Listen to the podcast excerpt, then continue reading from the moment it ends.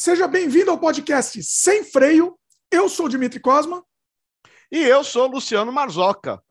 Hoje eu trouxe o Luciano aqui como um direito de resposta do Luciano, inclusive.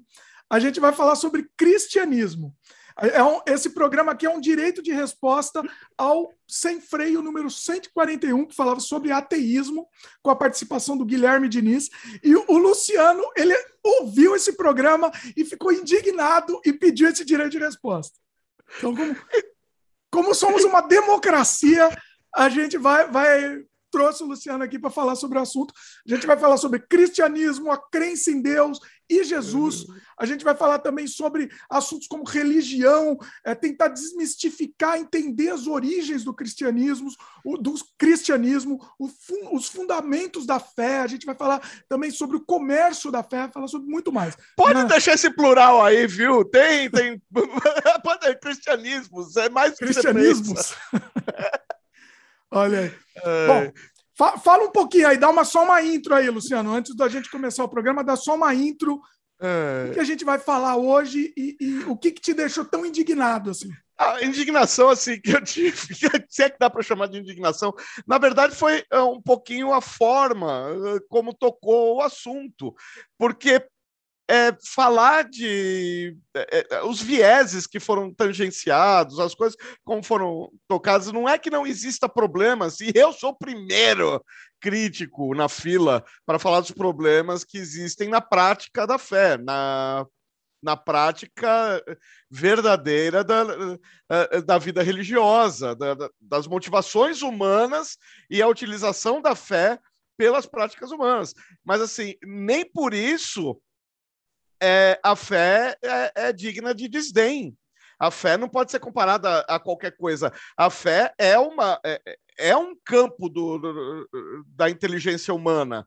E isso não sou eu que estou dizendo, quem disse isso foi Aristóteles. Então, existe é, alguma coisa para a gente conversar que não, não fica só restrito ao cristianismo. Existem fatores que a gente, no senso comum, até fala, mas quando você traz para alguma coisa é, mais mais profunda, é, você tem que trazer com um pouco mais de é, de como é que eu posso falar de responsabilidade seria um pouco pesado, mas enfim, você tem que ser um pouco mais criterioso a, a, ao tratar. Então, você não pode trazer vieses, falar, ah, todo pastor rouba o dízimo, rouba cobrando dízimo. Calma, calma, calma. É, é, é, tem. Meu, só para falar disso, já, já, meu, a gente já vai gastar um tempão. É o seguinte. É, eu no outro programa eu fui o advogado de Deus. Hoje eu vou ser o advogado do diabo, tá? Então, assim, a ideia é para tentar fazer o contraponto. No outro eu fiz também contrapontos, perguntas que um cristão faz para um ateu. Nesse daqui eu vou fazer o contrário. Eu, vou, eu, pesquisei aqui algumas perguntas que os ateus fazem aos cristãos e vamos ver se o Luciano responde também. Como o Luciano responde, inclusive. Fica frio que Satanás é Satanás de Deus, hein? é sério, foi Lutero que falou isso. Eu não arrumei briga na igreja, mas quem disse isso foi Martim Lutero. Olha aí. Bom, Ó, vocês sabem, já, estão preparados que o programa vai pegar fogo hoje, né? Deixa eu já dar os recados e depois a gente já solta o freio de uma vez. Uhum. É, aproveita já no começo do programa, já dá o like pra gente. Já, se não é inscrito ainda, se inscreve, clica no sininho e isso ajuda bastante o algoritmo a entender que você gosta do conteúdo que a gente faz, né? E ajuda a gente divulgando o programa. É muito importante divulgar o programa aí para atingir mais gente. Você vai ter sem freio aí pela, por, por muito tempo ainda pela frente. A gente está uhum. disponível no youtube.com barra Dimitri Cosma e também em áudio no Spotify, Apple, Google, Amazon Music, etc. Segue a gente para receber aviso de programas novos e também a gente está disponível no dimitricosma.com. Lá você pode encontrar, além desse podcast, você vai encontrar o feed lá para você escutar lá pelo dimitricosma.com. Você vai encontrar também outros trabalhos meus, filmes, games, artes, etc.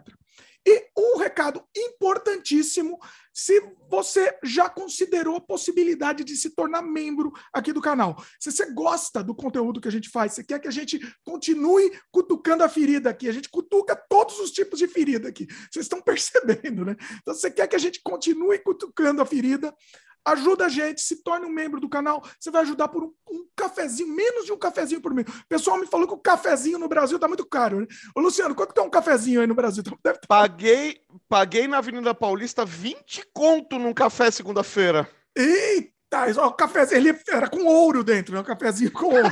Você que pensa. Nossa! Era bom, mas é, não era dourado, não. Então, assim, então vai ser muito menos que o cafezinho, tá? Você vai ajudar com muito menos cafezinho e, e, você vai incentivar a gente a continuar produzindo conteúdo aqui. Uhum.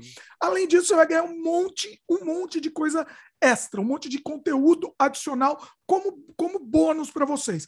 Curtas metragens meus, making-offs, documentários, cursos, tem um curso lá como fazer é, efeitos especiais. Tem um curso, um outro curso lá que inclusive é, é novo, é, como fazer animação em rotoscopia. Então eu mostro o making off da minha animação e mostro como fazer. Uma loucura, tá? Não recomendo ninguém no mundo a fazer isso, mas se quiser fazer, tá lá o curso. Fazer rotoscopia? Eu Sério me arrependi. rotoscopia? Ah. rotoscopia? Eu me arrependi. Eu comecei a fazer animação, Luciano, e aí eu me arrependi no meio. Eu falei, ah, já é tarde demais agora para me arrepender. Então vamos, vamos até o fim. É, é assim, é, é, insano. É uma coisa para a pessoa ensandecer. Mas pelo menos você vai ver lá como é que faz e você vai eu, desistir. Eu fiz stop motion. Cara, eu fiquei uma semana para fazer um vídeo de dois minutos. Ficou tosquice. Eu falei, meu, eu não acredito que eu trabalhei quase, quase que sem dormir para ficar essa droga. Eu quero minha conta.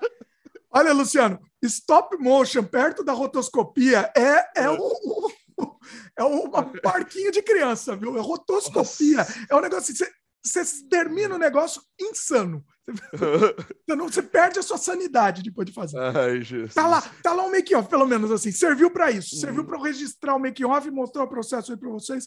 E, e, de repente você vê, você, você, quer, você quer encarar isso daí. Tá lá, tá Eu achava que era tão legal. Nossa. Assim, o resultado é legal, tá? Eu tô, tô falando uhum. mal, mas o resultado é interessante. Só que, assim, o processo é ensandecedor. Dá uma olhada lá, pessoal, que vai ser. O resultado, quem é da velha guarda, todas as animações da Filmation são rotoscópicas rotoscopia. Cara, a qualidade fica absurda. E o pior é que você não sabe, Luciano. Você não sabe. Aí não. eu fiz minha animação em rotoscopia, chama Hooked. Né? Até também está disponível para os membros. Fiz minha animação em rotoscopia. E aí minha amiga Geisla, Geisla Fernandes, uhum. beijo no coração, Geisla, ela uhum. adorou. E aí ela foi fazer um edital e no hum. edital ela quis colocar minha, minhas rotoscopias, e aí foi aprovado, e agora vou ter que fazer de novo. Acho que nunca mais na minha vida eu ia fazer, vou ter que fazer. É, mas vai ficar legal. Ó, assim, o processo é, é sofrido, mas o resultado é, vale a pena. É, o resultado é, é mas, bom. pensa só no resultado, no fim das contas. Bom, é isso, tá, tá, tá aqui o hum. jabá, aqui, clique no Seja Membro, dá uma olhada como é que faz a rotoscopia, pelo menos a curiosidade, você mata essa curiosidade. É, um, é uma coisa uhum. é uma coisa absurda, assim. Uhum. Bom, Luciano, vamos, vamos pro tema. Vamos pro vamos tema, lá. então. Eu vou. O que, que eu vou tentar fazer, Luciano? Hum. É, a minha ideia, como eu falei no começo, é ser o, o, o advogado do diabo aqui. Já tirou sua, sua carteirinha do, da OADB? Ordem dos Advogados do Brasil. O ADB, o ADB. Exatamente. É. No outro foi o advogado de Deus, hoje seria o advogado uhum. do diabo. Recomendo que vocês uhum. escutem antes o podcast número 141, que esse uhum. programa é, é, é, é, quase uma resposta direta, né? É. Mais ou menos, mais ou menos. É, vamos falar do tema do, pelo lado oposto, né? Sim. Eu vou tentar. Tô brigando com o cara, pelo amor não, de Deus. Não, não, e não é. Não, assim, veja bem. Não é nem para ser um conflito. O conflito a gente está pensando depois, né, Luciano? Tá pensando. Por enquanto, é só uma resposta do Luciano, é um direito de resposta. Uhum. E depois a gente está pensando num terceiro programa, uhum. juntando os dois. E aí fazendo um debate. Uhum. Mas, por enquanto, é, é, é, o direito de resposta do Luciano. E o que, que eu vou tentar fazer? Muitas perguntas que eu fiz para o Guilherme eu vou tentar fazer hoje para o Luciano também. Uhum. Então, essa vai ser a ideia. Né? Tá esse contraponto sem o, o, contraponto sem um debate. Essa vai ser a ideia do programa de uhum. hoje. O, o podcast anterior foi e está sendo muito bem é, recebido, tá, Luciano? Assim, Sim, não. É, é. Eu estava com medo, inclusive. Eu, eu avisei no outro programa, eu estava com muito medo de lançar. Eu, e, mas está sendo muito bem recebido, o pessoal está gostando. É, assim, gostou do, do da discussão, uhum. achou interessante. É um é... debate necessário. A Sim. verdade é essa.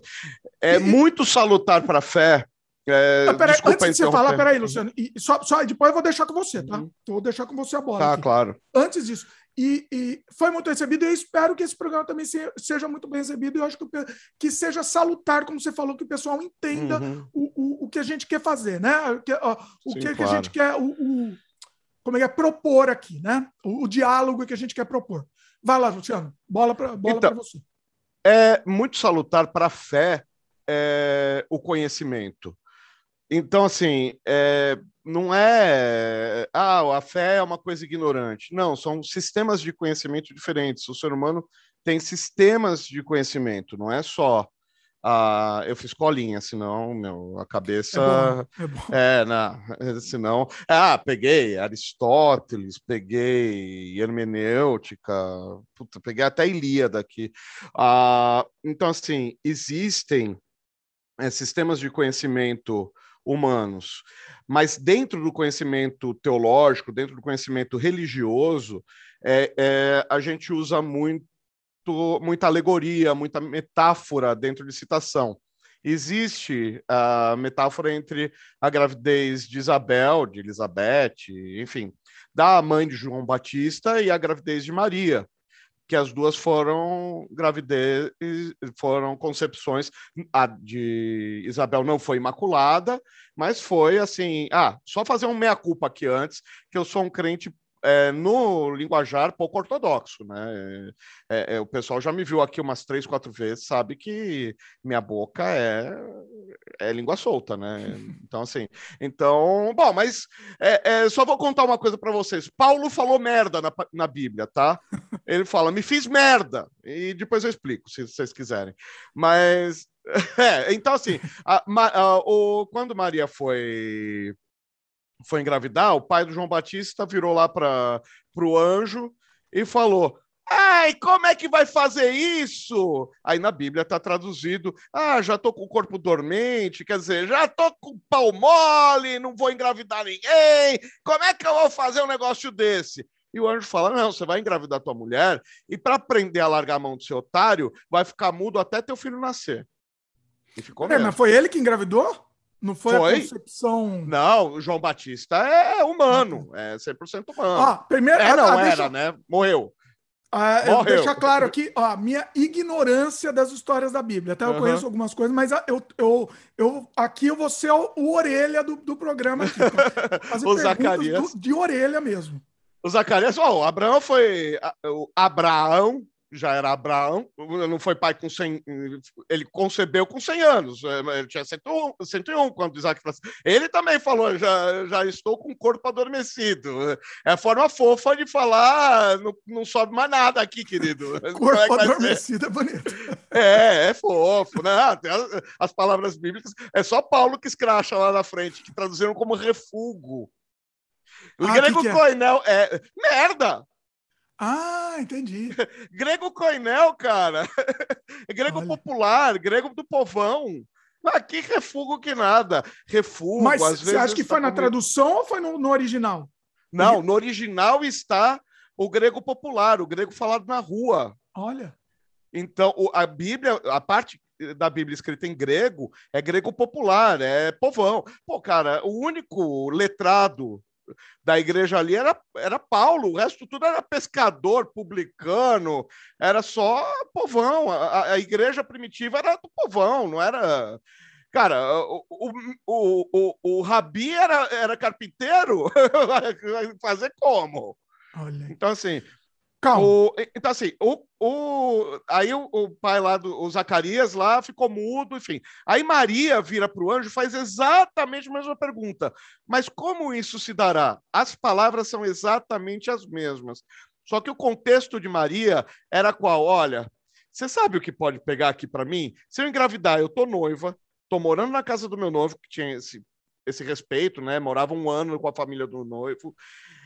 Eu engravido, tô aqui debaixo. Eu vou. To... Eu... Meu, não leva cinco minutos um apedre... para sair um apedrejamento aqui. Sabe aquele apedrejamento da vida de Brian? É aquilo. Cara, não vai rolar. Tem certeza? Tem certeza que essa balada é, é, é, tem certeza que essa viagem é realmente necessária? Ah, mas você foi escolhida. Vamos. E o anjo dá essa opção para Maria. Ela fala: tá bom, vamos. E ela concebe Jesus, né? Então, é que, nossa, o Luciano ele já entrou numa questão aqui que eu queria entrar, mas depois. Ele, é uma alegoria. Ele não deixou nem fazer introdução aqui, fazer uma pergunta Ai, faz, antes perdão. de começar. Não, não, uma pergunta antes de começar, porque o Luciano já ah. começou, já, já foi longe. Uhum. Ela, já que já foi, vamos. Foi, vamos. Ah. É que eu ia fazer uma pergunta antes para você, mas, vai, mas ah. vamos essa. É, hum. ela, ela realmente não engravidou do José. Não. Não engravidou do José. É um livro, porque a Bíblia é uma narrativa. Você tem que ter, eh, em algumas partes, a linguagem é metafórica, em outras partes, a linguagem é literal. Isso Nessa não... parte pera, pera. é literal. Calma.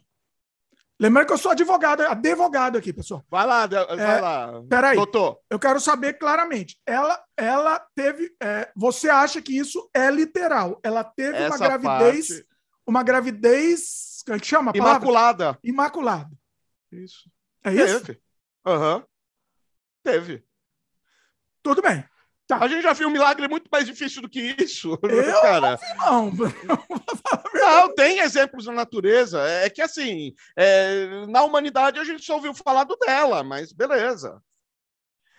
É, é o único relato é, conhecido. Tem aquelas teorias que ela foi estuprada por um romano, não quis abrir o jogo tal. Mas eu duvido. Eu, assim, eu vou te falar a teoria mais plausível. Não, ah. não diria nem que foi, foi questão do romano. A uhum. teoria mais plausível é que assim, você só podia engravidar depois do casamento.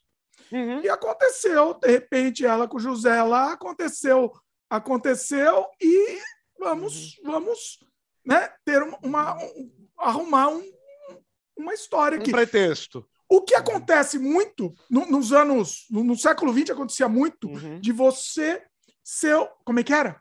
Você era irmão da sua mãe. Você sabe essa história, né? Ah, sim. É, e tinha muito a, a adoção brasileirinha. Você conhece essa? Não. A adoção brasileirinha era você pegava a mina que estava grávida, você, a sua mulher e a mina grávida, saíam para passear no bosque enquanto seu lobo não vem, passava seis meses em algum canto aí da vida, que foi o que Maria fez. Aliás, só para lembrar, foi o que Maria fez. Ela foi para casa de Isabel, ela não ficou em Nazaré, ela foi para casa de Isabel. Quando aí deu tudo errado, porque o Herodes o Grande mandou ter censo e o, o José era judeu. Ele era de Belém. E aí pega tudo, bota no lombo do burro e vambora para Belém. Então, olha aí, mais, uma, mais um, um fato. E ela grávida foi para Belém. Então, essa, eu não conheço esse nome, adoção brasileirinha aí. Eu conheço, é, é realmente assim. Era e aí, quando volta, olha, eu tava no sítio, é, eu, não... eu, eu, fiquei grávida, olha, nasceu, é lindo, não? É, não, que, para quem, quem não sabe o que acontecia muito, agora não acontece mais, né? Mas eu conheço muita hum. gente que aconteceu isso, tá? A, a, a menina ficava grávida, os pais mandavam ela para algum lugar, uhum. Quando ela voltava com a criança, os pais falavam que eram eles, que a mãe, né? No caso, a mãe. A mãe falava que era dela. Que era filho dela, que era filho dela. E aí cria a criança como é, irmão né? da mãe. Irmão da mãe, exatamente. É o que, é o que mais acontecia, principalmente na alta sociedade, né? Acho que não. Ah, sim. Ah, é, família com, com, com condições de criar mais uma criança sem sem esfolar a casa, né? Sim. Ou quando queria dar para adoção, era algum problema, viajava mesmo. Ia, é, ou dava para mudava adoção, de cidade. É. Também é. Quando era para dar para adoção e não queria passar pelo, pelo sistema. E, bom, é que Brasil tem umas coisas, né? É. Pelo amor de Deus, é que, tinha é aquela assim, roda da adoção que. Luciano, vamos lá que a gente atropelou. Deixa eu dar um o seguinte. A minha vamos lá, vamos lá. eu quero fazer primeiro. Jesus não é adotado, ou melhor, é adotado, mas pelo, por José. Ponto tem direito à herança. Ele é filho de Davi por parte de José. Pronto, chega. A gente pode voltar nessa questão aqui, que eu tenho mais umas perguntas. Vai, vai, já estamos nessa vai, pergunta. Faz, faz, faz. Faz a pergunta, cara. O José, o José, ele aceitou. É, vamos dizer. Não. Tudo que você está me falando é verdade. Vamos dizer, tá? Acredito no que você está me falando. Ah, então, é peraí, peraí. Deixa eu, só, deixa eu só pontuar uma coisa. A, a, a, cristianismo, cristianismo mesmo, sem falar de alinhamentos, sem falar o que, que é no romano, o que, que é para o pentecostal, o que, que é. Porque quando você falou, ah, cristianismos, não, cristianismo. Não, mas é cristianismos. Existem alinhamentos teológicos. Sim. E aí, é, o catolicismo é uma linha totalmente é, diferente do resto. O, cristian... o catolicismo, o que a gente chama de catolicismo, que são os romanos, eles acreditam em um monte de coisa que nenhum outro cristão sequer sonha em acreditar. Eu, um romano me chamaria de bibliólatra, porque eu acredito no que está escrito na Bíblia e não aceito nenhuma prova em conteste contra a Bíblia. Prova de fé não científica. A ciência é outro sistema de conhecimento, não se contrapõe. Sistemas de conhecimento, fugindo da teologia, sistemas de conhecimento são teológico, filosófico, científico e empírico. Isso não é, não sou eu que estou dizendo. Isso aí é como você estuda metodologia científica. Você entra lá na faculdade, no primeiro bimestre da faculdade você aprende isso. Então, assim, falar, ah, teologia é, não, pode ser, não pode ter comprovação é, empírica, é claro que não, senão deixa de ser, sim, deixa de ser teologia. Agora, você dizer, ah, digamos que a Bíblia está tá falando a verdade. Se eu disser que a Bíblia está falando mentira, então já não estamos falando mais de teologia. Aí foge do meu campo. Se disser, eu não acredito em nada do que a Bíblia tá, eh, disse, tá bom, acabou a discussão eu me retiro, eh, me retiro assim, intelectualmente, né? Eu não tenho mais o que discutir. Porque a minha profissão de fé é a Bíblia. Agora, a Bíblia é um livro que começou a ser escrito por volta de 4 mil anos atrás. Ela começou a ser é, é, falada por volta de 5.700 anos atrás. Agora, qual documento histórico que você tem, que você pega na mão? Olha, que legal! É um documento histórico de quase 6 mil anos que você não tem um livro para começar a ler esse livro, você não tem todo um compêndio de teorias para começar a ler, você não tem nem um filólogo do teu lado para começar a entender aquela coisa. A Bíblia você não tem, a Bíblia você passa lá na Conta de Sarzedas, dá 10 conto e começa a ler. Então tem muita interpretação da Bíblia que não é teológica sendo dita por aí, muito pangaré falando besteira, porque leu na Bíblia, que nem você fala lá, ó, oh, na Bíblia está escrito que eu não posso comer camarão. E aí? E tá pertinho do versículo que eu não posso cortar as cãs, eu não posso cortar esse pedaço aqui do cabelo, ó. Isso aqui é pecado. O, o... É sério. Como chama isso? É o costeleta. Costeleta. costeleta. A, por isso que os rabídicos lá, como é que chama? Os, é, é, os judeus mais ortodoxos que tem, aqueles que não podem encostar na gente, eles têm aquela trancinha. Eles não cortam então, mesmo. Então, Luciano, mas veja bem, veja bem. E por isso que é relativizar, a relativização. O camarão, ó, é, é, é aquilo que foi falado no programa. O, ó, ah. Veja bem, o camarão é uma coisa. O que, que, mais que não pode fazer lá e que aí você acha que tá certo? Vamos Tatuagem. Dizer.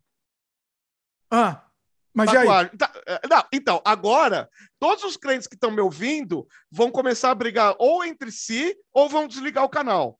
Porque ta, tatuagem, de um ponto de vista teológico, não tem nada a ver. Como é decisão assim? de cada um. Porque a, as igrejas proíbem tatuagem. Então, e a Bíblia não proíbe. A, a, Bíblia tem um versículo, e aí tem toda a questão de hermenêutica, que você tem que saber hermenêutica para interpretar a Bíblia, para rezar um mandamento, para não virar dogma. Então, Luciano, mas aí que tá. Aí que tá. No momento que. Ó, veja bem, camarão pode, mas a tatuagem não pode. Tem alguma coisa Isso é uma estupidez. Não, e, e, tem uma coisa, estupidez. Ou então o pastor não quer dividir o dinheiro com o tatuador, não sei. Não, não. O, o, o, o vendedor de camarão é crente, o tatuador é muçulmano, sei lá. Tá, vou, vou, vou mais longe. Vamos mais longe, então. Tatuagem porque é uma coisa besta, mas vamos lá, vamos mais longe, uma coisa que afeta ah. mais gravemente as pessoas. Camarão pode, mas ser gay não pode. Homossexualismo não pode ser gay é assim, ainda é muito complicado, porque a, a questão da homossexualidade É, por, aí, aí entra. Eu falei, é homossexualidade, eu falei errado o português. É homossexualidade, é. não é homossexualismo. É, homossexu, homossexualismo é hábito, homossexualidade é natureza. Ah, tá. tá. O, é, eu sou professor de português. Enfim, deixa pra lá, vai. É, não, não, não, precisamos. Nerd estuda a vida inteira, aqui, né? Tem que ser certo. Ah. o, então, assim, quando você fala é, na hermenêutica, o que vem do, do Velho para o Novo Testamento é corroborado no Novo Testamento. Às vezes de uma maneira sutil, às vezes de uma maneira muito direta. Então, assim, a primeira coisa que você tem que analisar é, é, é a palavra de Jesus, o que Jesus pregou. O que foi que Jesus falou sobre os homossexuais? Você lembra o que ele falou sobre os homossexuais?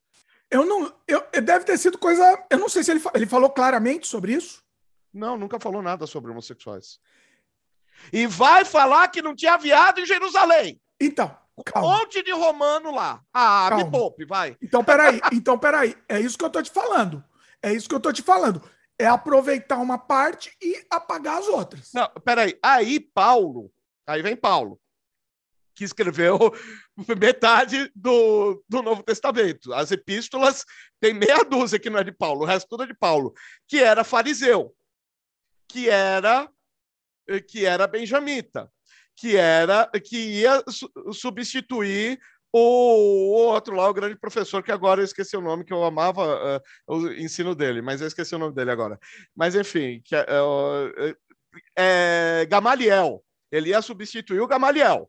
Mas o Paulo era o Bam Bam Bam, que era o Saulo, que vem de Saul, que é o homem grande. Aí ele se converte e se prosta, fica cego, aí cai as escamas nos olhos, lá, lá, é, de, de Saulo, que é o, cara, o rei grandão, ele vira Paulo, o pequenininho, que é de Paulus, de pequeno. E, e, fica 13 anos estudando, outro, outro nerd, mas continua vindo da escola farisaica. Você acha que esse cara abandonou toda a cultura dele? Então, Paulo pregava muita cultura. Como você sabe disso, Luciano? Em 1 Coríntios, Paulo prega para a mulher usar véu. Você já viu alguma crente de véu? Crente, crente que eu digo evangélica, vai. Vamos, vamos reduzir um pouco o campo. Ah, é uma batista de véu, uma presbiteriana de véu, uma metodista de véu, uma, uma pentecostal de véu, você já viu? Ah, Agora eu já mandei todos. Enfim. Não, mas está escrito no, no, Novo Testamento. O homem falou lá para. Mas assim, então, mas... é a cultura. Mas veja bem. E aí, veja e aí bem. cultura. Então, mas esse se aproveita algumas coisas. Esse é o problema. Então, é aí você tem que conhecer a narrativa de um hebreu. A gente descobre até autor da Bíblia analisando narrativa. Até autor você descobre analisando narrativa. O, o Paulo, ele prega, ele, ele prega segundo uma narrativa hebraica. Ele é hebreu, ele é benjamita. Ele prega, ele, é, ele prega ou hipônimo ou hiperônimo, ou do geral para o do geral para o objetivo ou do objetivo para o geral. Nunca ele, do, do, do geral para o específico. Ele nunca começa falando as coisas é, como por paridade, que nem o livro de Hebreus é por paridade. Olha, na velha lei era assim, na nova é assado. Na velha é assim, na nova é assado. Que é assim que a gente está acostumado, porque a gente vem de uma literatura grega. Então, você não acha que está na hora de uma, de uma no, nova, nova, de uma parte 3 aí, 3.0, não? Atualizar. Não, pelo amor de Deus, é proibido. Pelo amor de Deus. É, Ué, não acrescente atualizar. uma vírgula. Não acrescente Peraí. Uma... Mas, mas Pera, é fé. Peraí. Atualizaram, já criaram. Não, calma. Hum. Tinha 1.0, criaram 2.0. E, e acabou, e já deu encrenca com 2.0, você ainda quer. Já deu encrenca. Cara, eu vou, eu vou te contar uma coisa. Já ouviu falar em Santa Inquisição? Chega! tá bom, já, já deu o que tinha que dar, cara. Não. É. Oh, já deu toda a briga, a gente já, já, já basta. Ó, oh, deixa eu agora... fazer, antes de, de, a gente entrar, que a gente já começou, né, uhum. né? Era, essa, essa discussão era para estar meio acelerado. Mas deixa é. eu fazer a primeira pergunta que eu queria te fazer. Faz aí. É, como que você se tornou cristão? É, ah. conta um pouco, dá um, um overview aí da coisa. Então, eu cresci na minha casa era assim, casa de família italiana, então até meus quatro anos vivia todo mundo no mesmo prédio, a, gente era, era alugado, mas era o mesmo prédio, e prédio de três andares, e aí meu avô morreu, deu aquela mega desestabilizada, meu avô era ateu. E deu aquela desestabilizada tal. Meu pai, católico, de ser coroinha, aquela coisa toda. As tias dele queriam ser freira, não foram freiras por é, questões mais políticas do que espirituais. Elas praticamente mandavam na Igreja da Consolação aqui em São Paulo. Tá, lá, lá, lá. A minha tia fez solidel para o João Paulo para o Pio XII, depois para o João Paulo II. Enfim, católicas, católicas, católicas, católicas. Aí meu, minha mãe quis que eu estudasse em colégio particular. Não tinha grana para puxar um gato pelo rabo na rua, mas quis que eu estudasse em colégio particular. Meu pai exigiu que fosse um colégio católico. Aí deram sorte de que tinha um colégio barato no bairro, que era católico. E tinha ensino bom. Me colocaram no colégio católico. Eu só estudei desde que eu saí do maternal até a oitava série no colégio católico. Aí lá, a primeira comunhão eu acabei não fazendo porque eu achei a freira que dava aula fraquinha demais. Eu sabia mais mais catolicismo do que ela. Aí falei, eu faço o ano que vem que muda muda a professora. A irmã não sei o que aí não, não tá com nada. O ano que vem eu vou dar mais sorte. E chegou o ano que vem e aí eu tive um desgosto muito grande e assim envolvendo um monte de coisa, mas eu tive um desgosto muito grande com alguma, alguns membros ali do convento que tocava a, a escola. E a minha mãe, nesse ínterim, já estava frequentando a Umbanda, mas nunca falou nada dentro de casa. E aí eu fui perguntar para ela o que, que ela estava fazendo, tal, que falavam que ela ia, que ela saía, tal. E ela falou: é um banda, não é candomblé, aquelas coisas mais africanas, mas tem origem sei lá, se um dia você quiser ir, não, eu quero ir. Tá, tudo bem. Sabe assim, não dá bola para moleque? Não, não, mãe. Quando é que é? Segunda? É, segunda. Eu quero ir essa segunda. Sabe assim, meio que. Ué, o moleque que fica eh, rezando o terço aí no quarto vai querer ir na macumba, tá louco. E aí eu fui na Umbanda, gostei, gostei do que eu ouvi, gostei é, daquela coisa mais intimista, mais direta, mais tete a tete. É, e aí, um amigo da família foi quem levou minha mãe. Eu gostava desse amigo da família. Ele acabou meio que me discipulando, me emprestando livros, os poucos que existiam. E aí me pegou pela, uh, pela veia nerd, que ele me emprestou umas coisas de. É, é, de como é que fala? De mitologia africana, mitologia iorubá, mitologia banto, e aí mostrando os orixás tal, e eu pirei. Aí eu tive uma decepção. Aí eu comecei a questionar um pouco. Eu comecei a chegar lá nos 20 anos de idade, 21. É, é, dos 15 aos 18 eu não fui em lugar nenhum. Eu fui um adolescente assim, tralha, cara. Eu, uh, junk total. O que eu brinco, que eu falo, não, droga, álcool, não sei das quantas. Cara, você entrar na minha casa, você vai falar, mas cadê o junk? Eu falo, é só um personagem. Eu tenho que comer direitinho. Eu tenho 45 anos e, e se eu não comer direitinho, eu não acordo amanhã para trabalhar. É essa a questão. Mas dos 15 aos 18, não. Eu era o junk que eu brinco que eu ainda sou. Não sou, mas já fui. E aí, com 19. Ah, 20, não, estava terminando a faculdade, 22. Eu descobri que esse cara estava num centro de novo. Mas num centro dos caras aí da altíssima sociedade paulistana. Eu falei, ah, fala aí, onde você tá, tal. É perto da tua casa, só que perto da minha casa era atravessar uma avenida e aí você mudava totalmente o, o estilo de vida meu bairro era classe média, operária, e do outro lado da tal da avenida é, era um dos bairros mais luxuosos do Brasil. E, e, fui lá no tal do centro, de uma pessoa hiper famosa, o dono era uma pessoa hiper famosa, um monte de ator, entre eles globais, entre eles um monte de gente famosa, tal. Eu, não, é, é, tal. Os caras tudo com roupa branca, é, polo e não sei das quantas. Aí eu tô voltando. Ah, você vai como para casa? Ah, Tô, eu, eu, quis vir, não sei se ia ter marafo, não sei o que ia ter. Eu vim, eu vim de busão, vou voltar agora uh, sossegado. Agora não vou voltar do jeito que der. Não, não, vamos jantar e depois eu te levo. E ele falou que estava desgostoso disso tal. Ele falou: ó, se juntar eu, você e a tua mãe, a gente faz um centro um centro sério. Falei, calma, tô terminando faculdade, faltei na aula hoje. Tá? Deu um ano, o cara já estava com um centro com 20 médiums. E falou, e aí, qual a desculpa agora? Aí fui lá. Só que eu comecei a questionar. Questionar como?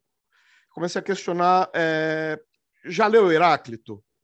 tudo que passa, toda a água que passa debaixo dessa ponte é, nunca mais será a mesma. Não, nós não seremos mais os mesmos. Sim. E como é que fica a reencarnação?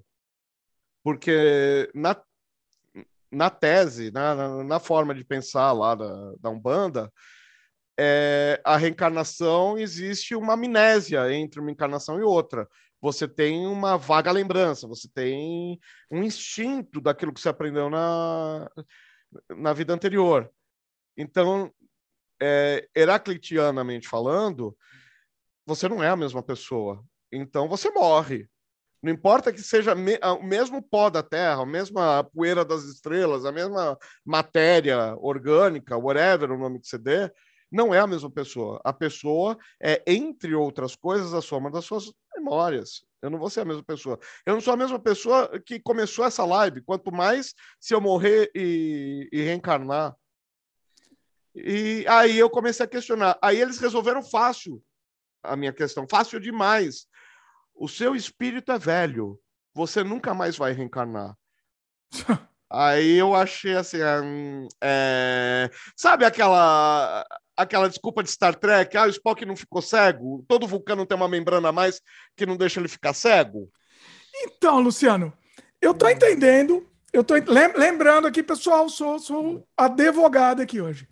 Uhum. Tô entendendo o, o que você tá me, me falando assim, eles te deram algum, alguns dogmas que você não acreditou, certo? Que você não viu sentido, enfim. você não eu perdi sentido. o sentido no meio do perdi caminho, a verdade é essa. É. Tá. É, você está me parecendo um pouco o, o, Padre Quevedo. Lembra do Padre Quevedo? Não existe. Não existe. o Padre Quevedo, tudo era charlatanismo. Não, mas... não, nunca falei que é charlatanismo. Não, calma. Pelo amor calma, de Deus. Calma. Não, eu sei. O que eu estou dizendo é assim, para ele tudo era char charlatanismo, menos a religião católica, que foi a que ele escolheu. E que ele era parte, membro.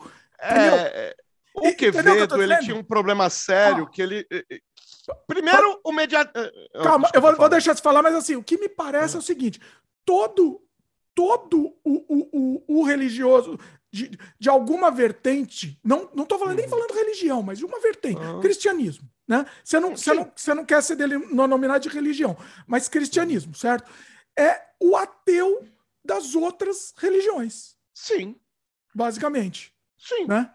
Se você é doutrinário, se você é religioso daquela religião, não, eu não vou entrar no evangeliquez, cara. Sinto muito. Eu não vou falar crentez. Que o crente fala que religioso é aquele que segue dogmas, que o, o, certo é ser espiritual. Isso aí é crentez, é ressignificação. Eu mas estudei é, semiótica. Não, ele pode eu, falar o que ele quiser, mas é dogma ainda. Ainda é dogma. Estudei... Mais ou é menos, não é bem. É, não, é, você chega em algum ponto que você vai, vai chegar no princípio bíblico e aí estaciona. É o dogma. Então, se você chamar de dogma porque está escrito na Bíblia, Sim. beleza, a gente, a gente fecha aí, a gente fecha a questão com isso. Mas é, tem toda uma questão para chegar para chegar até a Bíblia, tem toda uma questão que não é dogmática, é um entendimento. Não existe questões naturais. Existe falácia naturalista sobre a Bíblia que é ridícula. Não tem. Existe falácia científica sobre a Bíblia que também é ridícula, que não existe. Eu já ouvi falar que não pode ser, que não tem homossexual, que homossexualismo não é de Deus, porque animais não praticam homossexualismo, não existe homossexualidade, porque os animais não praticam homossexualismo. Cara, todo mamífero pratica homossexualismo. Todo mamífero. Ah, da, on, da onde os caras tiram isso? Você já ouviu a história da águia? Não, conta aí. Cara, ah, a história da águia é linda. É um exemplo de como a gente tem que se renovar, porque a águia bate o bico, na, vai para cima de um, de um cliff, como é que chama isso? De um rochedo, e arranca todas as penas porque está, estão ficando pesadas porque cresceram demais. Bate o bico porque o bico está ficando sem fio. E aí aquele bicho disforme passa meses hibernando no seu ninho, sozinha, desalentada. Aí ela começa a nascer uma plumagem perfeita, um bico totalmente afiado e ela vive pelo dobro do tempo. Sabe que biólogo conhece isso? Nenhum. Não existe. Eu não entendi, isso. mas para que, que é isso? Eu não entendi. A... Para explicar que a pessoa tem que se renovar, que as dores ah. renovam o conhecimento da pessoa. É ah. uma metáfora para eh, que o, que o sofrimento redime. Mas ele fala como se isso acontecesse de verdade com a águia. Como se fosse de verdade. Entendi. Cara, é, é, não é, isso não é nem falácia, isso é uma estupidez. Então, é que tem uma tem estupidez que está mais óbvia, né? Tipo e tem essa. outras que são falácias que passam por debaixo do pano. Por exemplo, eu vou falar uma estupidez. A Bíblia é um plágio. A Bíblia é um Não é? plágio, é? cara. Meu amigo, você acha que existia Estado moderno em 5.700 anos de Cristo? Você acha que o cara sabia a divisa? Você acha que tinha muro de, de Berlim entre a Síria e Israel? Não tinha nem Israel, cara. Não, Abraão, mas não entendi. Abraão, não. Explica Abrão, melhor. Ah. Abrão.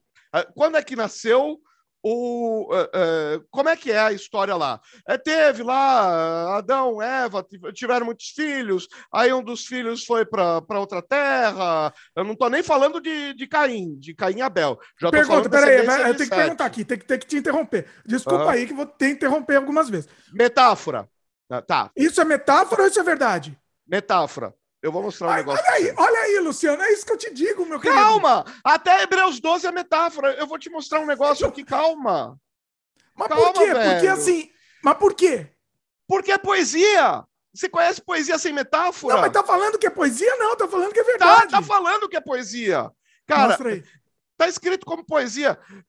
Aqui. Mostra bem você... no meio aí. Vai ser difícil de ah. ver, mas. Quando você lê a, é melhor você ler, ler essa parte aí que você quer mostrar. Ler ah, não, lendo não dá, não lendo não, não dá para ter. Quando a Bíblia, a letra fica no meio da coluna, ou, como a gente chama, o texto é centralizado, é texto poético. Quando é texto é, é, em prosa, ele é alinhado à esquerda ou justificado, dependendo da, da versão, dependendo da, da tradução. Olha, isso, é, isso é interessante. Isso eu achei interessante. Aí essa informação é nova, inclusive. Existe linguagem, poesia é linguagem metafórica. Você sabe como um hebreu, você sabe como um judeu, hoje dá para falar em judeu, é, sabe como um judeu alfabetiza uma criança? Lendo Gênesis 1. Os versículos de Gênesis 1 é como se você fizesse uma poesia com a primeira letra do alfabeto. Cada versículo é a primeira, começa com a primeira letra do alfabeto. É de A a Z. É uma poesia, cara. Então. A criação do mundo é uma poesia. Tudo bem, tudo bem, mas não, não, não tá explicado aí que é uma poesia. E muita gente a, a, aceita isso. Muita gente aceita isso como se fosse verdade. Não, pera. Aí é que entra.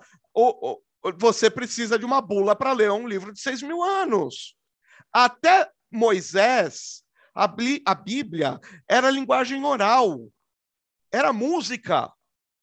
Até Moisés era de boca a boca. O primeiro, o primeiro hebreu alfabetizado foi Moisés, que cresceu no palácio do faraó. Então, foi pera. ele que botou no, pa no, papel, não, ele botou nas tábuas. Mas, enfim, que escreveu. E, então, assim, para entender, para entender o timeline, a partir de Moisés é, é na sua concepção, é, escrito, é real. Não. Não, não, é assim, existe texto, é, existe textual. a partir de Gênesis 12, tem muita coisa textual, mesmo. Por exemplo, mesmo Gênesis 6, o dilúvio. Só que assim, tem traduções que tem que tomar cuidado. Aí a gente entra na questão da hermenêutica.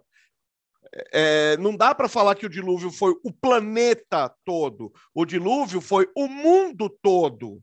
O mundo é o espaço conhecido, é onde tem gente. Se tinha gente já lá na América do Norte, um hebreu que vivia perto do Monte Ararat nunca ia saber. E ele chamou que de, de mundo.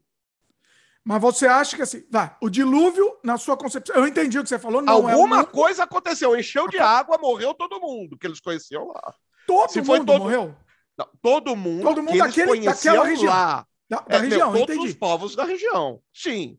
Teve alguma algum degelo, alguma chuva muito intensa, alguma merda aconteceu. E ele conseguiu salvar num barco todos, todos os animais não, da, todos daquela animais, região. Tô dizendo, daquela região. Ah, eu entendi, eu entendi o que você falou.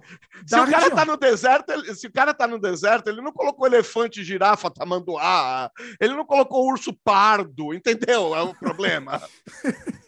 É canguru, porra! Ele Quantos bichos ovelha, tinha, então? cabra. O que, que, que, que, tinha de bicho na arca? Vai. Não, Quantos não, vamos lá. O que, que existe? Me dá uma, me dá uma grandeza. Eu não sou aqui. taxonomista, cara. Não. É aí que tá. Não, me dá uma Mas, ordem, vai, uma ordem pensar. de grandeza. Vamos pensar. Não, a arca tinha quantos metros? É que na Bíblia tá em côvado, cara. Eita. Não é, é, unidade de medida, eu sou da área de humanas, cara. Não, mas mais ou menos. Só, não, só pra gente ter uma noção. Sei lá, que seja do tamanho do Titanic, que é um barco mediano hoje em dia, que não é na. Ele sozinho conseguiu construir um barco do tamanho do Titanic. Quantos anos? Quantos anos? Sabe não sei. Quantos tu... anos? Quantos? Ai, 120. Ah, e ele viveu. Quando... Não é que ele tinha 900 anos? Como é que era essa história? Noé foi para 800 e poucos anos. Isso é real? Para. Não sei, cara. Olha aí, Luciano, esse é o problema, Luciano. Eu não sei como eles contavam o tempo, cara. Eu sei que chegou uma hora, lá na frente, o neto de Noé, Deus falou: aí, esse negócio aí de viver muito não tá legal, é melhor que vivam só 120. Ah, daí começou a viver menos. Aí começou a viver no máximo 120. Tá, entendo, vai. Ó, eu, eu entendo que po possa ser um erro de cálculo mesmo, de ano. Eu pode sei, ser. cara. A, a, a, grande questão, vamos começar, vamos zerar a, a, a, ideia aqui e vamos falar uma coisa muito séria sobre a Bíblia. Você quer hum. aprender taxonomia? Você quer aprender, você quer aprender biomas? Você tem que estudar biologia, você tem que estudar fauna, flora, você tem que estudar meio ambiente, você tem que ir para uma faculdade, uma faculdade que não é de teologia. Você quer a Bíblia, aí entra, aí entra a Ilíada, que eu trouxe a Ilíada só para fazer essa analogia. Sobre o que, que a Ilíada fala? Me fala, rápido. Eita, não sei, fala aí, não, não sabia. Todo mundo fala, o senso comum. O senso comum da Ilíada é que a Ilíada fala da Guerra de Troia. Ah, sim, é, sim. É mentira. Não é. Ah. É mentira, é senso comum. A Ilíada fala da ira de Aquiles. A guerra de Troia é, é pano de fundo. Ah, tá. A, a Ilíada começa com Aquiles puto da vida, porque o porque Agamenon roubou, roubou uma escrava dele. O rei roubou a escrava dele. Aí ele passa dois terços da, da história sentado na praia chorando, o grande guerreiro, o grande herói de, Tro... de, de, de, dos gregos, passa dois terços da obra chorando na praia, até a hora que a deusa vira para ele: Ô, oh, levanta a bunda daí, teus, teus irmãos estão morrendo. Aí ele vai lá, faz, faz um acordo com o rei e derrota todo mundo no braço mata Heitor e começa a carregar o corpo de Heitor para cima e para baixo. E a história acaba com o enterro de Heitor, não acaba nem com o cavalo, nem com porcaria nenhuma. Pergunta. A Bíblia. Hum. Pergunta. A Ilíada, ah. pra, se, na sua concepção, a Ilíada é ficção ou não?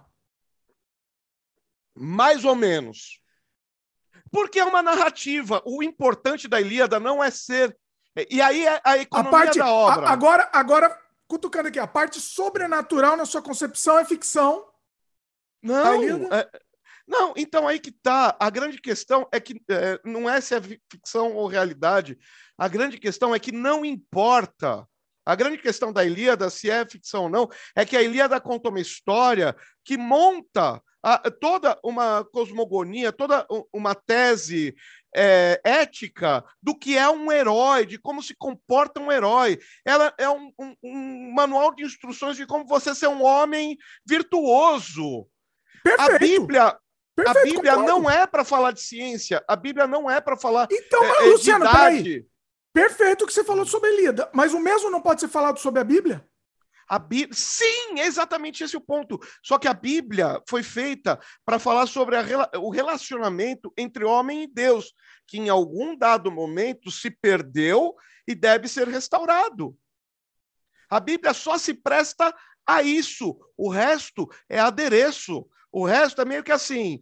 É, existe paradoxo? Existe. Não, mas não interessa. Se você perguntar para um cara mais mal-humorado, ele não vai perder tempo com você. E você quer ter relacionamento com Deus, você vai ter que entender como Deus pensa para não cometer para não cometer erros. Então, mas não como, adianta... peraí, como que você pode entender como que Deus pensa? Lendo a Bíblia. Mas quem que escreveu? Meu, uns. Cara, eu acho que são 40 e poucos autores. Isso aqui eu pego na então, internet Luciano, rápido. Mas eu não posso escrever uma Bíblia? Não. Por quê? Você tem que ser inspirado. Você tem que ser inspirado. E, se, e outra eu, coisa, e se eu for inspirado? Se você for inspirado, você, você deveria ter vivido até dois mil anos atrás. Ah, tá atrasado, opa, velho. Opa, Luciano, calma, agora, agora peraí. Você tá atrasado. Calma, calma não, calma, agora, pera. Existe calma. critério.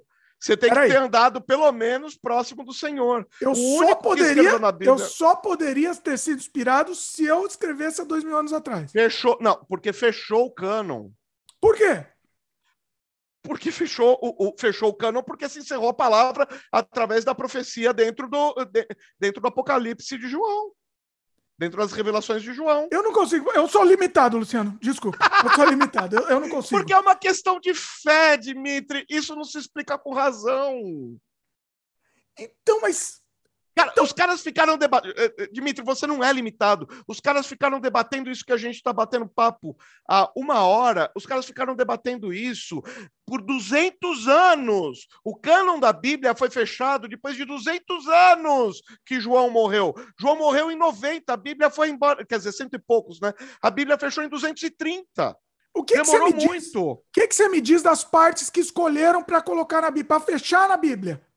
Existe metodologia, é, se não. É, é, agora os teólogos, se tiver um teólogo me ouvindo, agora, agora os teólogos vão querer me pegar de porrada. mas é, dizem metodologia científica, mas é mais uma metodologia de redação, mais uma interpretação de texto metodológica para dizer o que é o, o, que é canônico e o que não é. O que, que é um cânon? Ah. É uma vara de medir. Hum tem uma vara para medir. Existem critérios para dizer o que vem na Bíblia. Então, assim, o que foi escrito primeiro regula o que vai ser, o que é escrito depois. Então, por exemplo, existem livros apócrifos. Por exemplo, o Evangelho de Judas. Como é que foi escrito o Evangelho de Judas? Os seguidores de Judas, Judas Tadeu, né? Judas Iscariote se matou. O, o Judas Tadeu uh, uh, ouviram os ensinos de Judas, um povo culto, era só indiano, só isso. Um povo que inventou, inventou o número zero três mil anos antes do Ocidente. Aliás, o Ocidente não inventou o número zero, o Ocidente copiou o número zero. é, deles, inclusive. E, e foi lá e ficou ouvindo Judas e se converteram. Vários deles se converteram. povo, assim, ignorante pra caramba, né? Só que não. É, é, ah, peraí, os indianos se converteram ao cristianismo por meio ah. de Judas, Judas Tadeu. Quando Judas foi isso? Porque os indianos não são cristãos. Judas não, como é que chama? Não, mas e perseguição religiosa, vai me obrigado. Não foi Judas, foi o Tomé. Desculpa, não foi Judas, eu estou falando o nome errado, foi Tomé. Tá. Tomé foi para a Índia, converteu um monte de gente. E, cara, ah, não todo mundo, converteu algum, alguns. Não, não, o país inteiro não. Não, não. Um ah. monte. Não, mas a Índia sempre foi super populosa. Sim. Converteu lá, só que ele não escreveu nada. Aí foram os seguidores dele, falaram, pô, não podemos deixar isso aqui morrer, né? Esse hum. ensino morrer. Vamos lá escrever. Escreveram. Os ensinos de Tomé estão lá, eu falei o nome errado, Tomé. Os ensinos de Tomé estão lá naquele evangelho. Evangelho é um nome que foi cooptado. É boa notícia a, a notícia, a, a boa notícia do Tomé está lá, escrita. Tá. É canônica? Não. Por quê? Porque contradiz o evangelho de Marcos em algum ponto lá. E Marcos escreveu primeiro. Então, Luciano, mas aí. Alguém tá... errou em algum ponto. Quem escreveu primeiro tá, tá mais coerente. Peraí. Porque, porque teve mais próximo de, de Jesus. Mas peraí. Se, se, se você escreveu uma coisa inspirado por Deus, ou, ou a Mas... mão de Deus, né, escreveu por você? É mais ou menos Não, isso? não, não é psicografia. A inspiração ah. não é psicografia. Psicografia, vai lá o espírito, seja lá quem for, e toma teu corpo. Inspiração não declina a tua personalidade. Inspiração pega toda a tua personalidade. Cara, você pega os textos de Paulo, você, você sente o cheiro que Paulo está escrevendo. Você lê a primeira linha que Paulo está escrevendo, depois que você acostuma, você fala, isso é Paulo. Como? Meu, já começou agressivo, é Paulo. Entendi. Ah, como, como você sabe que é Lucas? Ah, tá enrolando demais para começar a história, é Lucas. É interessante, cada um tem um estilo próprio. Sim, então existe autoria. Existe. Os profetas, cara, são sensacionais. Tem vários profetas que contam a mesma história. Não é só no evangelho que tem essa prática. Pera, ô, ô, Luciano, você, você, mudou de assunto, você me enrolou e não respondeu aqui. O, Qual? O, o que você me. Qual me pergunta? É, assim, como que escolheu? Ah, esse daqui tá mais indicado para o que a gente precisa do que esse. Os você caras não... analisaram, oraram pra caramba, jejuaram. As práticas espirituais: oração, jejum, louvar, é, é, louvor, adoração, as práticas espirituais fizeram isso, foi assim que nasceram os concílios. Os caras se reuniam, se fechavam num lugar, normalmente um aerópago, que é, sei lá, né, de alguma maneira, assim, fazer uma comparação com alguma coisa de hoje, é um salão de festa é, com uma área aberta, com um janelão gigante, que o virado para onde pega o vento, aí o cara vai para esse lugar, fica de costas, o, o vento bate e ele fala e o, a voz dele se expande. Ele usa o vento como microfone, é o aerópago. Ele vai para um canto desse, lá para um salão desse, e fica debatendo. Cara, o Concílio de Jerusalém saiu porrada. Está escrito na Bíblia. Não sem, não sem antes muita discussão, eles chegaram à conclusão, porque Paulo não queria mais que tivesse circuncisão e Pedro queria que tivesse. E, na sua opinião, o que foi é, foi correto? Assim, foi. O que foi selecionado, você acha que foi, foi acertado essa seleção, vamos dizer? Sim, porque hoje a gente, lógico, cara, depois de dois mil anos estudando esse troço, a gente, a gente entende um pouquinho mais, né? Não é. é o, o que o pessoal. O, o que é difícil de conceber é que poucas obras da humanidade, pouquíssimas obras, conta-se nos dedos de, das mãos as obras da humanidade que tiveram dois mil anos para serem estudadas e, e, e, ter o seu entendimento elaborado. E por gente que só fazia isso. É, é assim, moster, monastério em algum momento é, pode ter sido uma coisa cruel, uma coisa degradante, mas na Baixa Idade Média, monastério foi a salvação da civilização.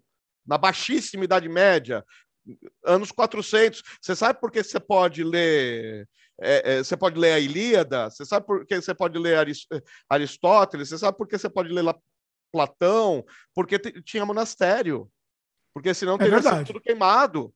Verdade. Então, assim, é, é, as coisas são desvirtuadas. E aí entra a parte que eu rompo com a igreja, porque não existe nada bom o suficiente que sobreviva a uma má intenção. É nessa parte que eu, que eu racho totalmente com a igreja.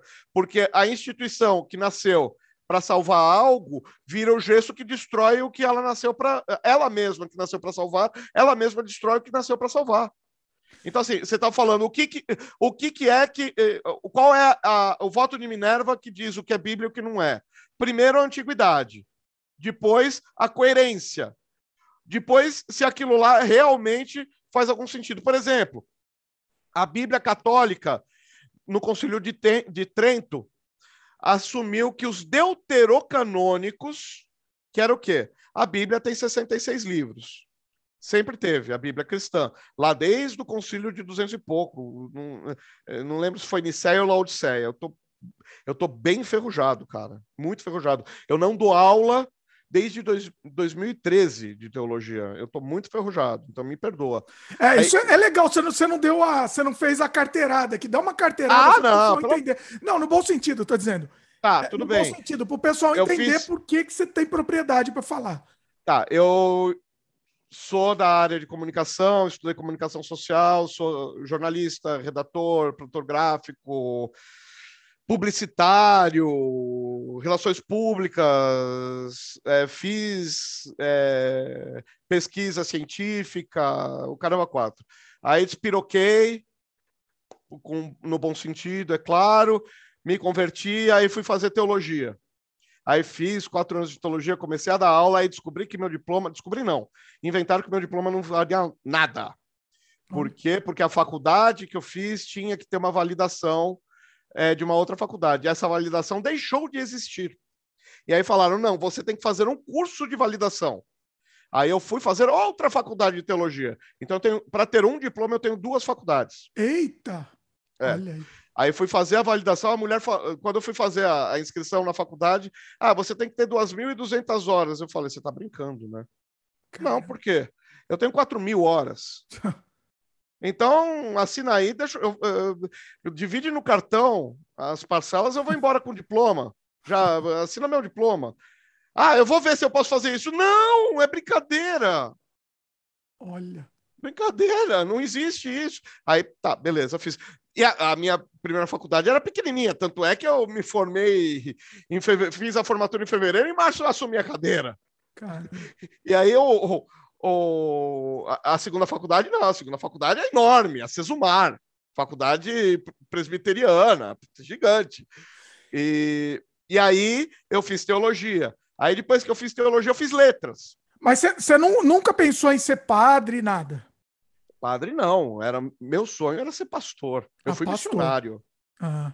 Eu era, eu era não, eu sou protestante, só que hoje meu alinhamento é eclesiástico. Eu não faço parte da igreja institu institucionalizada. Eu, se tem CNPJ, eu tô fora.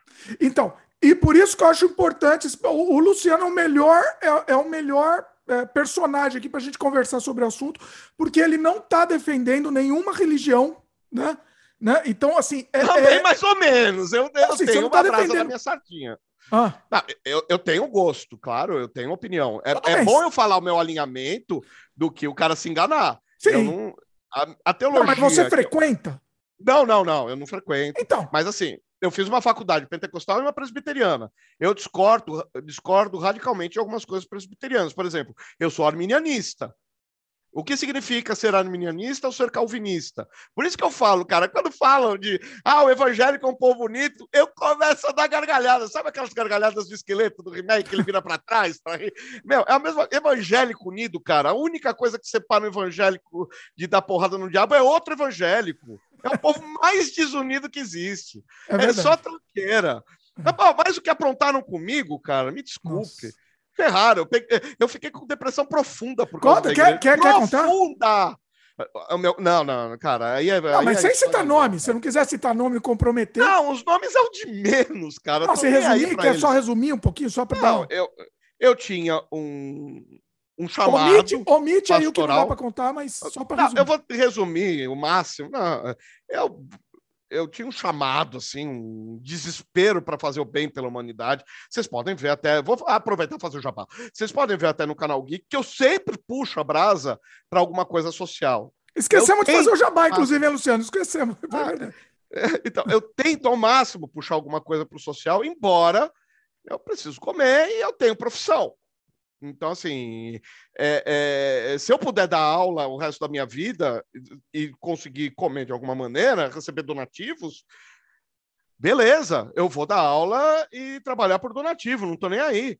É, eu, eu, não preciso ficar rico. A gente conversou uma vez sobre isso. Eu não tenho, eu, eu não tenho ambições econômicas. Eu vivo muito, eu, eu sou absolutamente epicurista. Eu tenho prazer em pequenas coisas. Agora, não me venha tirar as pequenas coisas, que aí me irrita. Mas isso não é espiritual, não, tá? Eu também quero falar sobre esse assunto.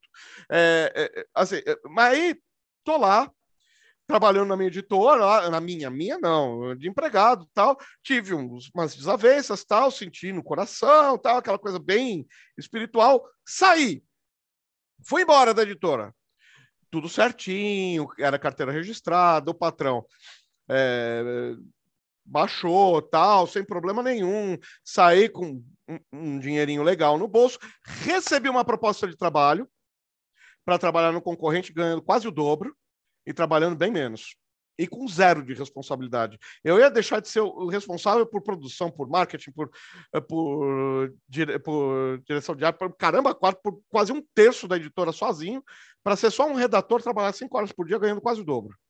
Aí me chamam na igreja. Luciano, você gosta das missões, né? Ali eu tirava férias para fazer missão do meu bolso. Nunca ninguém me pagou um centavo. Eu saía e ia para o Uruguai visitar o missionário, ver o que ele precisava. Como Aí que era, essa coisa. missão? Assim, resume um pouquinho. Ir na casa de quem está doente, visitar. É, aqui, exatamente o que está escrito na Bíblia: visitar os órfãos e as viúvas nas suas necessidades, cuidar de quem precisa, aconselhar quem pede. Não é proselitismo, não é encher o saco de ninguém. É, é aí é outra coisa que é muito importante dizer. Uma coisa é pregar o evangelho, a outra é proselitismo encher o saco no ônibus, eu sou o primeiro a levantar e falar, eu vou trocar de ônibus. Tem crentelho, na... tem assim como tem ateu, tem à toa. Assim como tem crente, tem crentelho.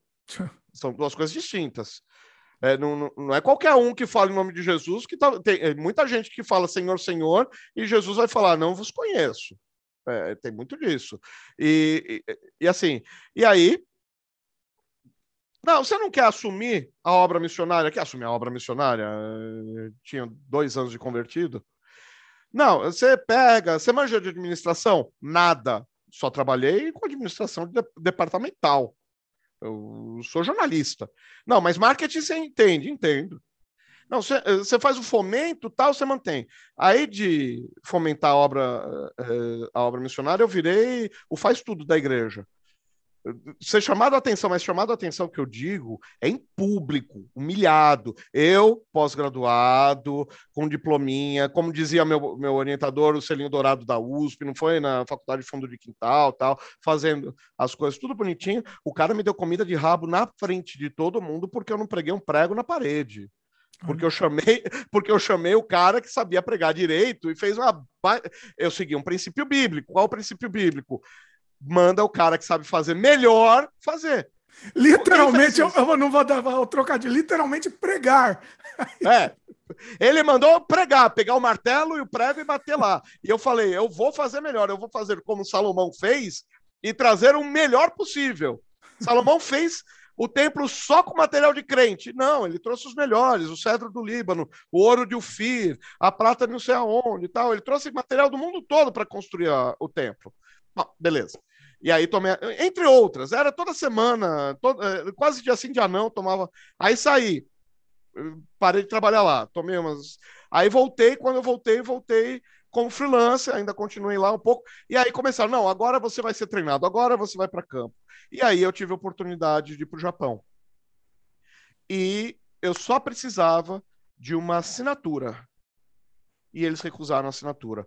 Eu não pedi dinheiro para ninguém, eu não pedi estrutura para ninguém, eu não pedi nada. Eu fiz o planejamento, era um plano de três anos, eu tinha como me sustentar. O meu, o meu Cicerone era empreiteiro, eu ia fazer arubaito, minha mulher ia fazer mestrado, já tinha carta branca da universidade da região.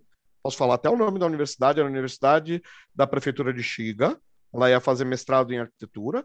Eu ia tocar a igreja como desce, em parceria com uma igreja da mesma região, da mesma província, e, e eu ia trabalhar de peão. É, não ia dar para ser jornalista em japonês, chegando lá é, falando o japonês que eu falo, eu sou N4.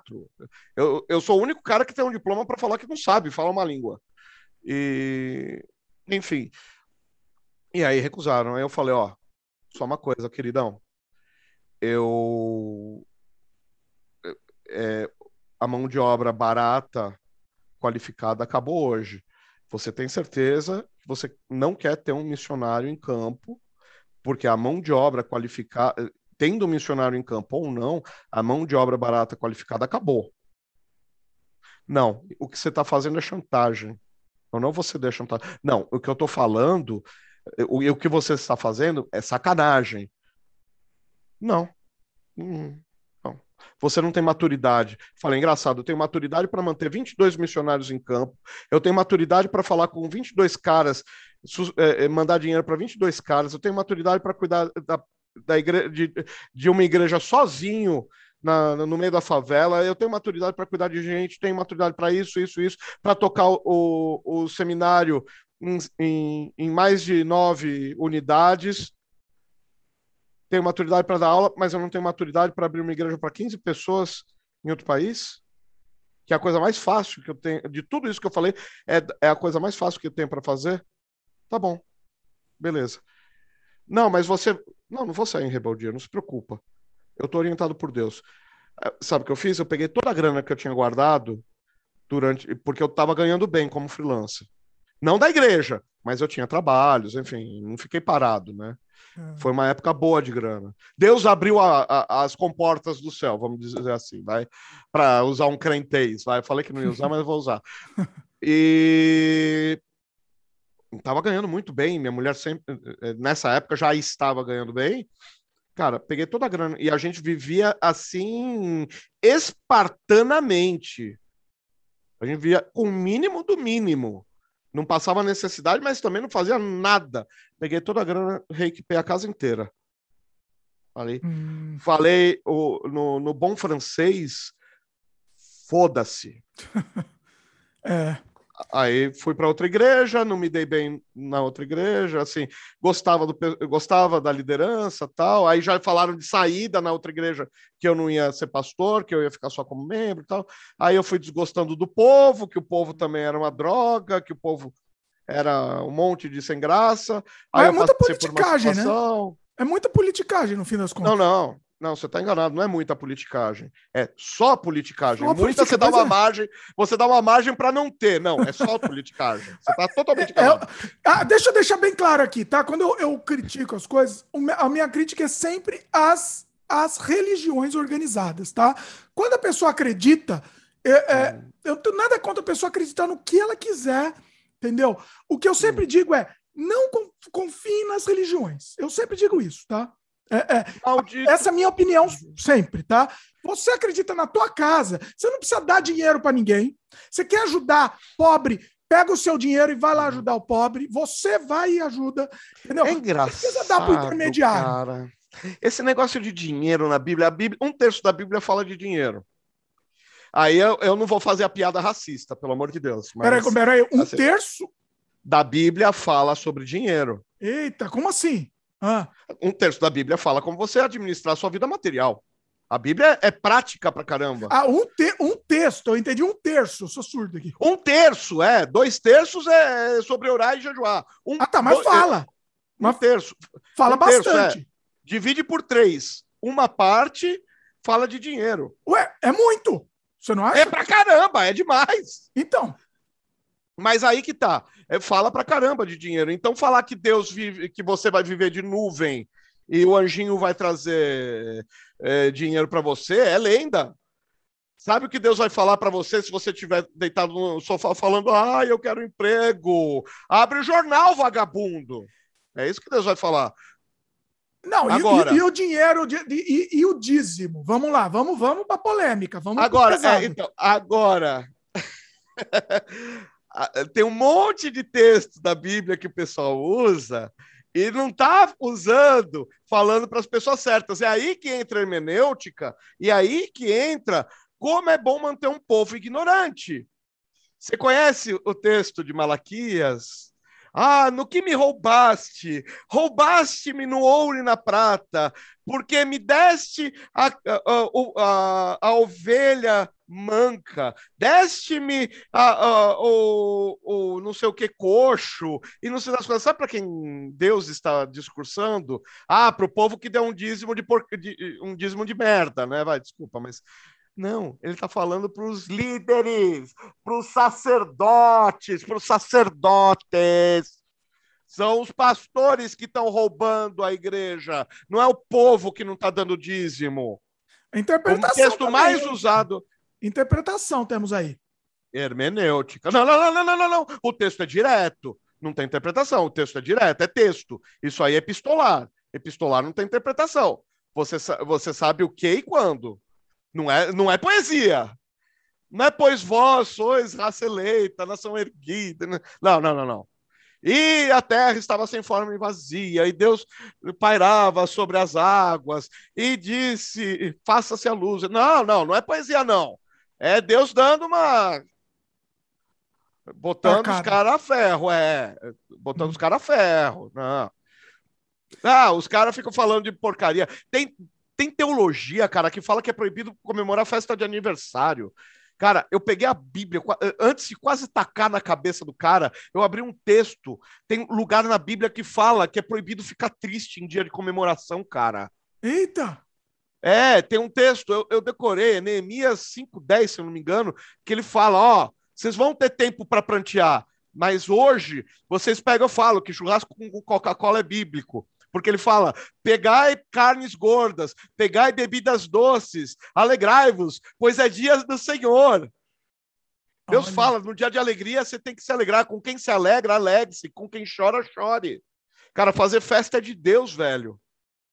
Então, assim, então, a Bíblia não é só porrada, não é só carcada. Calma, mas, mas volta pro dízimo aí. Eu quero. Eu quero ah, o dízimo, vamos voltar no dízimo. O dízimo é bíblico e o dízimo tem que ser dado. Agora eu vou dar dois parâmetros. Tem que ser dado?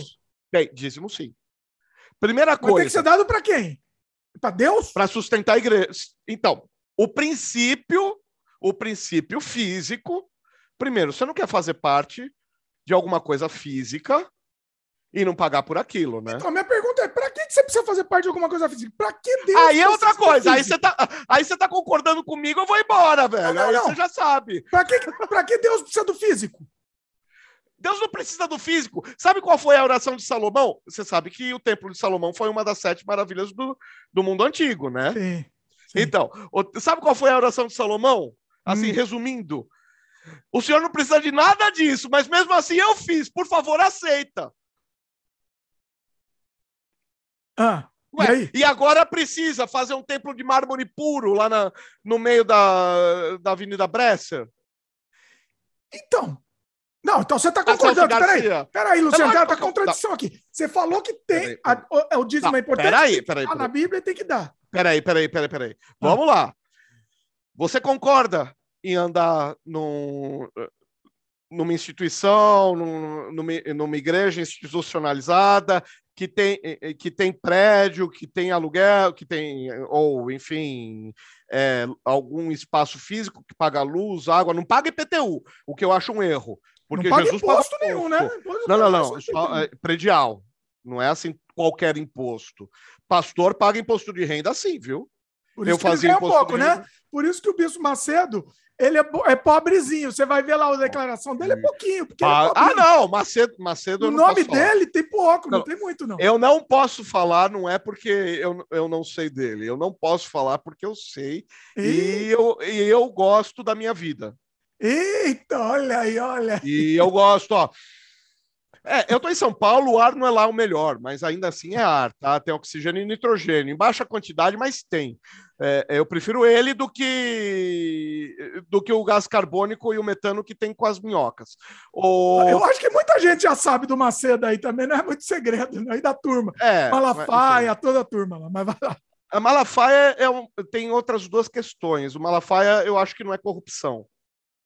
Eu acho, tá? Não estou defendendo Malafaia. O Malafaia tem umas coisas nos antigamente do Malafaia, é que os caras, meu, poder absoluto corrompe absolutamente, cara. E o Malafaia, ele tem um é. problema desde sempre, que ele perde o amigo, mas não perde a polêmica. E agora ele se deu a político, e, e ele, como político, ele é, um bom, ele é um bom pregador do evangelho. E agora ele usa, ele trocou a Bíblia pela, pela pregação, e ele, ele se tropeça, e a língua ficou mais comprida que o pé. Eu e... sempre. Ah, eu vou deixar bem claro, eu, eu considero o Malafaia um, um gênio. Eu, por quê? Da oratória? Ele, por quê? Porque ele fala absolutamente qualquer barbaridade com convicção.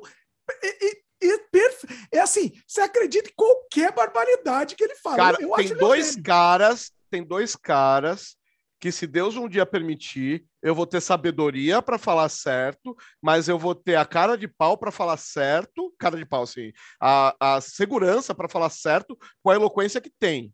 Um é Malafaia e o outro é Olavo de Carvalho.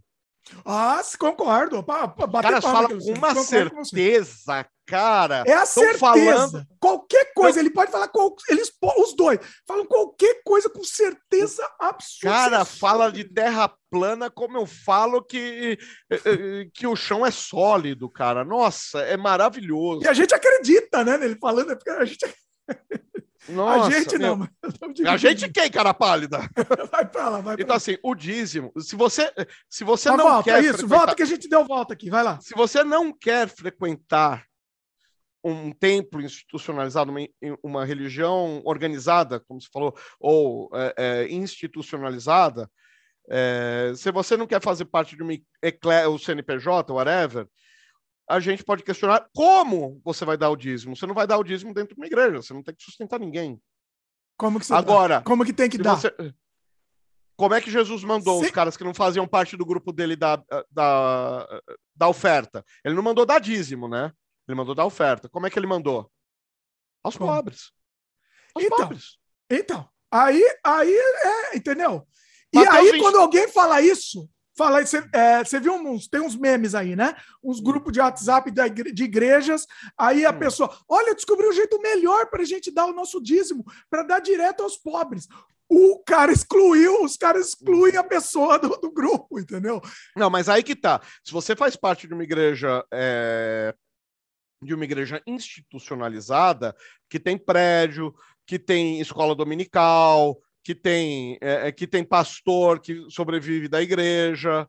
Mas não aí precisa, né? Uma... Vamos falar, não precisa, né? Aí eu quero ler um, um, aí eu quero ler um versículo que é a base do que, porque tem muita gente que pega um versículo e, e faz uma base teológica. E um amigo meu, muito mais sábio, muito mais velho também do que eu, ele ele falava, ó, oh, querido, só tem direito a uma heresia na vida, tá? Não pode duas, senão é pecado. É, mas uma pode. E a gente ria, lógico, porque é um absurdo. Mas eu gosto de pensar assim: 1 Pedro 2,9 está escrito, mas vós, vós quem? A galera da igreja, né? Isso aqui é uma carta, é uma carta aberta à igreja. Aí, aí chama isso, isso bonito, é uma epístola. Epístola de São Pedro à, à igreja. O que, que, é? Uma carta que o Pedrão mandou todo mundo ler. É, mas vós sois a geração eleita. Peraí, só sacerdócio... isso, isso tá na Bíblia? Tá, isso aqui eu tô lendo a Bíblia. Ah, tá. Vai lá. Eu tô lendo a Bíblia. Mas vós sois a geração eleita, o sacerdócio real, frisa o sacerdócio real, a nação santa, Nação Santa a gente pode discutir depois, que tem umas coisas meio cabreiras aí. O povo adquirido, adquirido que é uma coisa muito linda, é a parte mais bonita da Bíblia. Aliás, é o motivo de eu ser cristão, para que anuncieis as virtudes daquele que eu não gosto muito da palavra virtudes, mas está traduzido assim, dane é, daquele que vos chamou das trevas para a sua maravilhosa luz. O que, é sacerdócio real? Ele está falando para quem? Vós quem? Todos os crentes. O que é sacerdócio real? Sacerdócio é uhum. sacerdócio, é ser sacerdote. sacerdote. Quem é sacerdote? Quem é sacerdote? Todo é mundo. padre lá. Não! Não? Não existe na Bíblia sacerdote cristão. Todo cristão é sacerdote em si mesmo. Todo cristão é responsável por ser um sacerdote cristão. Ah, entendi. É o, é o próprio crente, vamos não dizer. Não existe pastor, não existe hierarquia na igreja. Na igreja primitiva, quando foi que você ouviu? Existiam os pregadores, os pais fundadores da igreja. Ia lá Paulo para Corinto, fundava a igreja de Corinto. E quem era o líder de Corinto? Ninguém.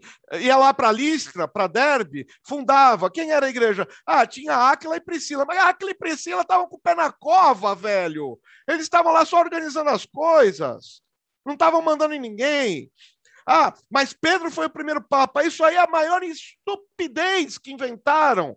Porque se você pegar o concílio de, de, de Jerusalém, Pedro e Paulo começam a bater boca, devem ter saído na mão, porque Pedro era nervoso pra caramba e Paulo era um baixinho esquentado que falava grosso pra cacete. E aí pega o, o, o, o judeuzão, que nunca levou desaforo para casa, que deu uma facada na frente de Jesus, e pega o baixinho esquentado, que também nunca engoliu sapo na vida, você acha que esses dois não se atracaram, não se pegaram. E aí, Lucas. Não, os dois saíram na porrada. Ô, Lucas, fala diferente. Fala mais leve. É, não depois, depois de não pouca discussão, depois de não pouco atrito, né, está na Bíblia assim, eu amo Lucas, Lucas é o melhor escritor da Bíblia. O, e aí, cara, e aí vem quem mandar, mandar na porra toda? Vem Tiago, irmão do Senhor. Tiago fala: não, chega, não aguento mais. A gente, vai, a gente não vai comer carne, a gente vai comer coisa feita de sangue e coisa enforcada. Agora, chega com esse negócio aí de circuncisão, chega com esse negócio aí de guardar sábado, chega com isso, com aquilo, com aquilo outro. Jesus morreu para a gente ficar preso a essa, a essa droga desse livro? Então morreu por nada. E aí, tá aí o primeiro concílio, o resultado do primeiro concílio. Então, Luciano, mas aí, aí gente, beleza. assim, o que eu não, não consigo entender, porque isso é, é isso que a gente tá, tá, falando em círculo, na verdade. Ah, isso é a minha leitura. Escolhe, algumas coisas saem. Não, não, mas isso é a minha leitura. É uma ah. leitura particular eclesiástica. Agora, meu, eu acho muito picareta, muito safado o cara entrar num prédio com ar-condicionado, o cara entrar, uh, querer um pastor que atende telefone 24 horas por 7 dias por semana, querer eh, que tenha hotline, querer que tenha escola dominical para os filhos dele com apostila e tudo do bom e do melhor, com salinha bonitinha, e não dá um puto de um dinheiro. E aí entra uma questão de isonomia. A igreja a igreja é extrato da sociedade. Se tem igreja de rico, não é igreja. Igreja é extrato da sociedade. E aí, como é que você dá isonomia ao dinheiro da contribuição? Pelo ganho. 10%. Acabou. Fim. Aí, quando fala de roubo, e aí eu bato forte. Bato forte, parece que eu saí da igreja ontem, né? Quando eu pregava, eu batia forte, eu falava, eu batia muito forte no dízimo. Na oferta, oferta de coração. E aí, onde é que está a teologia da prosperidade? Não é no dízimo, é na oferta. Ah, mas o que você está falando, Luciano, é só, é só semântica. O, o que interessa não é semântica. É importante o cara ter um compromisso de dar os 10%, porque os 10% é um dinheiro certo para sustentar a igreja, porque tem porque tem a, a, a administração eclesiástica. É importantíssimo. Agora, oferta, cara. O que eu já vi, o, o que eu tive de problema, porque a, a igreja lá, o cara ferrou a minha vida. O cara me colocou numa depressão, cara, que se não fosse minha fé, era todo dia eu planejo, todos os dias, durante uns três, quatro anos da minha vida, planejando meu suicídio, pensando uhum. em que hotel eu, pensando em que hotel eu ia me enfiar, como é que ia ser minha carta, qual ia ser o método, quanto tempo eu ia demorar para gravar a mensagem do suicídio para acharem meu corpo, para dar tempo de eu morrer. Tá? Uns hum. quatro anos assim, foi minha fé que me salvou. E foi por causa, foi por causa da igreja que eu ia morrer, e foi por causa de Jesus que eu não morri. Cara, então assim, é, são duas coisas distintas? Sim. Agora, falar de oferta é muito perigoso. Os caras arrancam o couro. A igreja que eu estava era um bando de filho de puta. Mas, cara, quando falava de dinheiro, o pessoal arrepiava. Várias vezes, não foi uma que a gente recebeu o pastor convidado. O, o, o pastor quis esfolar o porco e eu tive que pegar o telefone na segunda-feira e ligar membro por membro, falando: olha, aquela oferta, o senhor lembra quanto o senhor deu? O senhor quer de volta? Porque, meu, aquilo não é prática da igreja. Olha. Aquilo não é legal. É. Teve uma vez. Você é um, você, mas você é um caso especial. Ah, não, não. A igreja que eu fazia parte. Eu ia sob ordens do pastor. Não era eu. Não. Você acha que eu gostava de pendurar no telefone dois dias seguidos? Não, veja bem, ó, deixa bem claro. O cara deu eu... porque quis. O ó, cara é fraco de espírito, problema dele. Quando eu falo, quando eu falo dessa questão do comércio da fé e tal, eu quero deixar bem claro também que eu, eu tenho certeza, não é, não é nem que eu acredito, eu tenho certeza que existem muitas pessoas honestas, né? Cara, eu só andei com pastor pobre, cara. Eu sou um. eu sou um tonto. Eu não eu sei andei... quantos por cento são os honestos, mas eu, o que eu tenho certeza, o que eu, também outra certeza que eu tenho aqui, é que a cúpula não é honesta, Luciano. A cúpula. Ah, não, não. A cúpula... De nenhuma delas. Me defina a cúpula.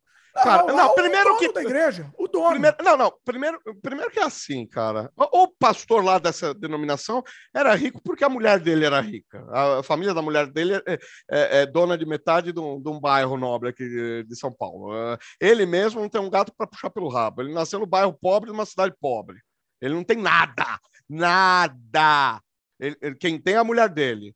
A, ele não tira nada. Ele tira um bom salário, daí, tirava, né? Quando eu administrava. Eu fazia o IR dele, cara. Eu sei.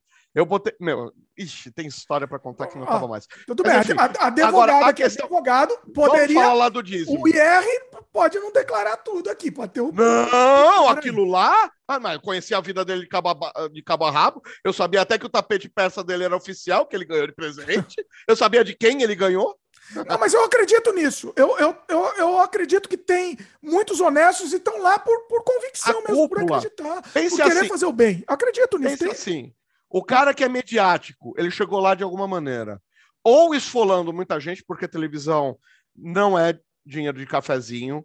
Desencana. Ele esfolou muita gente. Ele arrancou muito dinheiro. Muita gente entregou chave de carro, chave de casa, escritura. O cara depenou muita gente. Você está falando dos midiáticos em geral? Midiáticos, geral. Não, não, nenhum específico, nada. Assim, sabemos quem? Sabemos os midiáticos aí. Sabemos. E aí você fala, os midiáticos são eles. Assim, vamos falar de denominações. Tem denominações que pagam bem seus pastores por profissão de fé, porque um pastor não pode passar necessidade. Mas eu conheci um pastor. Você concorda que o pastor eu estou dizendo os midiáticos, né? Por, por tá. Bispo Macedo lá, o pastor, ele é descartável. Eu acredito que deve ter muitos pastores, não sei se... Que, Depende que... do pastor. É, eu não, tive o, um pastor, eu andei ah. com um pastor que se ele parasse de trabalhar na igreja, a igreja acabava. Ué, o cara fazia é que... compra de supermercado pro, pro fiel, cara. O cara não era pastor, o cara era pai dos então, caras. Então, mas, então, então, por isso que eu tô falando, existem esses que estão lá por uma convicção e estão sendo manipulados também. Entendeu? Eles Mas estão em pecado. Você quer que eu te diga uma coisa sobre a Bíblia? É aí que tá. A prática humana é, é, desvirtua qualquer prática espiritual, se quiser. Você sabe o que a Bíblia diz? Quem serve ao Senhor não pode ter propriedade. Aí, aí você lê a Bíblia, tem um trecho lá, os caras lá estão dando tudo para a igreja e a igreja redistribui lá na, na grande conversão em Jerusalém, da, do Pentecostes. Aí aparece um cara chamado Barnabé é, levita que vendeu todas as suas propriedades. É por isso que é importante ler o Velho Testamento. Levita vendeu todas as suas propriedades e entregou tudo aos pés dos apóstolos para ser dividido entre todos. Aí, sabe, faz aquele barulho de disco arranhado. Como assim Levita tem propriedade? Levita é proibido de ter propriedade. Levita é sustentado pelo Estado. Ele não pode ter escritura de nada. O cara era um picareta, velho. É, é. Assim, e aí, me explica como é que o cara quer. Eu sou, eu sou o ungido do Senhor, não posso ser tocado. E é dono de uma editora que tem patrimônio de 6 milhões de reais. Então, essas propriedades, vamos também dizer, vamos São um pouco pecado. Pro... Vamos São um pouco para o católico. Vamos para o católico. Ah, é, no caso, os padres eles podiam casar antigamente e decidiram que não pode casar para eles não deixarem herdeiros. Herança, sim. Certo? Herança, questão de herança. É. E padre missionário que abre mão de propriedade pode casar. Olha que genial! ah, como é que, pera aí, como é que é essa história? Padre missionário, eu conheci o padre casado. Padre missionário não reza a missa, é isso? Não, ele pode rezar, mas ele não tem paróquia.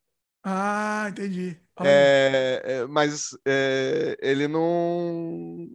Ele é itinerante. É como a gente fala pastor itinerante, tem o padre missionário. E, uh, mas ele não. Ah, não teve o, o, o, o Papa Francisco não falou: olha, é, se tem alguém que tem vocação, mas é casado, pode ir para a Amazônia que a gente banca. Pode levar a família para a Amazônia. Se é para pregar na Amazônia, se é para pregar no, na África subsaariana, se é para pregar na Malásia, em cantões, né? Pode ir que a gente banca a família. Vamos lá, agora então, já que você falou nisso daí, eu preciso tocar isso. Não, isso... Eu, eu, só sei isso. Eu só tá, sei que não, eu não, não, não. Calma. Eu quero sua opinião sobre outra coisa. Ah. a questão do, do aculturamento, da canonização do, de, por exemplo, indígenas radicalmente contra. Olha aí. O Luciano não dá para brigar com o Luciano, esse é o problema, tá vendo? Eu falei que ia ser chapa branca, cara. Não, o negócio é o seguinte: o indígena tá ocidentalizado, apresenta o ocidente logo de uma vez. Sabe? É, é o cara ir pro, pro supermercado de penacho é esquisito. Agora, o cara tá lá no meio do nada. Você vai lá, prega o evangelho, fala um negócio, fala, tá bom? Beleza, você apresentou Jesus. Não fica lá enchendo o saco. O cara foi lá montar uma Assembleia de Deus de tijolo no meio da Amazônia. Sabe o que os índios fizeram? Você sabe o que os índios fizeram? Transformaram o tijolo em terreiro. Fizeram lá aquela festa lá que eles fazem que pisa tudo lá, tal.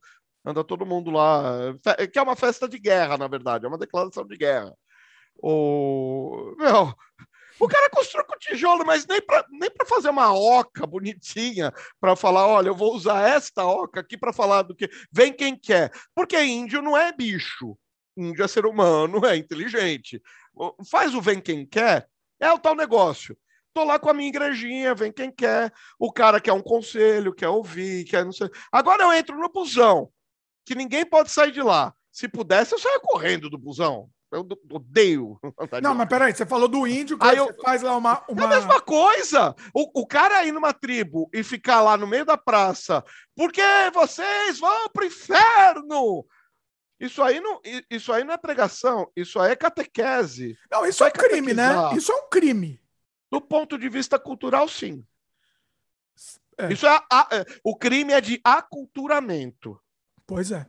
Deixa eu fazer um parênteses pequeno parênteses que tem relação a isso.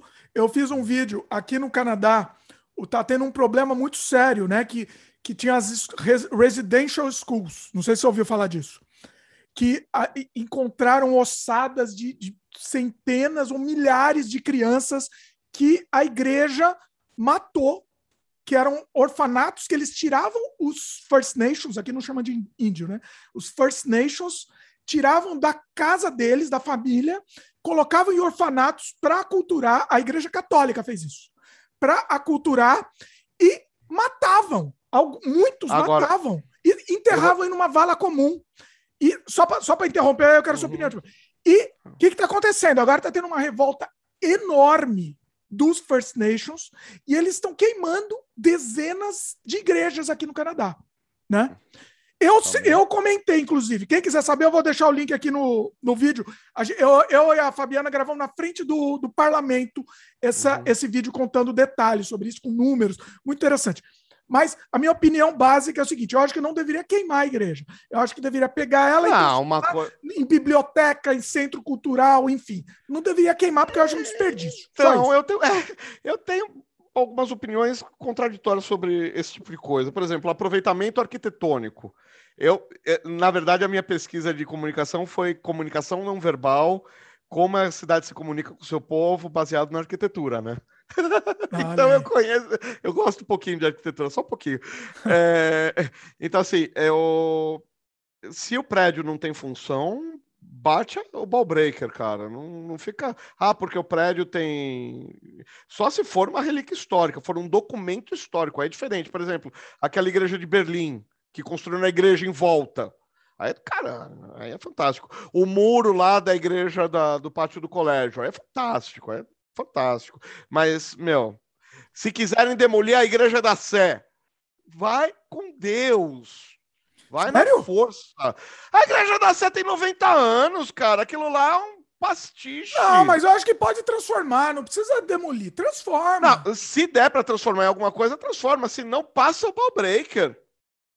Ah, eu não acho, eu não acho. Eu discordo de você, Luciano. Eu, eu acho que tinha que transformar. Não, Dá... Se der, porque é, é, é pedra. É, pedra é pedra, é inerte. Se der para usar, Ué, então ótimo. destrói as igrejas lá da, da Itália também, a mesma coisa. Não, então, mas aquilo. Peraí, peraí, peraí. Aquilo é documento histórico. Tem uma função. Ah, a aquilo tem uma é. função. A Sé também é. Tem 90 anos, ah, aquilo mas... tem 90 anos. Terminou de construir no, no quarto centenário. É, é isso, cara. É. Não, tira os vitrais, tira as esculturas, tira o que presta ali e passa assim, É que o Luciano, assim, acaba sendo tendencioso. Querendo falar mal da igreja católica, pode também. Não, não, não, não. Arquitetura, arquitetura. Cara, eu fiquei puto da vida quando eu fui para Munique e tinha uma ah. igreja gótica. Eu tava doente para entrar na igreja gótica, eu tava com. Eu tava fazendo missão. E os caras não deixaram. Você não vai entrar nessa igreja de perturbado. Ah. Mas você é louco que eu não vou. Eu não vou entrar. Eu tô entrando, Zé. Você não Mas tá vendo aquela, que é. Uma igreja, igreja gótica, do... cara, se liga. Não, não, aquela... não aquela do, da, do, dali, não, como é que chama? Da Espanha, aquela lá do, do Gaudí, né? É, do Gaudí, não, não é aquela, calma. Não, não, mas aquela também é um negócio assim. Ela vai ficar pronta, eu não lembro, daqui a 100 anos ainda. Ela... Aquela do Gaudí não nasceu homem para me tirar daquela igreja se um dia eu chegar perto dela. Mas você não pode entrar ainda. Eu não lembro se. O Katsu que eu não posso, eu entro e ninguém não, me tira. Eu fui, eu fui Bom, quando eu fui, pelo menos não podia entrar. Eu não entrei, eu só vi de fora. Mesmo. Ah, tá. Aí tudo bem. Acho que não podia mesmo. Aí, aí, a polícia coloca uma carabina na minha cabeça, fala de novo. Não, eu vou é, embora. Não, é uma parte, acho que é. Porque assim, ela não tá pronta, né? Ela não tá pronta. Não, mas tem vezes que eles deixam entrar. Eu acho que tem, tem uma lá. parte liberada, não sei exatamente. Eu sei que eu não pude entrar. Eu queria entrar, uhum. mas não pude. Não, mas... tem temporadas, tem umas coisas é, assim. É, não sei. É Agora, a questão é: ela, por exemplo, não tá pronta. E ela vai uhum. continuar consumindo muito dinheiro por, sei lá, mais de 100 anos, sei lá, entendeu? Cara, eu acabei de falar, eu aqui no Brasil, que não tenho nenhuma paixão pela Espanha, pelo contrário, cara, visitaria a Europa sem ir pra Espanha. Com oh, a Espanha é legal, hein? A Espanha vale a pena. Um todo mundo gosta, eu sei. Todo mundo gosta, até quem não gosta tanto de cultura que eu conheço é apaixonado pela Espanha. Fala que eu sou um idiota. Mas, enfim, eu vou. Não, mas você, vai, você, você muda de ideia. Se for, você vai mudar de ideia. Quando eu for pra Espanha, eu pago a língua. Por enquanto, eu não fui. Pois é. Quando eu for, eu pago a língua. Olha, entre. Ó, e, e, assim, eu fui pra, fui pra Itália, Espanha, França. Eu, eu, o que eu mais me senti assim, bem assim foi a Espanha. De... Ah, eu tenho um primo que é, é doente para morar na Espanha, cara. Ele foi uma meia dúzia de vezes. O... Mas, enfim, estava falando do, da Igreja Católica, você queria falar do patrimônio da Igreja Católica. Sim. Então, cara, eu acho, sinceramente, algumas coisas, por exemplo, os latifúndios. Demorou. Cara, mas demorou. Mas a Igreja Católica, hoje, 2021, tá quebrada ela não tem liquidez. Então, me surpreendi mesmo. Eu, eu achava que era mais. O Elon Musk e o Jeff Bezos têm mais dinheiro que a Igreja Católica. não, não, a igreja, a, a igreja não tem patrimônio para pagar o que deve. O Temos o um número de... aqui, ó. Eu, A gente falou no outro programa, mas eu, só para repetir aqui, porque a gente está falando do assunto. Uhum. A, o valor total das propriedades é estimado em 12 bilhões de dólares da Igreja Católica. Menos que Elon Musk. Tá lá falindo. Ah, não. Os caras têm um tri. A Igreja Católica tá para tá uma porcaria. Os caras, é. o Bradesco em 10 anos bate a Igreja Católica. Pois é, eu acho que eles administram mal o dinheiro, né? Basicamente é isso. É, sei lá, processo de pedofilia deve dar um prejuízo. Dá um, dá um pouquinho, né? É, pois é. É, tudo bem, né? E, e, e, esse assunto, que aí esconde-se, né? É que aí o Luciano vai concordar comigo, aí não tem jeito. Eu, que, eu, queria, eu queria bater de frente com o Luciano aqui. Bate de frente, fala, ah, sei lá, fala. Fala de Lilith, bate de frente. Ah, Eva não foi a primeira mulher, não foi mesmo. O é. que, que, a gente pode bater de frente aqui? Eu quero bater de Puta, frente. Tem tanta coisa. Ó, por exemplo, a Bíblia, o negócio lá da, da poesia, lá de Gênesis, ah. que fala lá. O, o, Olha o que é erro de interpretação de texto. É, a, a Bíblia fala lá, e Deus fez. É, a terra estava sem forma e vazia. É, primeiro fez-se a luz, aí Deus fi, é, viu que as coisas eram boas. E depois é que ele fez os lumiares, né? Estranho. Então é a luz do conhecimento e tal. Você tem que conhecer um pouquinho de hebraico, também faz parte de hermenêutica. Você tem que conhecer um pouquinho das línguas originais, que é hebraico, aramaico e grego. E grego tem que ser o coinel. Não adianta você ir lá ler a Ilíada do original e depois ler a Bíblia, você não vai entender nada. Olha aí. A Bíblia é popular, o, a obra grega, você vai ler as tragédias gregas, os épicos gregos, você vai quebrar a cara. Aí vai, sei, aí depois ele fala: homem, mulher os fez, mulher e homem os fez, homem e mulher os fez, os criou.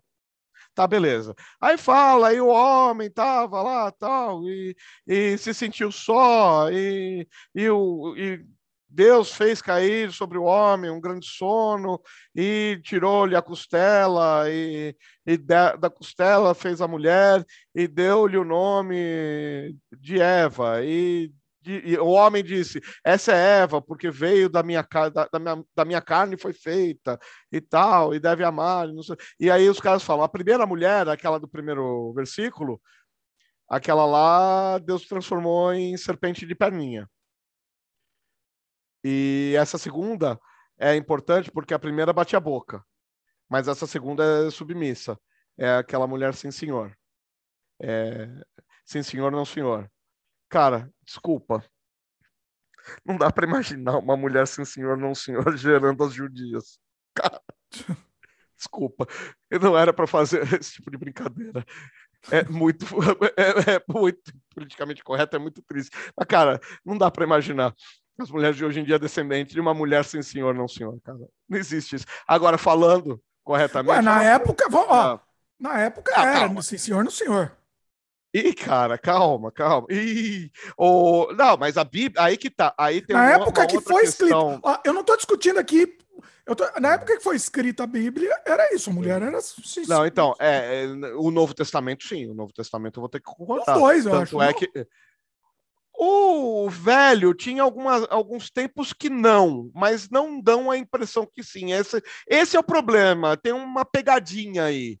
Porque, ah. É, é assim, aí, na verdade, isso é um erro de interpretação de texto, porque a, a tal do hiperônimo, ele falou de todas as espécies e chegou no homem, e Deus fez o homem. Mas aí ele explica como ele fez a humanidade. Ele fez primeiro o homem, deu um tempo, aí depois tirou uma costela, fez a mulher. Ele tá. só fez Eva, não tem Lilith. Tá, calma. Então, calma. Isso, isso na, sua, na sua opinião, é real. Não, não, não. Isso aí é poético. Não, o que, que é real, então? Não, real é que surgiu a espécie humana de alguma maneira, do pó da terra. Nós somos feitos de carbono, meu amigo. Você quer falar como, como a Bíblia? Você é feito do pó da terra. Você quer falar que nem o Carl Sagan? Você é feito do pó das estrelas. Você quer falar que nem um biólogo? Você é feito de carbono, enxofre, zinco, ferro, que mais? Oxigênio. E a idade? E a idade que foi feita? Não, a idade, cara. Ai, cara, cada então, teórico Luciano, fala mas coisa. é isso que eu te falo, meu, meu A querido. Bíblia não se presta a discutir isso. Então, mas se não se presta a discutir isso, por que, que se presta a discutir outras coisas? É isso que porque, porque tem uma economia da obra, tem um objetivo. O objetivo não é te ensinar ciência. Então, o objetivo... Você sabe qual povo... O objetivo é te ensinar a ter relacionamento com Deus. Você então, quer aprender ciência? Que que observa inventar? o céu. Então por que Oi? precisa inventar algumas, algumas, algumas histórias? Por que precisa inventar? Para você ter algum entendimento de como Deus pensa. Você não concorda então que se precisa inventar é para enganar? Para manipular? Não é um engano, é uma poesia, é uma é, é uma como é que chama? É cosmogonia. Você conta uma história. Primeiro, Gênesis Nossa, essa palavra tem... é bonita. Eu nunca ouvi essa palavra aí. Como é que é? Cosmogonia. É, é, como é, é, a criação de tudo, é como surgiu tudo. Vou até anotar é, aqui que eu normalmente, normalmente é uma forma poética de dizer. A forma do Carl Sagan, que era ateu, era dizer: nós somos feitos de pó das estrelas. É, é, é, uma, é uma. É uma Lindo! É uma poesia. Mas qual a diferença de falar pó das estrelas ou pó da terra? Cara, a Bíblia fala pó da terra. E Tá, mas assim. Então, assim, a, a, a data que tá na Bíblia tá errada. A da... Não, mas aí que tá. A Bíblia tem cortes. A Bíblia, por exemplo, vamos lá. A Bíblia tem genealogia. Você acha que a genealogia da Bíblia tá toda certinha, né? Sabe por quê? Não está. De... Ah, tô fazendo, para quem tá só ouvindo, eu tô fazendo que nem o Neil deGrasse Sabe por que não está? Porque não é o objetivo. É só, então... Ela só conta, ela só conta a, a, a genealogia de quem interessa para contar a história, de quem foi relevante para a história. É assim que você conhece, você conhece um pouco de teoria do conto? Teoria do conto, Edgar Allan Poe. Ah. Edgar Allan Poe, cara, outro ateu. Meu, Vai, fala aí. Hoje os teólogos vão pegar meu endereço para eh, mandar bomba, cara. Eu vou acordar com a porta cheia de. Vão jogar merda na porta da minha casa. fala aí, fala aí. Edgar Allan Poe fala o quê? Se não contribui com a história, não coloque na história. E aí ele explica lá o conto do outro, que ele faz os cortes. Sabe aquela coisa do Star Wars? A Millennium Falcon entra em, em hyperdrive e de repente ela está pousando no planeta. Pô, por que, que não ficou mostrando as quatro horas e meia de viagem em hyperdrive? Entendi, Eles você pula, papo, você, você vai direto, vai direto pro mais importante. O que interessa? É a mesma coisa. Não interessa saber na, na economia da obra, isso é, é, o Edgar Allan Poe chama de economia da obra. Não interessa saber na Bíblia, a, na economia da obra, da Bíblia, de qualquer livro da Bíblia, esse tipo de coisa. Agora, você pega a história de Davi, tem detalhes que você não tem detalhe da história de ninguém. Vamos lá. Por quê? Porque foi um cara importante, e foi importante saber como Davi pensava. Porque qual que era o epíteto de Davi? O homem segundo o coração de Deus. Então a gente tem que saber como Davi pensa, porque se ele pensa parecido com Deus, mesmo nas cagadas de Davi, ele pensava igual a Deus? Mas, não. Mas, Luciano, como que você pode saber como Deus pensa? Por... Eu, por eu vou ficar tão em loop aqui, mas eu não conheço. Mas tá em loop, por inspiração. Então, mas por que, que. eu não vou repetir a pergunta que eu fiz aquela hora. Ah, você me enrolou e não me respondeu. É uma que... Não, não é, não é uma enrolação. É uma questão de fé.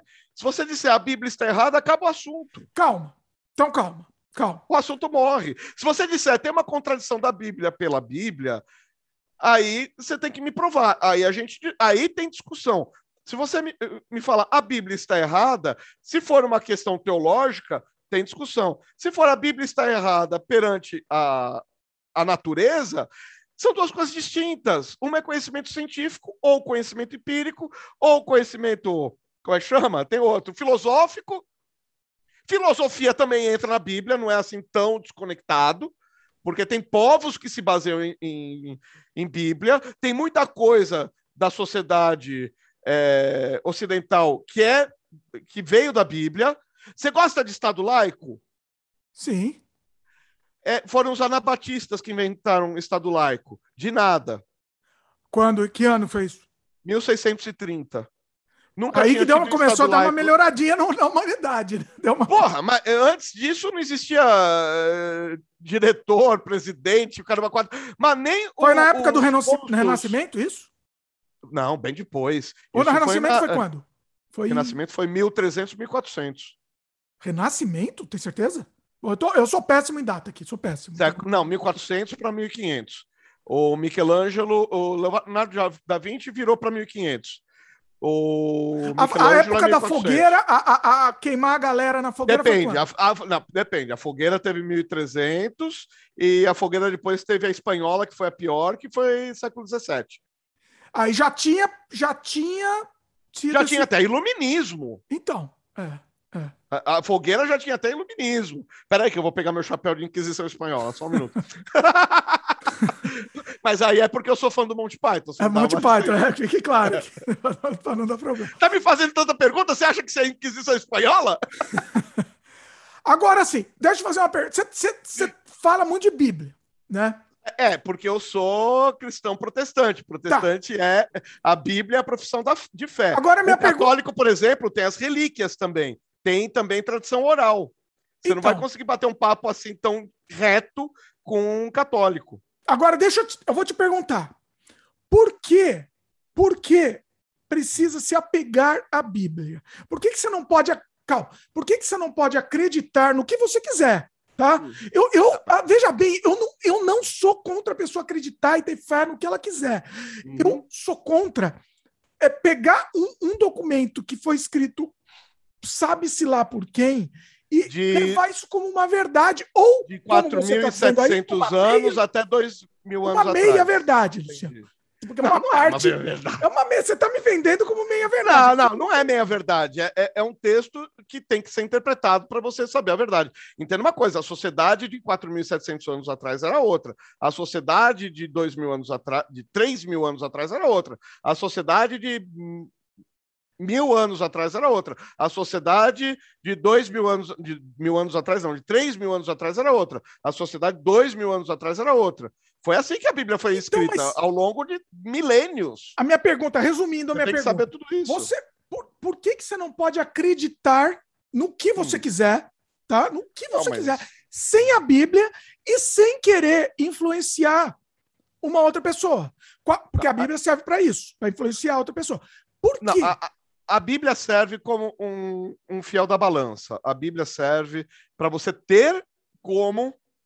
Primeiro, que é dali que sai a informação do que você do que você quer crer. Esse quer crer é, é muitas aspas, cara. Eu tive uma experiência de conversão espiritual. Eu não posso, e isso é uma coisa que eu sempre bati na cabeça de todo. Eu sou um péssimo apologeta. Você escolheu a, a pior pessoa para conversar sobre esse assunto para te convencer de algo. Eu sou um péssimo apologeta. Não, mas ninguém tá, ó, um fica, professor. Ah, uma pausa aqui, tá? Ninguém, esse programa não é não serve para convencer ou desconvencer ninguém uhum. aqui, tá?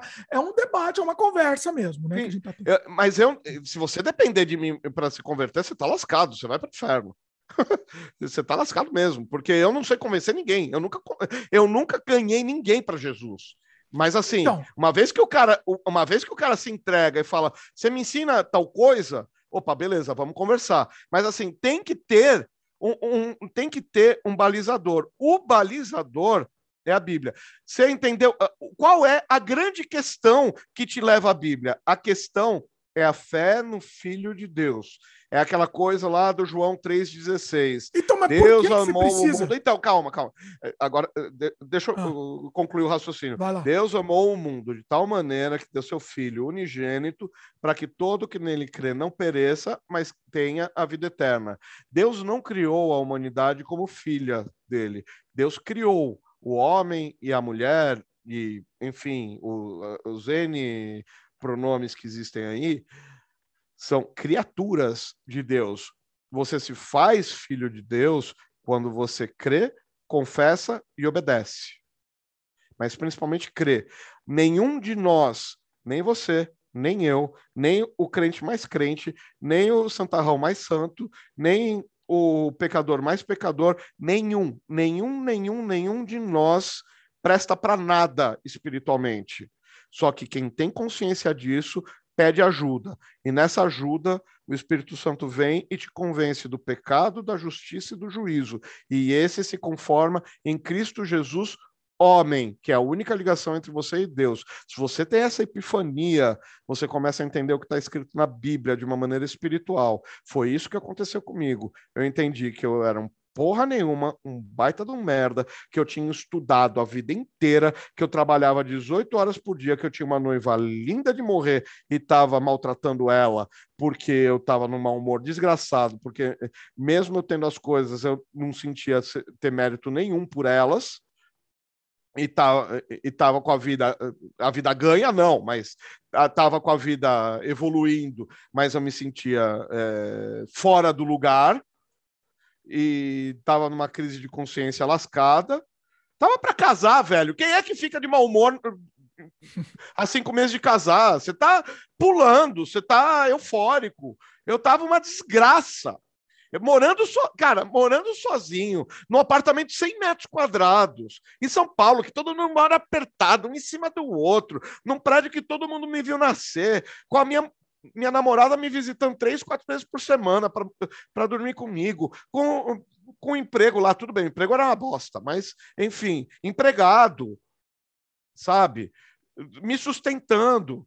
E, e, qual que era meu problema? Meu problema é que eu tinha uma inconformidade com o universo e eu entrei nessa epifania, entrei nessa, nessa onda que quando eu descobri dentro de Cristo Jesus, dentro de uma epifania, e isso não é de forma alguma reproduzível é entre o homem e Deus e mais ninguém. Eu não posso te, te convencer a se converter. Só Deus pode te convencer a se converter. E uma vez convertido, você vai ficar com uma sede de conhecimento, cara. Você sobe pelas paredes. E aí tem a Bíblia. E aí as coisas começam a fazer sentido. Mas se você não tem o conhecimento de que você, por mérito próprio, nunca vai alcançar nada de valor, e aí começa um monte de teologia, que aí é uma faculdade inteira para te explicar. Uma faculdade de quatro anos ela passa. Que aí começa a, a, a teologia das obras mortas, aí começa os, a teologia sistemática da, das características comunicáveis de Deus, aí começa a teologia da redenção, a teologia da justificação, Aí começa um monte de coisa. A gente falou de bibliologia um pouquinho, falar como é que a Bíblia foi composta, como é que se dá inspiração. Mas, cara, é, é, é, assim, não adianta o, o, o, crente. Ah, mas não tem esse tipo de orientação. As igrejas sérias têm escola dominical.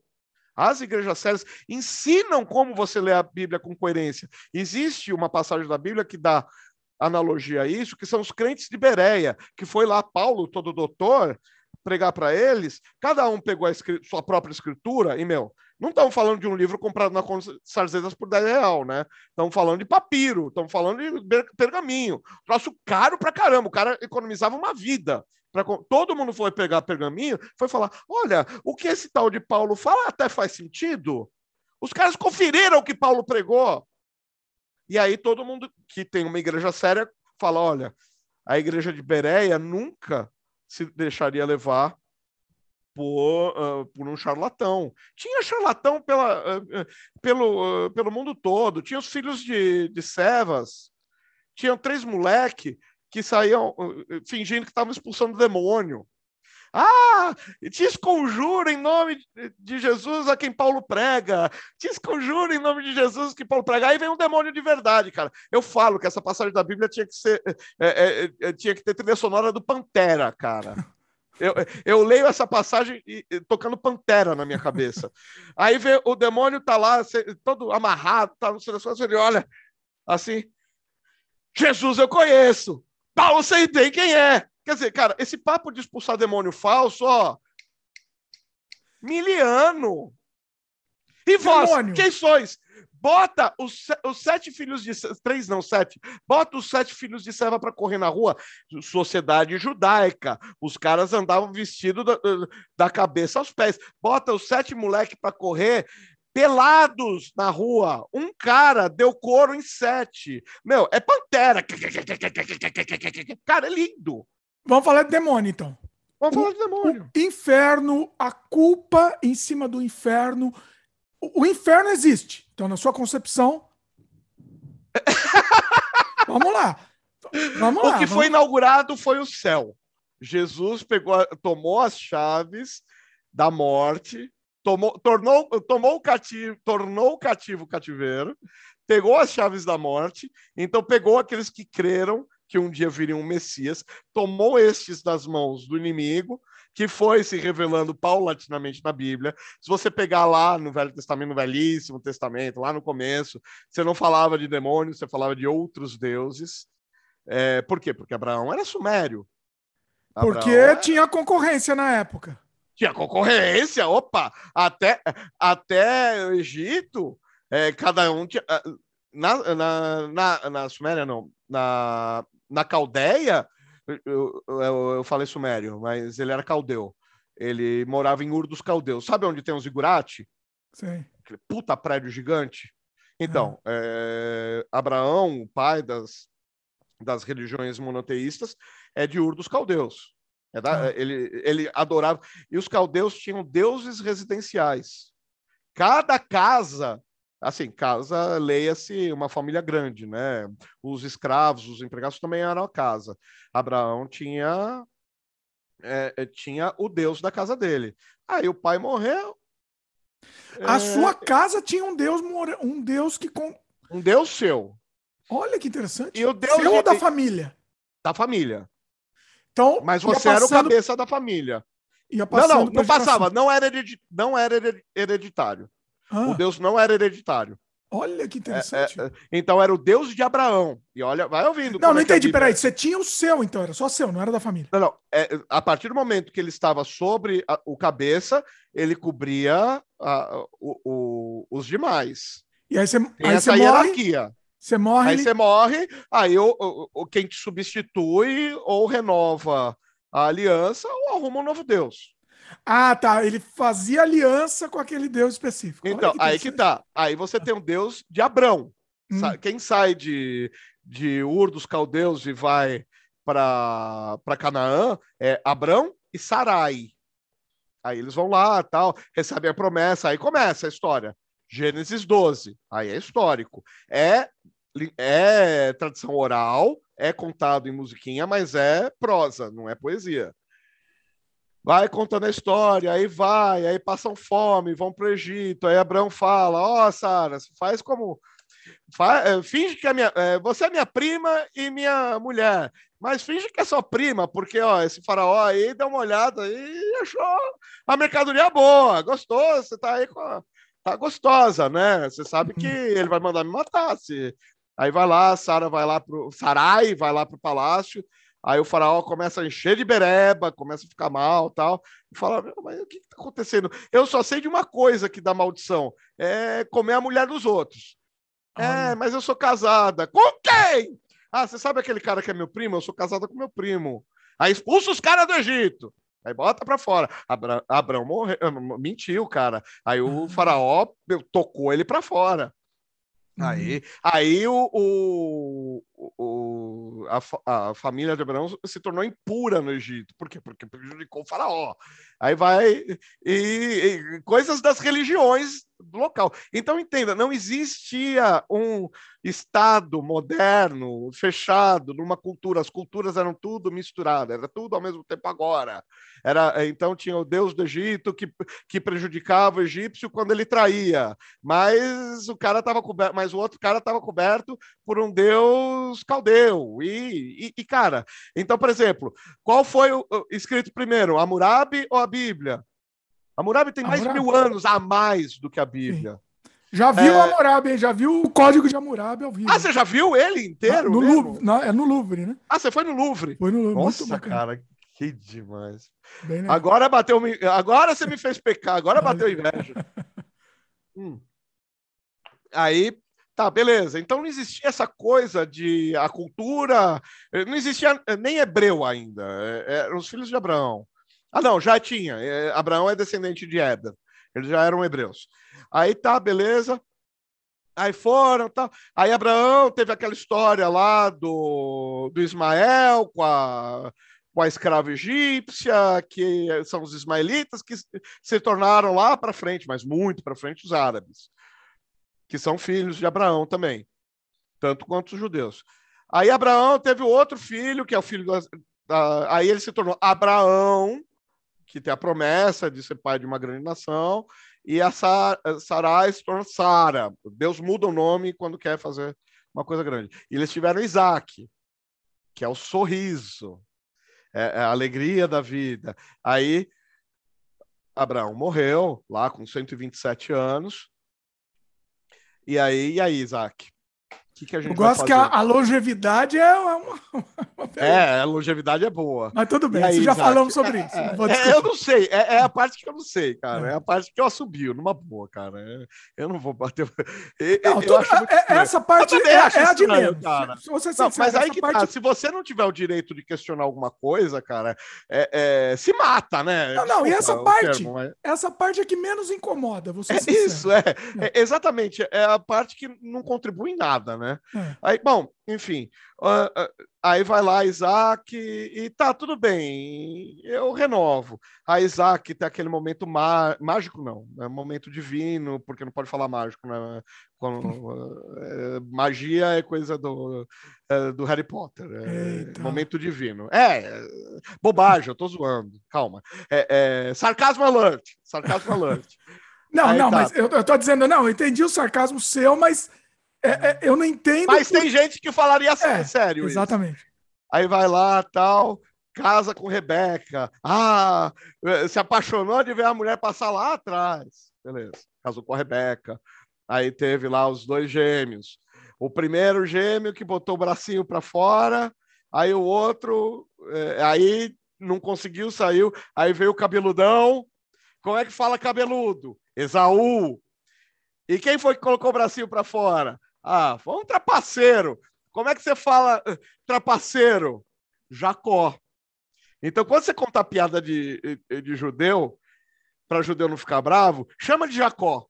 Pronto, não tem problema. Ah. E aí, Jacó é trapaceiro, enganador. E aí vai. E Esaú, não sei por que lá. Quer dizer, não sei, eu sei, mas enfim. Mas para encurtar a história, ele começa a fazer um monte de besteira, só pronta. E casa com mulher de povo esquisito, e começa a adorar Deus esquisito e tal. E o Jacó apronta várias. E toma a benção de primogenitura, e, e troca a primogenitura por prato de lentilha, em vez de dar comida para o irmão, é, a, a, a, troco de ver o irmão passar bem, não. não. Falar, ah, então me dá sua primogenitura. É, se eu não estiver vivo, não adianta nada ser primogênito. Me dá essa comida aí. E aí, meu, e aí fica bravo tal. Bom, resumo. É, tem uma outra saca, sacanagem que Rebeca faz em favor de Jacó e Jacó foge. E fica um tempão fora tal. Aí ele tem um momento com Deus, ele dorme é, usando uma pedra como travesseiro, vê a escada para o céu, anjos subindo e descendo, e reza a lenda que ali, naquele lugar, seria construída uma cidade chamada Hebron, que depois seria rebatizada como Jerusalém, e que ali, exatamente naquela pedra, seria o templo que seria construído lá, o templo de Israel, e muda o nome de Jacó para Israel. Ah, mudou o nome. Mudou o nome para Israel. Olha e que tem a ver com estrela, tal, a, grande bênção, etc, etc. E, e, e Jacó fez um acordo lá na, com o sogro dele, que ele queria pegar uma filha, só que o sogro dele era uh, o Labão, mas era um lambão. Não sei se usa essa gíria em outros lugares, mas é, é um, tra um trapaceiro pior que trapaceiro. É. Aí, é aí que eu falo, você vai falar de, vai falar de genética, cara. Aí é que eu levo porrada. Não é genética, é fé. Aí ele fazia as tirinhas de bambu lá para cabra ver, para ovelha ver. Aí nascia a, a, ovelha manchada. E aí o, o, Labão queria ficar só com as ovelhas brancas. Aí a ovelha manchada ficava pro, pro Jacó. Aí o Jacó é, ficava com mais ovelha do que, do que o Labão e tal e tal. Enfim. Aí Jacó casou, trabalhou sete anos e casou com a Lia. Ele falou: Ei, não quero aí a vesga. Que a Bíblia fala que ela tinha olhos caídos. Olha. E aí tem gente que fala, ela é vesga. Não, não era vesga, ela tinha. É, podia ser. É, ou meio. Semblante meio... caído. Não, semblante caído. Ela era é. cara de chata. Chato. Cara é, de. É, é, boi que derruba. Uh, boi sons. Cara, eu acho que era boi sons, mas enfim. Mas, é, é, olhos caídos. Aí. Tá, tudo bem, agora já peguei, né? Agora já tive noite de núpcias. Mas eu ainda quero a Raquel. E, e aí, que faz? Não, faz o seguinte: pega a Raquel também, mas você já pega já. Vamos fazer um acordo bom aí. Eu não te engano mais. Você pega a Raquel já, já pode ir lá. Garante, já carimba. Mas você trabalha mais sete anos. Hum. É, bom, já que eu quero Raquel mesmo, né? Pera, quem que tá eu, falando isso com ele? O sogro. Tá negociando ah, tá, a filha. Tá, ah. tá, negociando a filha. Ah. É, é pra. É, é, é eu tô é, é uma história, é uma tá história. É uma Horrível. coisa light. Uma coisa light. uma coisa. O cara negocia uma filha e dá a outra. E aí Nossa. negocia a primeira, renegocia a primeira. É. É, é, pouco trapaceiro, né? Light, total. Fofo. Fofo. Fofo. Fofo. É, super, super feminista. Me, meigo, negócio meigo. É, é meio. Aí ele fica lá trabalhando mais sete anos. Chega uma hora que o Labão tá enchendo o saco demais, ele pega tudo, vai embora, tá cheio de filho já. Ele faz filho com as duas e com mais duas escravas também o, o Israel lá, o Jacó. Oh, esse aí, esse aí não é fraco, não. Esse aí... Não, não é fraco. Ele faz, ele faz nessa época, é, ele faz dez filhos. Aí depois que ele foge, ele faz mais um. Olha. Que é o tal do, do que é, o tal do José. E aí depois ele faz o último, que é Benjamim. Uhum. Aí o José vai, aí enfim, as 12 tribos, aí o José vai para o Egito, tem toda a história do José e tal. É só para dizer que aí os filhos de José é, são Efraim e Manassés, e aí são os nomes das 12 tribos de Israel, que a gente sempre ouve falar, são os filhos de Jacó. Então, quando você fala do, de Abraão, Abraão não é judeu, os judeus são os tataranetos de Abraão. Porque tem Abraão, quando você fala no Velho Testamento, o Deus de Abraão, Isaac e Jacó, é porque Abraão fez um acordo com Deus. Aí o acordo foi renovado em Isaac e o acordo foi renovado em Jacó. porque senão ficaria só com Abraão. Entendi, mas peraí, eu não entendi. É, você contou essa história. Porque era gente... diferente. É, não era um Deus universal, como a gente entende hoje. Ah. Não era um Deus para todo mundo. Isso para dizer que a, a, o entendimento é, é, da religião era uma coisa muito mesclada. não, porque eu tinha. A pergunta era do, do, do demônio. Inferno. Ah, tá. Então, eu ia chegar lá. Porque eram todos os deuses a mesma coisa. E às vezes os deuses se enfrentavam. Ah. Aí pula tal, chega no Egito. Tem o Kratos, né? Cuidado com o Kratos lá, porque. É. Aí desceu. O Luciano não entendeu minha referência aqui. O Kratos, Kratos, sim, God of War. Os querido Kratos aqui. Tá aqui. sim, eu entendi. Eu joguei aqui. também, tá? Ah, bom. Eu sou Esse, pelo amor, de, pelo amor de, de Zeus aí. Pelo amor é. de Zeus, Luciano. Pelo amor de Diaga, pronto. para não ofender ninguém. O, então, é o. Aí José desceu para o Egito, tal, desceram as tribos, desceram a família, mas não podia ficar lá na, na capital, então ficaram numa cidade afastada, porque eles eram impuros, porque eram impuros, porque Abraão lá atrás aprontou, né? Mentiu. Então ficaram lá, tal, passou, passou, passou, que viraram escravos, venderam a liberdade deles. Não foi assim, os, os maléficos, os vilões egípcios é, é, escravizaram os pobres, coitados hebreus. Oh, não, eles venderam a liberdade. Mas peraí, Luciano, você está me enrolando. E o demônio? Eu quero saber do demônio. A primeira briga dos deuses. A hum. primeira briga foi lá as dez pragas do Egito que o Moisés ah, teve... o cajado. Então, peraí, tinha mais deuses, então existiam? Tinha os deuses do Egito. Mas existe, na sua concepção existiam? Não, na minha concepção é uma leitura deles. Não, não, Deus... Deus criador do céu e da terra e de tudo que nele há, o, o, o Deus onipresente, onisciente, e, onipresente, onisciente, onipotente e onipotente, só Jeová.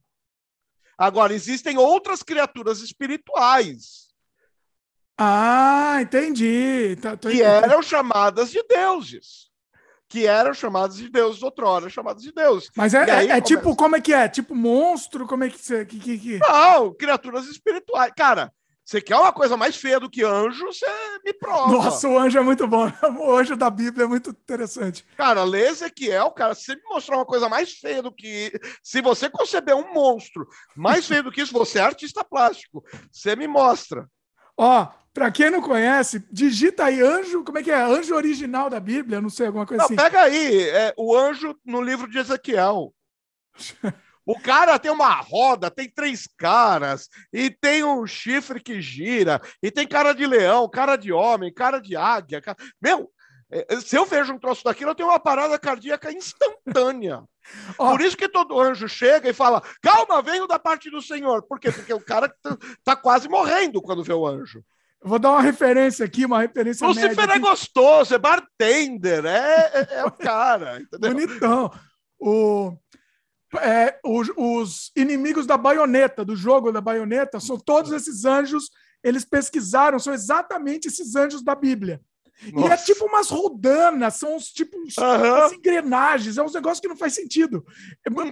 Dá uma olhada nos inimigos da baioneta do jogo. Seis asas. É Ele original. usa duas para cobrir o rosto, duas para voar, duas para cobrir não sei o quê. Cara, Muito louco.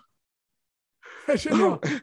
Então, imagina o cara tendo uma visão dessa e não conseguindo fugir, porque ele está em visão, ele não está com as pernas dele.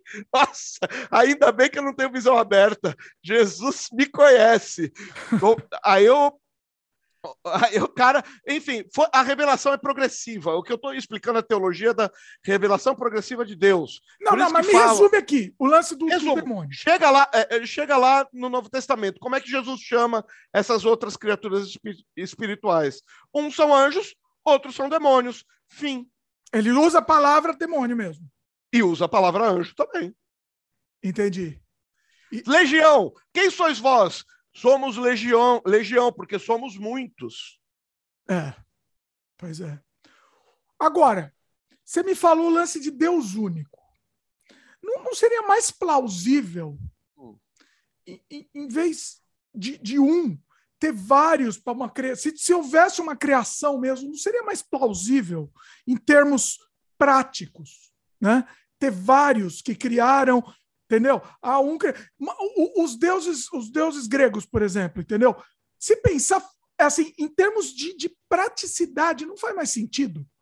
Então, cara, eu, eu não sei interpretar muito bem isso, porque aí entra o Luciano um pouquinho mais. É, é, é, aí me confunde um pouco é, com a minha parte. Aí, eu, aí é uma limitação minha, tá? Aí eu, é, eu, tô, eu aí eu tô me colocando como um ser humano. Plausibilidade, assim. Aí eu tô me colocando como um ser humano mesmo, que tem limitações. Eu tenho uma limitação inteligível, que aí eu estudei matérias exatas também, né? Matérias. Eu estudei a, a, a criação é, científica da, da natureza.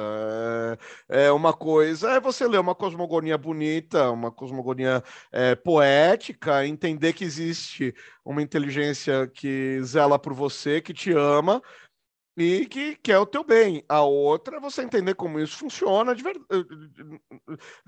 a olhos vistos.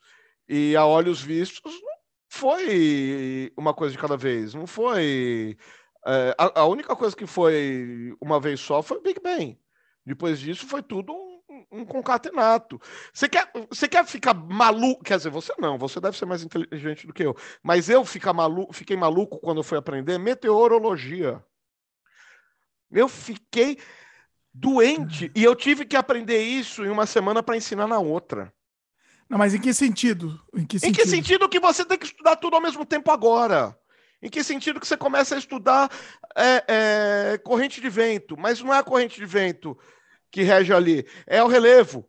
Mas o relevo não esfria. O que esfria é, é, é a densidade é, de vegetação. Mas para ter densidade de vegetação, tem que ter aquífero, você tem que ver a, a, o regime de água, tem que ver a distância da, do oceano. E aí você vê a distância do oceano, você vê o quanto de vento que vem. E aí você tem que ver a altura. Aí você faz, ai meu Deus do céu, por onde eu começo? Você não começa. Tá tudo relacionado, né, na verdade. Tudo relacionado, tudo é. ao mesmo tempo.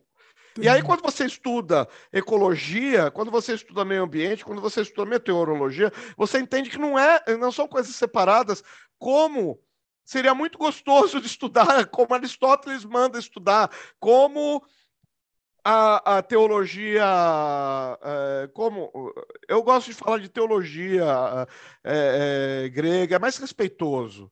É, a teologia grega. A Olha teologia que interessante! Você é a única pessoa que eu ouvi chamar de teologia grega. é interessante. É, acho que gostei que os tá? gregos criam. Para você, Luciano. Aqui. Eu posso, eu posso falar que é mitologia grega porque ninguém mais crê em Hera, em Zeus. Então, em em, em Apolo. Mas, não vou ofender ninguém. Mas agora em Urubá tem um monte de gente que crê. Eu cria até, até 15 anos atrás, entendeu? A gente, deixa eu perguntar, não, não podemos chamar de mitologia católica. Você, você não. É, é, cara, eu vou fazer isso a noite inteira. Mitologia é um termo antropologicamente correto, mas se você disser isso para alguém religioso, você vai tomar uma porrada. Se você disser isso para alguém que está estudando, um seminarista, um padre, beleza. Se você falar isso para um fiel, você está lascado. Porque para ele, mitologia é, é, é, de mito. E mito é uma historinha da carochinha. Não é um, um, um mito constituinte. Não é uma história que constitui toda uma, uma civilização. Ele não vai entender dessa maneira. Aí você está lascado. É, como eu disse uma vez, eu fui tentar perguntar para o pastor como é que fazia a coisa lá da Santa Ceia. E eu fui tentar ser o mais respeitoso possível. Como é que você chama uma coisa que você faz dentro de uma religião? Um ritual. É o termo técnico para um, um, uma atitude dentro de uma religião. Falei, Sim. como é que se dá, pastor, por gentileza, como é que se dá o ritual que nós vamos fazer amanhã? Que ritual, meu irmão? Tá achando que tá na macumba? Como assim? É exatamente a minha pergunta. Não, eu quero ser respeitoso. É que eu, não, eu acabei de chegar, eu não sei o que eu faço, eu não sei como falar. Qual é o nome? Não, sacramento. Como assim? Tá vendo? É isso, é isso que. que, que acaba... Esse tipo de ignorância é que arranca os caras do evangelho. Sabe por quê? Porque Jesus mandou fazer isso? Lógico que não. Jesus mandou. Aliás, até o Paulo, que era despirocado, falou: quando você encontrar alguém para explicar, explica como se estivesse explicando para o teu pai. Uhum. É assim, cara. É tudo com calma, é tudo paulatino. Eu é que sou um, um bicho despirocado e começo a, a, a, tal e mexer os braços e daqui a pouco eu decolo, né? Mas o certo é paulatino, é devagarinho, é sério, é, é, é, é dando exemplos dentro da. É Paulo Freire, entendeu? É falando dentro da sociedade. Jesus e aí foi cancelado, agora foi cancelado, Luciano. Acabou. Jesus era Paulo Freire. Jesus ia falar de, de peixe com pescador, ia falar de agricultura com agricultor, ia falar de dinheiro com, com, com cobrador de imposto. Eh, Paulo Freire, aliás, Paulo Freire falava de Jesus pra caramba, viu? Olha aí. Não, não sei se ele tinha fé. Eu acho, cá entre nós, eu dou um chute. Eu acho que não. Eu também acho. É. Mas que ele admirava o homem. Monty Python. Eu vi uma hum. entrevista do Monty Python que eu vou fazer uma live do Monty Python, não esta quarta-feira, na outra. Não, já tá é... no ar, então. Provavelmente quando lançar já Não, tá é live, é ao vivo. Não, então, eu tô dizendo aqui, aqui a gente ah, tá, tá, live. O Luciano ah, tá, esqueceu. Ah, tá, então, provavelmente vai lá no canal, canal do Luciano, já tá no ar lá. Ah, tá. Então, a, a gente falou lá, a gente falou no Amanhã é Ontem, e, e, falamos lá, tem uma entrevista no Monty Python que o cara fala: ah, vocês queriam fazer o que da vida do, de Brian? Ah, a gente queria fazer é, um Jesus um Jesus que tem trava de falar em público. A gente queria falar aquele cara que não é gago, mas ele. Uh, mas a gente viu que, cara, não tem nada para tirar sarro de Jesus. O que ele falava faz sentido. Monty Python, velho. Os caras tiram sarro de tudo. Ah, o cara, o que ele falava era coerente tem. Então, sabe o que a gente pegou? A gente inventou um perdedor que tem uma vida paralela de Jesus. E aí funcionou. É. É. É, eu, a gente até já conversou, não lembro se a gente conversou num, em outro, até para fugir um pouco também até de, de, mais polêmica, né? Mais problema. Não, é, a, a, gente está aqui para polêmica, cara. A gente tá aqui pra... Não, não, ele. Eu tô aqui para apanhar. Python, Monte ah, ah, não. Uh, Luciano, vamos fazer o seguinte: eu tenho um monte de perguntas, nosso programa já está gigante. Eu tinha um monte de perguntas para te fazer aqui, que eu falei que ia fazer. E tinha um monte, tinha um monte. Quero, Vai, quero... ping-pong. É, vamos fazer um ping-pong. Vamos fazer o seguinte: vamos fazer um intervalo rapidinho, vamos nos recompor aqui, aí a gente já volta. Pode ser? Pode, então claro. Então, voltamos já. Estamos de volta. Tudo bem? Todos recompostos aqui, né, Luciano? Estamos, estamos tranquilos. Ai, relaxado. Ah, vou falar uma coisa para vocês. É, é, é, é, difícil fazer programa longo assim, é difícil. Não, é, é, é gostoso, mas. É, gostoso, mas, é difícil exige. biologicamente, fisi fisiologicamente. exige um pouco. Bom, vamos para o bate-bola então? É isso. Seguinte, tem um monte de pergunta, muitas delas eu fiz também para o Guilherme, uhum. tá? E aí eu vou querer a sua, a sua versão tá? Uhum. E, e depois também tem algumas perguntas que eu peguei que, que, que foram de ateus fazendo uhum. para, para, para cristãos, né? Na verdade. Fala Perfeito. crente, mas na verdade cristãos. Beleza? Beleza. Então vamos lá. Ah, antes dessa pergunta, ah, eu fiz também para o Guilherme. Ah, que só que fazer cê... uma curiosidade. Você ah. sabe por que, que eu gosto de falar crente? Por quê? Porque é análogo a cristão. Porque cristão vem de Christian, que é Cristinho. Os caras olhavam na rua, os caras imitando o comportamento de, de Jesus, falavam: ah. Olha, o cara é um cristinho! Olha que idiota, ele é um cristinho! Ah. E aí, ah, Christian, Christian, ó, oh, legal, é. E aí virou cristão. E aí, Quando foi isso? Quando? Isso, igreja primitiva, anos 60, anos 50, Olha da era cristão. E aí, aqui no Brasil, 1950, 1960, não era protestante, era crente. Ai, aquele cara é crente. Você sabe que evangélico aqui em São Paulo não conseguia nem alugar casa, porque era excomungado. Olha! Ah, é, porque era o, o, o, certo, vamos dizer assim, na época era ser, era católico. ser católico. A minha avó tinha uma, uma frase que era o padrão né, da época. Ah, aquela pessoa lá não é muito católica. Né? Quando você é quer falar isso. que uma pessoa não era lá essas coisas? Minha avó uhum. falava isso, ah, a pessoa lá não é muito católica. Não é de confiança, não é, é católica. Não é de confiança, é. Uhum. Pois é. Gostei dessa história do, do, do... E o crente, so... é por isso que o crente ainda tem essa carga hoje em dia, então, a palavra crente. É por isso que quando eu, eu era da Umbanda, eu também falava, eu sou macumbeiro, por quê? É para peitar mesmo. Outro dia é, eu tava falando, porque quando eu fazia minhas macumbas, aí tinham dois umbandistas, estavam num ônibus de viagem, os caras, ei, qual é? Falei, ó, oh, meu amigo, quanto tempo você faz as tuas? Ah, eu já faço há sete anos. Eu fiz durante 12. Eu tenho uso capião. Fica quieto aí na tua.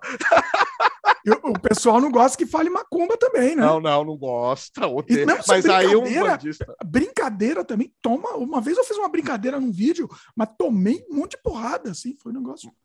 Mas o umbandista não fala macumba, ele não gosta de ser chamado de macumbeiro também. Sim, pois é. O crente não, o crente estufa o peito ou que é o cristão protestante ou reformado, porque o, o, o, reformado se autodenomina reformado e chama o católico de, de, de romano. E aí o romano se autodenomina católico e chama o reformado de protestante. Ah, olha. É todo nome, né? É uma, é, uma, é uma, uma cisão absurda aí também. Né? É, é, Mudou a história do Ocidente, né? Pois é. Bom, uh, eu tenho várias perguntas aqui. Uma delas é, é, não, não, é, não fazia nem parte, mas também vai entrar aqui. Você ah, falou né, de criança, tal, de, de, de, de aprender ou tal, quando era criança. O que, que você acha do conceito de ensinar religião para criança?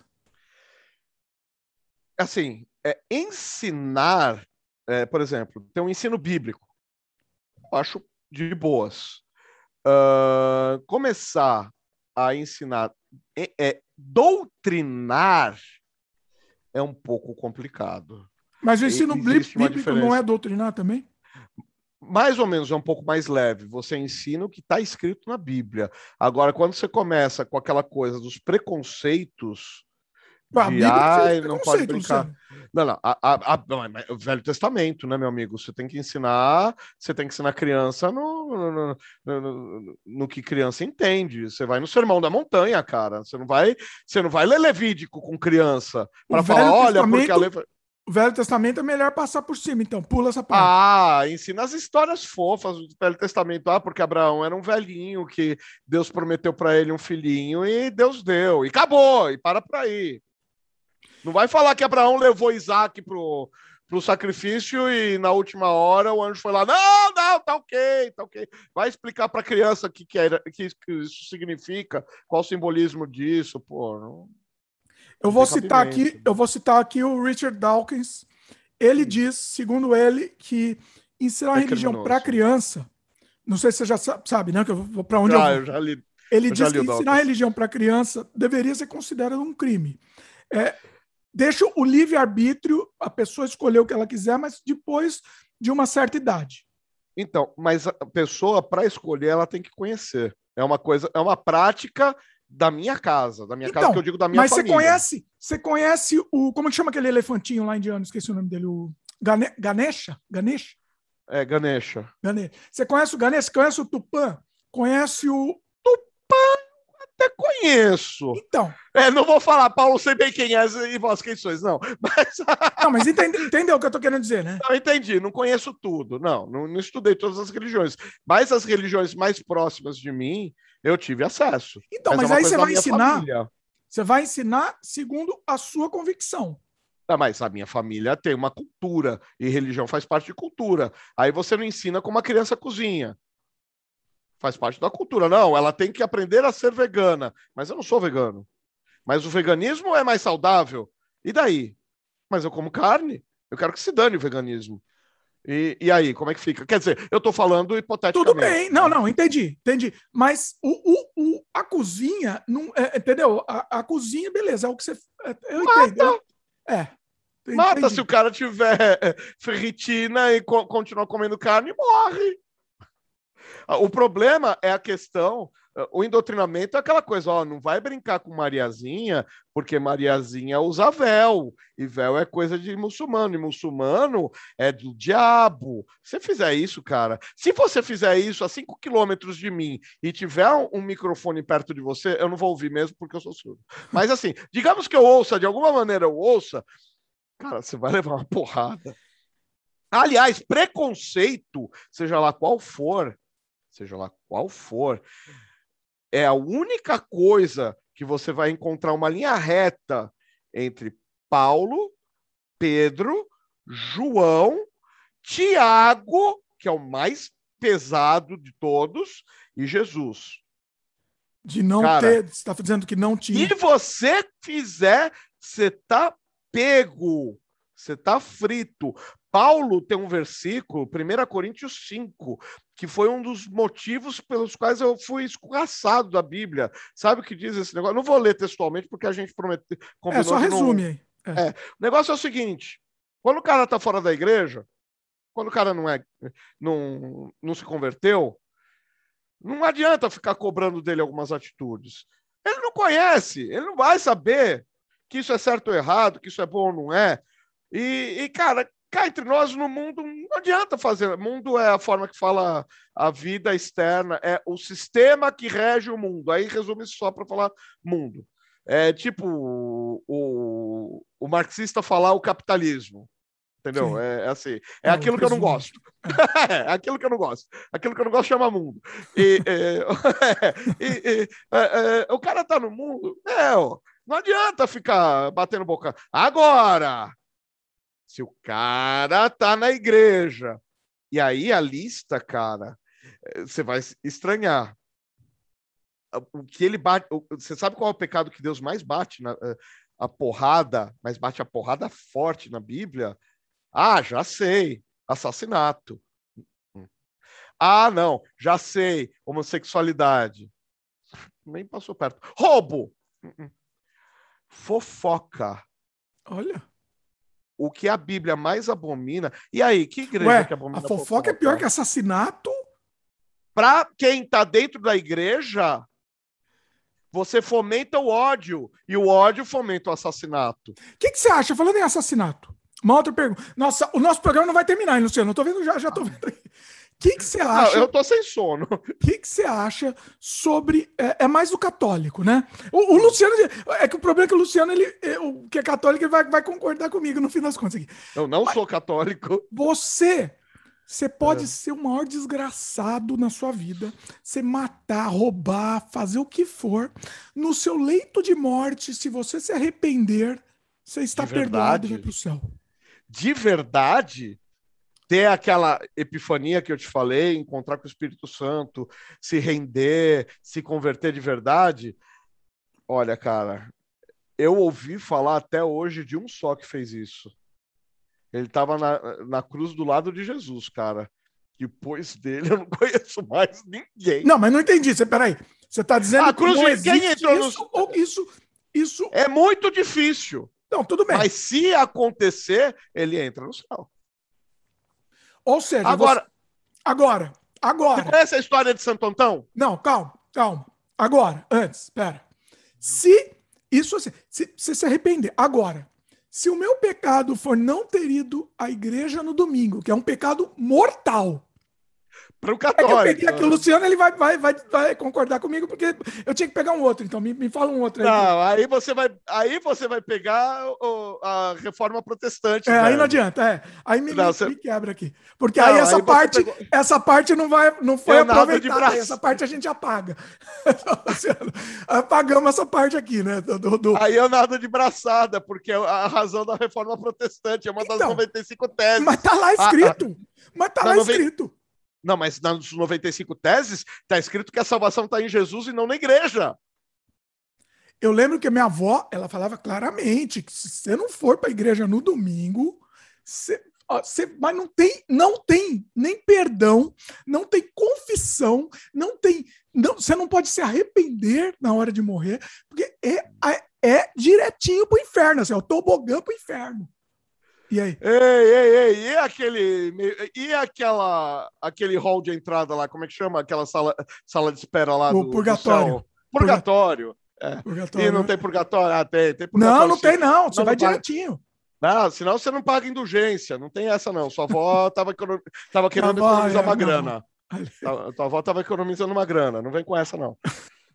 Não, não estava economizando, não. Ela estava falando isso para obrigar a gente a ir. Não, Não sei. eu estava economizando, ela Ah, queria dar mais dinheiro, inclusive. Ou, assim, mas um, do- um, uma das 95, um dos mo- 95 motivos de, de não existir, de eu não ser católico é esse. É, Então, Ah, aí, aí não, não consigo pegar o Luciano. Nessa não, parte não eu não pegou, conseguir. aí já era. Não deu. Se você não for para a igreja, sabe o que vai acontecer com você? Provavelmente você vai perder. Se você estiver numa boa igreja, você vai perder um bom sermão. Fim. E, ó, bom, bom. Se você estiver Há numa boa igreja. Se você estiver numa boa igreja. Ó, vamos, vamos pro bate-bola aqui? Vamos vamos lá.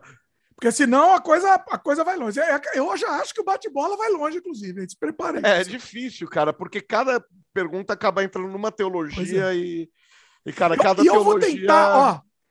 Eu vou tentar nem contra-argumentar, tá? Mas vezes. Não, não, não, senão não, aí não dá, cara. Não, vamos porque mais senão vai- devagar, então. Hã?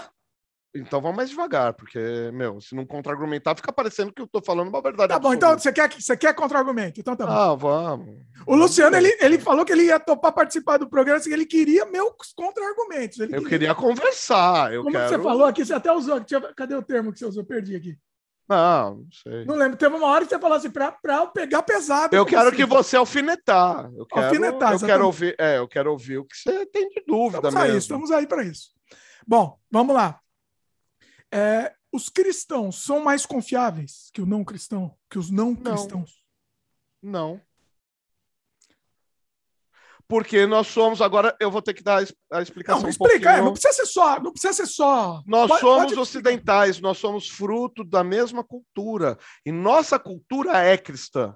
Não adianta o cara ser ateu, ele já, já é, ele já tem raiz cristã. O cara fala: "Não tenho nada de cristão no meu sangue". É. Você atira criança de penhasco? Ô, você é louco? Hum, tá. Você acredita em estado laico? Claro. Hum, tá. Você acha que um deficiente físico tem que morrer para não dar custo para o Estado? Hum. Você acha que o Estado se sobrepõe à família? Hum. Tá, isso tudo, cara, qualquer aluno de primeiro ano de direito vai agitar a cabeça e falar: é, é isso mesmo. Isso tudo é cultura judaico-cristã. E o que você acha daquela pesquisa? Tem picareta dentro da igreja e tem picareta fora da igreja, cara. É extrato da sociedade. Tá. E essa pesquisa aí que diz que o, o ateu é mais perigoso, assim, ele confia, me- as pessoas confiam menos num ateu do que num. Eu não, quero, eu não posso falar muito essa palavra aqui, né? Já falamos, acho que aqui mas- fala. E-S-T-R-U-P. Já entenderam, né? É Por causa do YouTube, não pode falar essa palavra aqui por causa disso. Ah, tá. Ah, eu vi que deu, deu zica. É, Aham, Eu vi. Ah, o cara que comete um certo tipo de crime. um Aham, crime sexual, vai, vamos É. dizer, pronto. O, o ateu é menos. De acordo com as pessoas, uma pesquisa, o ateu é menos confiável do que esse criminoso. E aí? É, assim, eu entendo um pouquinho de pesquisa de mercado e eu acho que essa pesquisa tem vício. Você acha que é o Uma quê? boa, cara. Essa, a pesquisa tem vício. Você acha que ela não é real? Não, não é real, não, tem vício, tá? É, Foi perguntado de uma maneira que sai vício, que sai errado, que o resultado dá errado. Se você perguntar, você confia. é, você é o quê, cristão? Você confia mais num, num ateu ou num. num PST. no termo aí, no termo aí. Isso. Ah, com certeza no fulano, porque ele há de se converter. Então, Mas isso é viés, isso envies- enviesa. Agora, se você fizer uma pesquisa, escuta, é, no comércio, como é que funciona? Se você fizer uma pesquisa por dados secundários, se você andar por, é, andar por fora de uma pergunta direta, você vai chegar em outro resultado. Eu acho, né? eu, não fiz- eu acho que você está relativizando aquilo, Luciano. Eu, eu acho que não. Eu não, não acredito nisso. eu, eu acho que é da boca para fora. Eu Será? acho que uma resposta dessa. Eu não, eu não estou desacreditando que as pessoas tenham respondido isso. Eu creio que as pessoas responderam isso. Eu creio também que uma resposta dessa é da boca para fora. Qual que, qual que ele leva para casa, né? Para dormir lá com ele. Isso, quem dorme na tua casa? O fulano que já cometeu esse crime ou o crente? Sabe por quê? Porque eu já vi muito chefe de obra ateu. Eu tinha a turma dos engenheiros do prédio, eles falavam: ai, cara, trabalhar com crente é uma maravilha. Finalmente esses evangélicos chegaram para abençoar minha vida. Hã? E na época eu não era, né? Hã? O cara acorda às sete horas da manhã, chega falando a paz do Senhor para todo mundo, chega às cinco da tarde, vai embora com a Bíblia debaixo do braço, não chega fedendo a cachaça e não sei das coisas.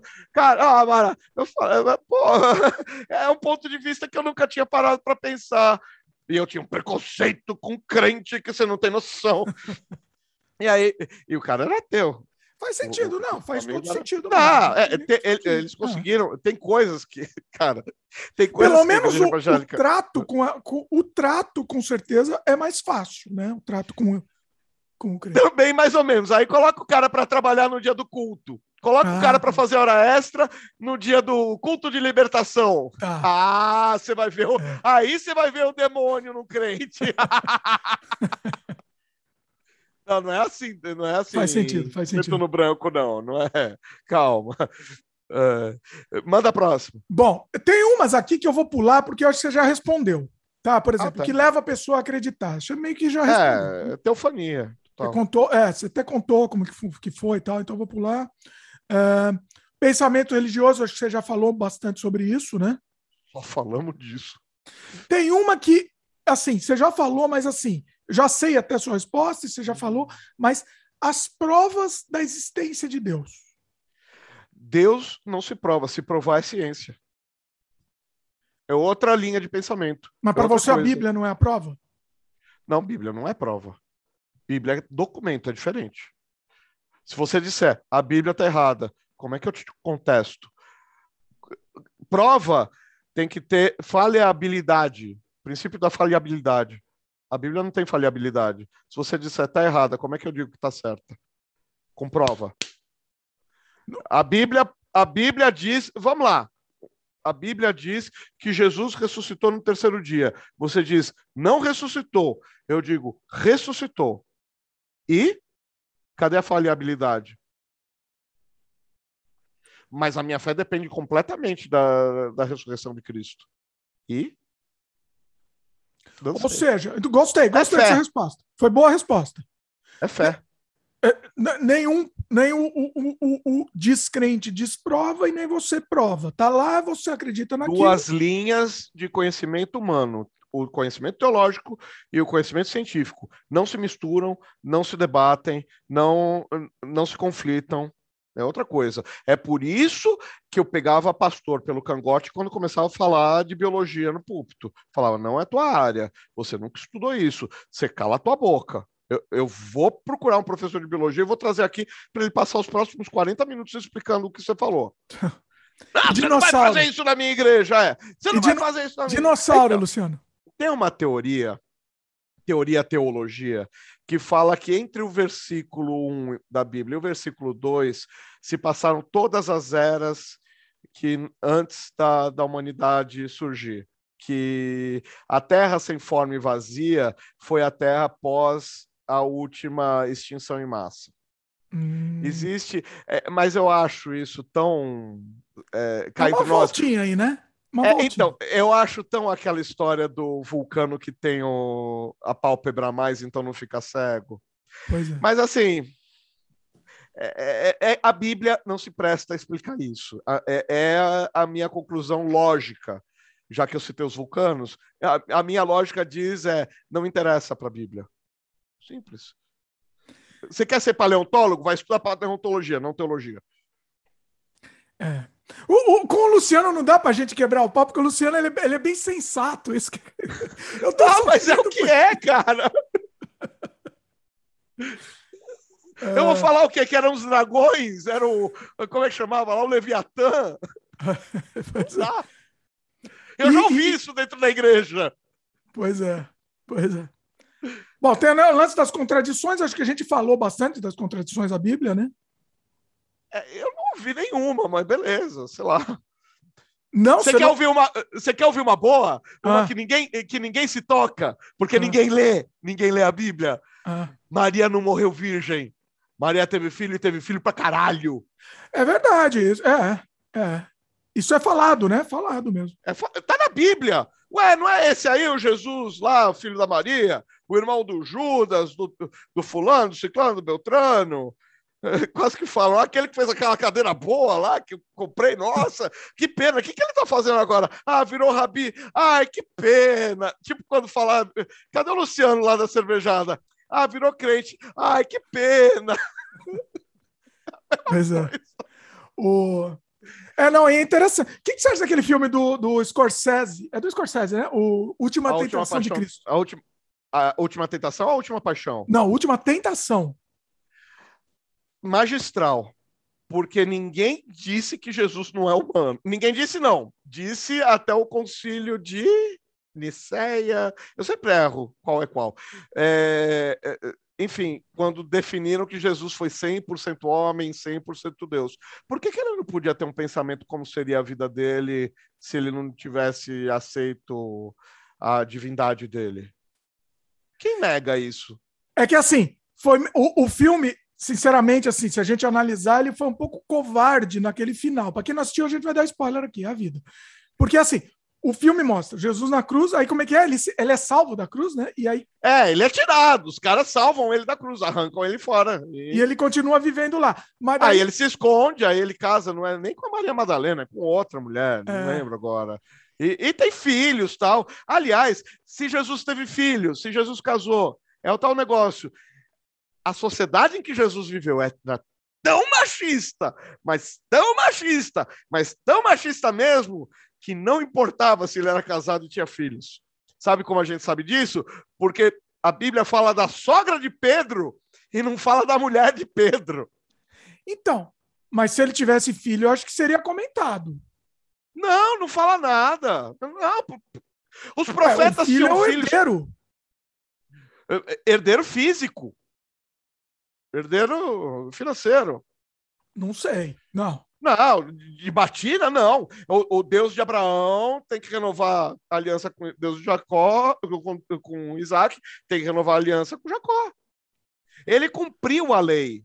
A lei se fechou nele. Não tem mais, não tem dívida para, não tem dívida de Deus com o filho Cadê o arco narrativo? O arco com Jesus. É, o arco, o arco narrativo se fecha em Jesus. Em Jesus. O Jesus Júnior não, não ia herdar nada espiritual. Dava uma boa parte 3 aí, boa, hein? Dava... não, pelo amor de Deus. Aí, aí, é, aí é, como é que fala? É, fanfic. fanfic. Aí tem um Pô, eu gostei dessa ideia, viu? Olha a ideia aí, Luciano. Gostei. Cara, Será que ia dar problema faz, fazer um negócio? a vida, a vida de Brian é uma fanfic sensacional. Eu já fiz fanfic no mesmo es- não de, de, de Bíblia, pelo amor de Deus, eu fiz de ficção científica, mas no mesmo espírito da vida de Brian, em lacuna de uma obra que eu gosto. Eu peguei um episódio de Babylon 5 cheio de lacuna, é- é a economia da obra que eu falei. Não interessa contar esses cinco minutos, aí eu pegava o que acontecia exatamente naqueles cinco minutos. Ah, E eh, nas lacunas eu conta- contei outra história. E, cara, é uma delícia fazer isso. É um exercício de criatividade assim que a cabeça fica doendo pra caramba. Mas a vida de que- Brian é isso. tem que casar, você- né? Ah, Tem que. É. Sim, porque você tem que começar e terminar a ação onde a, a outra história faz. É. A vida de Brian é isso. Começa e termina a ação onde não está a Bíblia. É, só para só pra concluir que eu estava falando da última tentação, é, Ah, eu tá. estava falando que a- o que eu achei que foi, foi um pouco covarde, Covarde. processo foi o seguinte: teve toda essa parte, que aí ele foi salvo da, da cruz e viveu normalmente, né? O filme inteiro é essa narrativa. Aí, nos momentos finais do filme, ele está de volta na cruz. Foi só a imaginação dele, não é isso? Isso. Foi um lampejo de falar o que poderia ter sido e não foi. Eu acho que não era essa ideia. Eu, eu tô supondo aqui, tô palpitando, tá? Ninguém me pediu meu palpite, mas vou dar. Eu acho que não era essa ideia original dele, não. Eu acho que foi, assim, com medo do que poderia Ó. acontecer se terminasse antes. Você está vendo como a gente interpreta o texto a partir do autor? Por que, que a gente faz a mesma coisa pela Bíblia? Eu tenho quase certeza que o Scorsese engoliu isso com farinha. Para passar. Porque o Scorsese gosta de dar um chute na canela como poucos. Ele engoliu esse final com farinha. Ah, tá. Você também acha que foi forçado? Né? Acho né? que foi forçado. Acho ah, você concorda foi comigo, covardia. Então. Concordo é. plenamente. Eu acho que ele. E tô falando. A, a gente descobre, é, às vezes, a, a, o texto é, pela, pela, pelo jeito do autor falando. Sim. Não pela. E olha que o Scorsese, detalhe, ele é católico fervoroso, hein? Ah, é? É. Outro dia eu vi um, um, um vídeo, vídeo ou foto né? na casa dele, aí tinha lá imagem de santa, um monte de coisa, assim. Uhum. Scorsese. E assim, você vê que o filme tem dois finais. Claramente ele tem dois finais. Ele tem um final lá que se conclui a história, aí tem esse é. final aí, vamos dizer, para apaziguar os, os, os, ah, os... você falou da, da salvação, da salvação. Eu falei da salvação do ladrão na cruz. Sim. Lá, os momentos finais. É, você sabe a história de Santo Antão? Não. Santo Antão foi santo, conseguiu a santidade dele. Santificação é o processo. Então está escrito na Bíblia: sem santificação ninguém verá o Senhor. Então você tem que buscar a, santi a, a santidade a vida inteira, com todo afinco, tal, que isso é a santificação. E aí, em santidade, hooray, e santidade é estar com Deus. É isso que quer dizer santidade. Não, é, não é morrer para se tornar santo, isso aí é coisa de católico. Ah, aí Santo Antão vê um anjo, é, falou: beleza, é, Antão, agora você é Santo Antão. É, você vai morrer, tá na hora, você vai subir, parabéns. Você tem direito, o anjo, sei lá, deve ter ficado com ciúme de algum gênio e falou: você tem direito a um desejo. Ele falou: eu quero saber o que foi feito com a alma de Judas. E aí o anjo olhou assim e tal, falou: Não, isso aí eu não posso, porque vai revelar a natureza de Deus e as pessoas podem se aproveitar. Pede outra Como coisa. assim? Se Deus. Entendi, porque assim. Se, se não Deus inferno, salvou. Teoricamente? Então, se Deus salvou Judas, Iscariotes, né? Não Tadeu, pelo amor de Deus. Tadeu gente boa, então, escreveu uma epístola tal. Se, se Deus salvou Judas, porque tem uma teoria de que Judas entregou Jesus para forçar a mão dele, e aí, óbvio que ele passou mal, por isso que ele se matou, aí toda a doutrina, todo mundo vai cagar para a doutrina para santificação. Vai falar, ah, isso aí não serve para nada. Judas entre, eh, traiu Jesus e não. E se ele não salvou, vai falar, eita, troço pesado esse aí, hein? O cara andou a vida inteira com Jesus e ainda assim foi para o inferno, caramba. Então, para que a humanidade não julgue Deus, deixa para lá. Olha aí que interessante. Interessante isso. Uma pergunta podia ferrar toda a doutrina. É bem interessante isso, bem interessante. Bom, eu vou fazer o seguinte: eu vou ler aqui as, os outros comentários, perguntas que eu tinha feito, ver uhum. se falta mais alguma coisa para falar sobre esse tópico, senão passamos para outra. Não, já, pode... já falamos um monte de coisa que já está nesse. Já está sub, ah, não, dá fé. Uhum. subfalado aqui. Uhum. Super falado. Uhum. Bom, religiões são nocivas? Você já respondeu, né? Que algumas podem ser. Não, religiões dificilmente são nocivas. Ah, é? Religiosos dificilmente são, são positivos. Olha aí. É assim. Você, você acha que nenhuma uma... religião é nociva?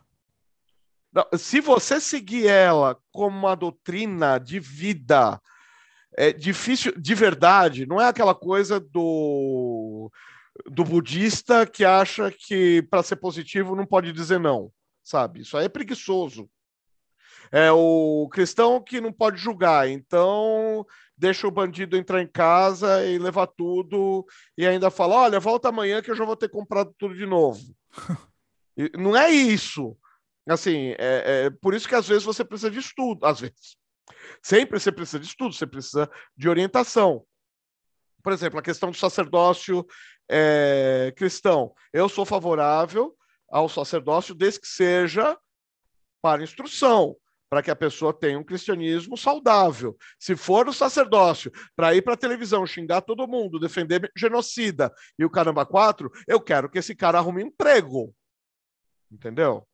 Hum. É essa a questão. Sacerdócio é para fazer que nem aquele que eu te descrevi que se a mulher estava com a perna quebrada e, e, sem carro, ele ia lá na casa dela, buscar o cartão dela com a senha, fazia o supermercado dela e voltava com a compra.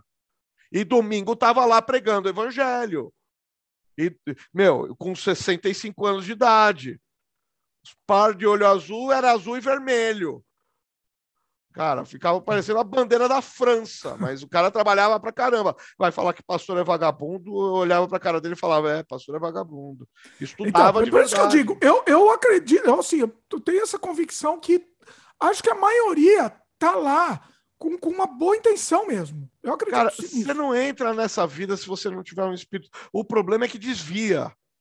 Desvia do propósito. E poder absoluto corrompe absolutamente. E eu conheço, desculpa o francês de novo, mas eu conheço o filho da puta que deve ter saído da barriga da mãe falando: eu vou fazer merda.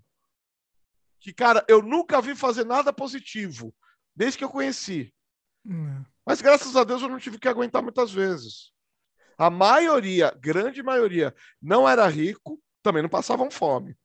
Conheci gente. Cara, eu dividi salário com missionário. Sabe aquela coisa de Ayumi, eu tenho. Ayumi é o nome da minha esposa. Ayumi, eu tenho tanto na conta. Eu vou dar para o cara. O cara voltou de missão na África, só que o cara era freelancer. Ele não tinha dinheiro para pagar um supermercado. E a mulher estava sem emprego na época. Falei, Ayumi, eu vou rachar o que eu tenho na conta. O cara está sem supermercado, ele tem duas filhas. Olha. Falou, e a gente, como é que fica? Falei, não sei. Deus proverá. A gente se vira. A gente já passou a situação pior. Falei, mas ele tá ruim mesmo? Cara, ele não mente. Ele, ele eu boto minhas duas mãos no fogo. Falei, então, meu, dane-se. Passa, deposita e deposita logo para ele poder. Para ele não passar para ele não passar trauma. O cara voltou sem dinheiro, cara, mas foi fazer missão. Mano, era o que eu podia fazer, eu não podia dar tudo, senão quem ia passar fome era eu. Eu, eu imagino que, que assim, o, a intenção da, da, da, missão, enfim, é uma boa intenção. Eventualmente tem uma boa intenção. O que. Ah, mas missão é isso que eu falei: é fazer o bem na população e falar, a propósito, eu estou aqui porque Jesus me levantou. Não é ficar, ó, oh, agora você se converte, viu? Senão você vai pro inferno, inferno. A maioria, ah. o inferno é uma ameaça constante, né? Você, você sabe. Cara, mas é uma ameaça constante para todo mundo, cara. Não, mas o inferno é, é, é que precisa do inferno. Toda religião ah, precisa. Ah, tá. Lógico que toda religião precisa do, é, do, do fator de manipulação. É. Sim se, se você não tiver é, nada pior do que está aqui, o cara não. O, o, temor. Só que assim, o cristianismo genuíno, como eu chamo, ele não se prega pelo temor, se prega pelo amor, o amor a Cristo. Se você está com medo do inferno porque você vai sofrer eternamente, você não está com medo do inferno porque você não vai ter Jesus com você, você não se converteu. Você só tem medo do inferno. Então, é, mas você concorda que o inferno é importante para a religião? Sim. Todas. É um instrumento. Todas. Todas. Apesar de que você sabe que tem. A maioria das religiões de orientação oriental ficou horrível, né? É, oriental não, não é, tem. É, não tem, é verdade. Mas tem, tem os dogmas. Não, a maioria, a maioria, não todas. Sim. Shintoísmo tem. Sim. Uh, a gente falou também aqui, vamos seguindo aqui, falamos sobre o duplo, duplo pensar, que, que é muito usado, né? Que é aquela coisa de em algum momento você fala que você não, não estou falando você. Momento ah, fala-se aquilo e depois fala uma outra coisa completamente diferente daquela para enfatizar uma outra coisa. Eu não vou saber dar um exemplo aqui. Eu não sei o que, nunca tinha ouvido o termo. Desculpa. Assim, é, é aquela coisa de você pensar, o duplo pensar é o seguinte: é, é o que está acontecendo muito no mundo, tá? Muito, política e tudo. Você fala com convicção as duas coisas. Você acredita nas duas coisas com convicção e você tem certeza de coisas completamente é, opostas. Você tipo, acredita nas duas. Eu acredito em Jesus e eu acredito em Jaga. É isso. É, aí você deu um exemplo aí que não existe, mas que não, que não é. É lógico, não, porque eu não, vou, isso. eu não vou blasfemar. Você é louco. mas, assim, eu estou dizendo num, num, exemplo bíblico mesmo, né? A Bíblia como muitos parâmetros de duplo pensar. No momento fala uma coisa, outro momento. A questão é a prática. É, é, a grande questão é, é, tem duas coisas muito importantes sobre a, a, a, prática religiosa. Uma é o pensamento, é, é a, a teoria, vamos chamar assim, que não é bem teoria, eu tô, a palavra está me escapando. Mas assim, é o pensamento, é aquilo que seria o ideal, aquilo que é almejado para a prática. A outra é a prática em si, que tem tropeços. Então eu posso falar que eu não odeio meu irmão, e meu, eu posso dar um esporro a hora que eu encontrar com ele, porque sei lá, porque eu tô invertido, tô com ovo invertido. Ué, eu tenho direito a ter mau humor? Segundo a Bíblia, não. Até tenho direito a ter o mau humor, mas eu não tenho direito a descontar. É, Irai-vos e não pequeis, está escrito. Eu não posso. Eu não posso eh, descer o cacete em alguém pura e simplesmente. E aí eu pequei. Mas a prática cristã, eu sei o que está escrito na Bíblia, mas eu pratiquei errado. Agora, e tem outra prática cristã que é hipócrita, que é exatamente aquilo que a gente está falando de dinheiro que eu sei que dízimo é bíblico. Eu sei que eu tenho que se eu estou numa religião institucional, eu tenho que cumprir as regras institucionais. Aí eu falo, ah, dízimo é roubo. Você é um picareta. Agora, se o pastor vai lá e fala, você tem que entregar até a calcinha da tua avó para pagar o templo no, para pagar a nova face do templo do Salomão de, de mármore Carrara, de, de 3 metros de, de, de espessura de mármore Carrara, aí, meu amigo, a única coisa que eu posso desejar para ele é. Bom, você sabe, deixa para lá, não vou, não vou praguejar.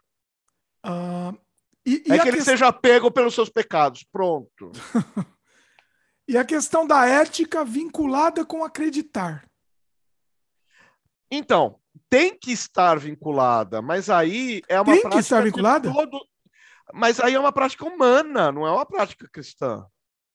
Então, mas você acha você que necessariamente, pode... você acha necessariamente a ética tem que estar vinculada com acreditar? É, vamos lá, é, ética, é, é, ética é o estudo da moral, vamos vincular ética com sinônimo de moral. Uh, você tem que praticar aquilo que você acredita. Se você não conseguir, é um erro.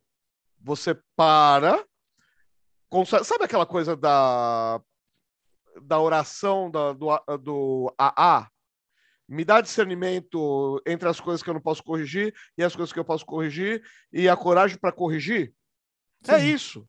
E continuar pra, e, e tocar a vida. É isso. É, fiz merda. Dá para consertar? Conserto. Não, se eu tentar corrigir, vai, eu vou estragar, vai ficar pior a emenda que o soneto. Não me mexo e toco a vida. Então, assim, é, mas tem que estar vinculado ao meu âmago. Qualquer coisa diferente disso é hipocrisia. Mas, assim, qualquer coisa que você seja. Eu, por exemplo, fui um praticante assíduo durante muitos anos do Bushido. Uhum. Você sabe que eu sou fã de Thundercats. Sim. Com 10 anos de idade, eu pregava a palavra da, do Código de Tandera. é, justiça, verdade, honra e lealdade. Aí virou um cara lá, o, o vô de um amigo meu, falou: Nossa, da onde você conhece Bushido? Falei: Bushi quem? ele falou: Não, isso aí é a, é a teoria dos samurais, tal. É, é, não existe justiça sem verdade, não existe verdade sem honra, não existe é, lealdade sem honra, justiça e verdade. Falei, hum, os samurais então viviam debaixo desse código? Viviam. Puta, preciso. Tem alguma coisa que eu possa ler sobre isso? Ah, tem. Aí vai lá o rato de biblioteca, fuçar e começar a descobrir. Eu falei, nossa, eu quero viver assim. Por isso que às vezes os caras me acham rígido. Por isso que às vezes os caras me, me chamam de Caxias. Por isso que é preto no branco. Não é porque eu não sou flexível, mas eu sou flexível em uma cacetada cacetada de coisa, mas tem meia dúzia de coisas que são morais que eu não flexibilizo. E ponto. E não vou flexibilizar. E ponto. São meu caráter. Então, mas a, a, a flexibilização, assim, a não flexibilização da moral, você acha que está vinculada com acreditar ou Tá vinculado Acho que tá. com acreditar. Mas acreditar. Então, assim, peraí. Em cima é disso, a fé quem, em quê? quem não acredita, você acha que, que flexibiliza a moral? Não, não, não, não. Não Ah. acredita em quê? Aí que tá. É, não existe não filosofia, existe não religião. Sim, quem não acredita na religião, quem não acredita em Deus. Vai, vamos mais sim. Não, não. Quem não acredita em Deus acredita em outra coisa. Acredita na moral, acredita num sistema de leis, acredita na Constituição, acredita na, no contratualismo, acredita é, na, nem que seja nos escritos do, do Aleister Crowley, em alguma coisa no, no Nietzscheanismo. Aí também é uma religião, né? Aí é religião também. Não, o Crowley, então, o Crowley exagerou no contratualismo, né? Ele foi a ferro e fogo no contratualismo. É, mas a ferro e fogo, assim, de uma maneira Literalmente. essa. É, é, é, é, bom, a ferro é mais ferro e fogo do que deveria. Mas assim, oh, Deus me perdoe por essa piada. Mas enfim, foi você que começou, a culpa é sua. Mas assim, o... acredita em algo, não é sobrenatural. A diferença só é essa. Ah, o cara acredita no Sartre. Cara, mas acredita em algo. A moral dele pode ter influências judaico-cristãs e ele não ser cristão, não ser judeu, mas tem influência. O cara pode acreditar, o cara que segue um Bushido rigidamente e, e estritamente, porque estritamente eu nunca segui. Eu sempre tive uma religião definida. E eu nunca fui não praticante. Para mim, religioso não praticante não é religioso. Não existe católico não praticante, existe não católico. É, é faz sentido. Ou pratica ou não pratica. Ué, Católico que usa camisinha não é católico. olha católico aí, que não casa aí, virgem. o Luciano, o Luciano provocou aí. Provocou. Católico, católico que não casa virgem não é católico. Olha aí. Pois é. Católico, católico que não vai domingo na missa não é católico. Ah, mas Vai eu acredito inferno. em Jesus. Ah, inferno aí eu já Vai não pro sei. inferno, você conversa Não vai o domingo na missa, vai pro inferno, rapaz. Aí conversa com o padre, né? Não é problema sem E, aliás, algumas das pessoas mais inteligentes que eu conheci na minha vida, algumas das pessoas que mais me ensinaram sobre filosofia foram padres. Padres são as sumidades de inteligência, pelo menos os que eu conheci. Ninguém sai burro do seminário. Eu não sei, os caras devem ter algum tipo de cirurgia que transforma a gente burra em inteligente. Não sei se é inteligente, eu sei que fala bonito, né? Falar bonito tem que falar. Ah, não, sotaque é feio pra caramba, mas assim, eles não, manjam soltar. Falar bonito, falar com convicção e falar com... É, Ah, mas o cara passa cinco anos sem. Desculpa, pode falar um pouquinho de palavrão, né? claro. O cara passa cinco anos sem comer uma mulher, sabendo que nunca mais vai comer uma mulher. E. e, e, e, Ah, e ah, assim, é... controvérsias, né? é, tá, beleza. Mas vamos dizer que ele está se preparando para que a há a possibilidade de que isso não ocorra mais. Aí ele tem que pelo menos se, eh, se firmar em alguma coisa, ele tem que estudar. Então ele é, é- ele é convicto disso, né? É, pelo menos ele tá tentando, né? Não sei, não sei. É, espero que esteja, né? Espero, né? tá É o convicto. mínimo que se espera. Tem uns aí, for principalmente os mulher, ainda franceses vá, aí. né? Tem, tem que situação É, é. pior aí, né? Então, tem uns aí na França que resolveram não comer mulher e comer criancinha. Só na França? E falavam, Só na França? pô, o último escândalo aí, 70 Ah, a França anos, só mais de aqui, 200 pô, no mil inteiro. crianças. Inteiro. 200 mil crianças, velho, pelo amor de Deus, que é isso? O Papa Francisco quase que não consegue colocar a cara na rua. Então, mas não dá em nada. Não dá em nada o negócio. né? Não, agora vai, agora Ah, o bicho não vai sei, pegar, não cara. Eu tenho dúvidas. Bom, enfim, É bom, dúvida eu sempre tenho, mas eu sou a dúvida em pessoa, né? eu tenho mais é, certeza do que dúvida que não vai dar em nada. Isso eu vou ser sincero. ah, Não, bom, não lá. dá, nunca dá, nunca deu. Aham. Bom, Hum. outra coisa. O, o- o, é, provas que Jesus existiu. Não existe provas físicas. Então, é aí que tá. Aí é, é- aí é um bate-boca comigo e eu tô a favor do que- dos que falam que não tem provas. Mas os historiadores contemporâneos, os coleguinhas mais novos, falam que relato de terceiros é tido como documento histórico agora. Então, é aceito que Jesus é uma figura histórica. Eu sou do tempo que documento é documento. eu sou mais ortodoxo do que isso. Relato de Jesus... terceiro de qualquer história. Não, não, relato de terceiro, assim, da, do, do período.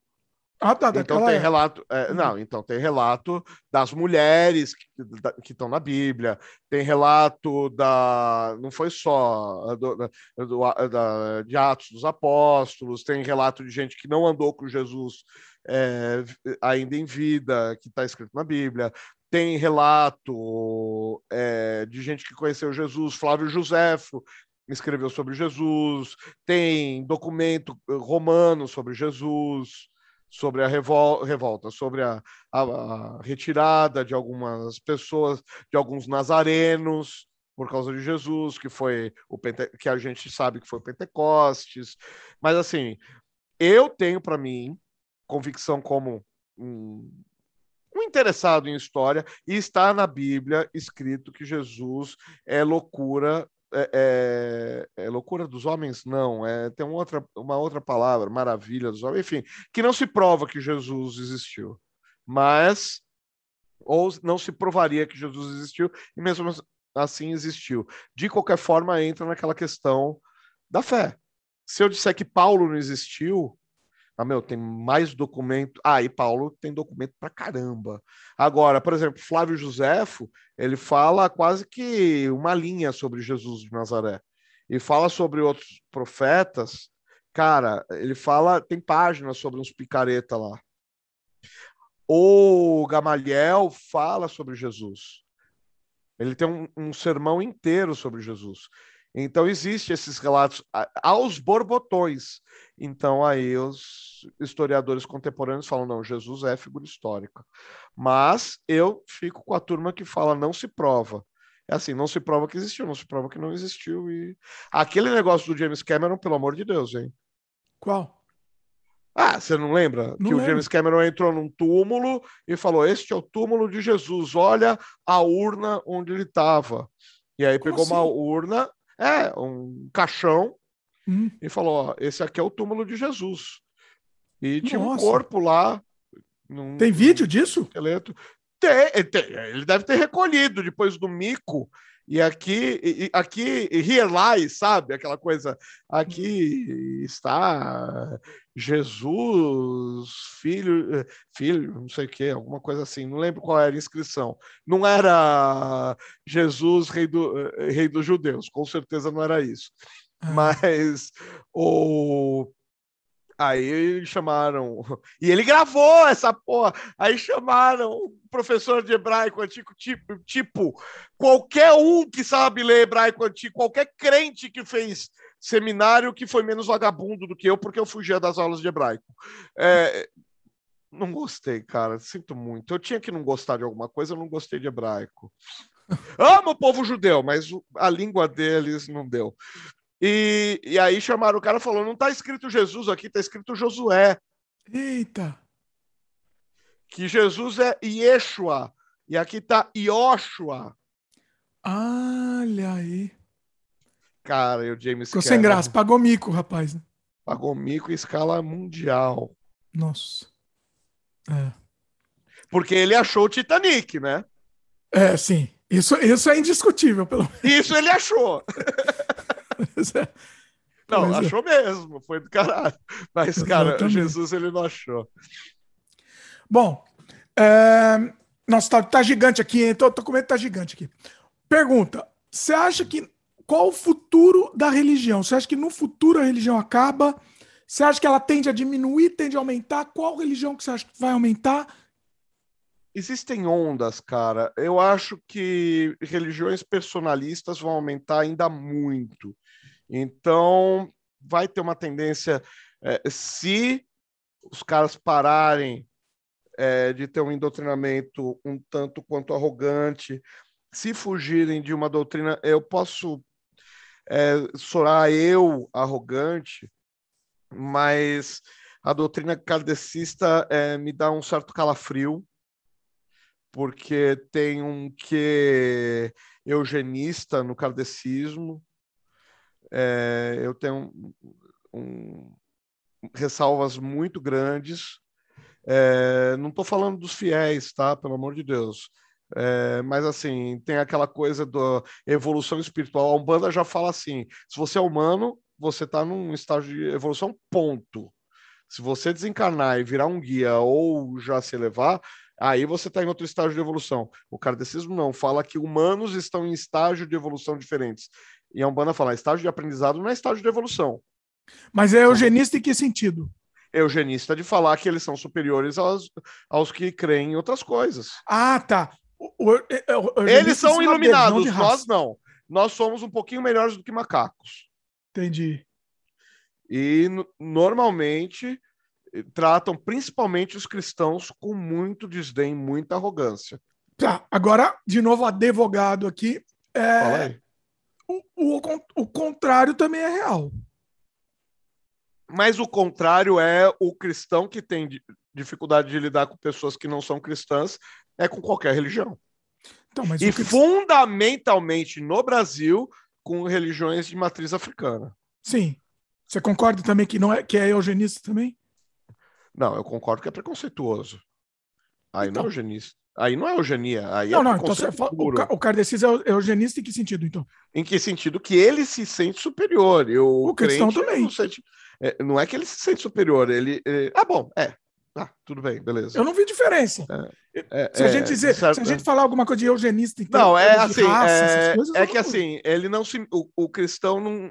Se o cristão se sente superior, ele não é cristão é, é, assim, tem um problema. Mas existe uma, um certo endoctrinamento para não se sente na roda dos escarnecedores.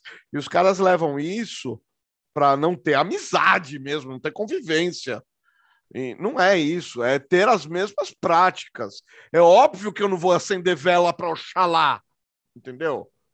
Não, não tem, mas não tem a dúvida. Ai, por que crente não pode pegar doce de Cosme e Damião? Não, eu posso pegar doce a hora que eu quiser, quando eu quiser. E o Halloween? Mas por que é que tem que ser Cosme e Damião? E o Halloween? Eu sou cosplayer, cara. Você vai falar de Halloween comigo como? Então, mas eles odeiam. Ah, como vai odiar? Ah, não, odeiam porque são um bando de ignorantes que não sabem a fonte. Você sabe o que é o Halloween, né? É a véspera da noite de Todos os Santos. É uma festa cristã. Eu não comemoro. Você quer que eu te diga um conservadorismo meu que todo mundo acha tacanho? Todo mundo que eu digo, todo mundo mesmo? Eu não comemoro o Natal. Eu, Luciano Marzoca, não comemoro o Natal. Faço questão de não comemorar o Natal e todo ano escrever um texto explicando por que eu não comemoro o Natal. Natal é uma festa pagã. E eu não sou pagão. Você tem o que é contra o paganismo? Nenhum, nada. Só que eu não sou. A única diferença entre um pagão e eu é que o pagão é pagão e eu não sou pagão. Então, o pagão vai fazer lá a, a, o Samhain dele na, no Dia das Bruxas. Eu vou passear fantasiado se eu quiser. Mas eu passei fantasiado de sábado, de domingo. Eu sou cosplayer. Eu vou em, fe em festa, digo, em evento. Andar fantasiado, tem um monte de crente que acha que é pecado andar fantasiado. Aonde que tá? Ah, porque não pode atuar, então não pode ter teatro. Cara, a quantidade de papel de demônio que eu fiz em teatro, porque eu faço essa risada de demônio, eu faço a risada da fome do pica-pau, ninguém nem nunca pensou que eu estava imitando. Faz aí, eu, faz aí a risada de demônio. E o pica-pau conversa com a fome. E aí o pica-pau lá. a risada do esqueleto. Aquela... do esqueleto. Cara, Meu, então me colocava, pintava minha cara de preto, eu tinha um moletom que parecia um manto Jedi, que o capuz ficava aqui, aí me faz, me pintavam sempre parecido com Darth Maul. Era preto com umas coisas vermelhas, e aí eu fazia demônio. Até um dia que falaram, ah, o Luciano de demônio de novo. Aí falaram, não, ele vai fazer papel de Jesus. Eu falei, de jeito nenhum. Eu vou fazer o Jesus do Monte Python, né? O gordo que equilibra com os dois magros do lado. Aí eu fiz Jesus de qualquer jeito. Aí me puseram uma peruca, aí deixa eu contar essa. É, é só essa, vai. É, aí me puseram uma peruca bem presa no cabelo. Aí tinha um cara, um, um músico evangélico de primeira linha, e ele tinha uma guitarra pesada, o baterista dele dava, dava uns shine, sabe? Mas tocava umas músicas bem.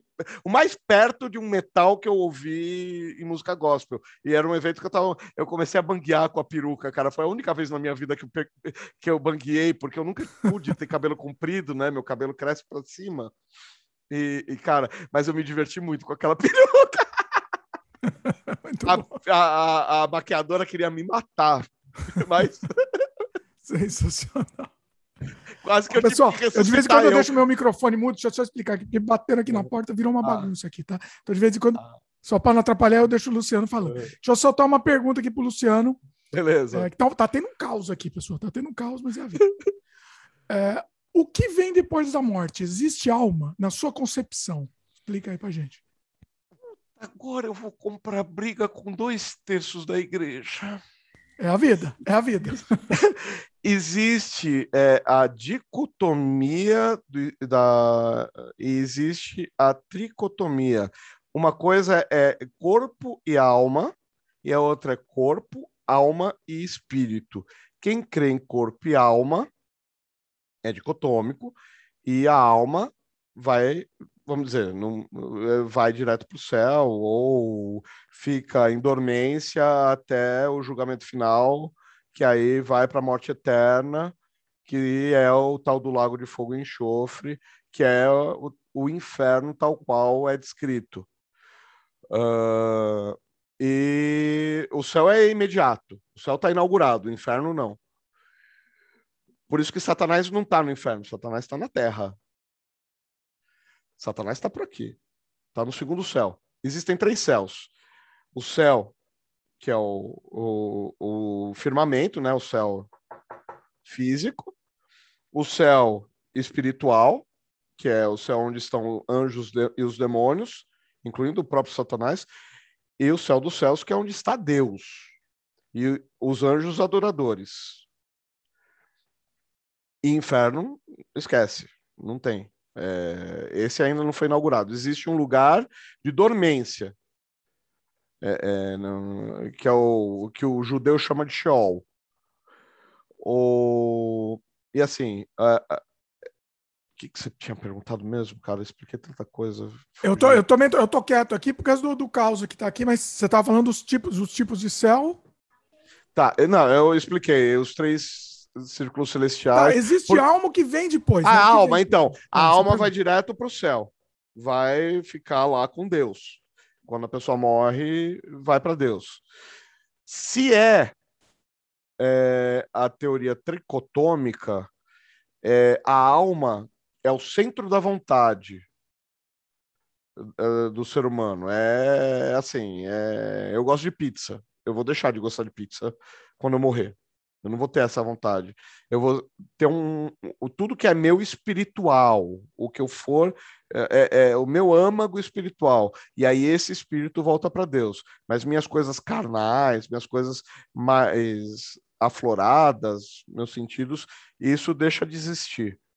Mas o que, que você no faz lá? Você tem, tem, videogame, sei lá, o que, que, que você faz? Ah, no céu, no céu você adora a Deus, você tá. Assim, eu ia falar um negócio também. Agora sim eu ia perder 100% da clientela. eu ia falar, você entra no Nirvana. Não, meu, estar na presença de Deus é uma coisa fantástica, indescritível por si só. Você não precisa de um videogame, acredite.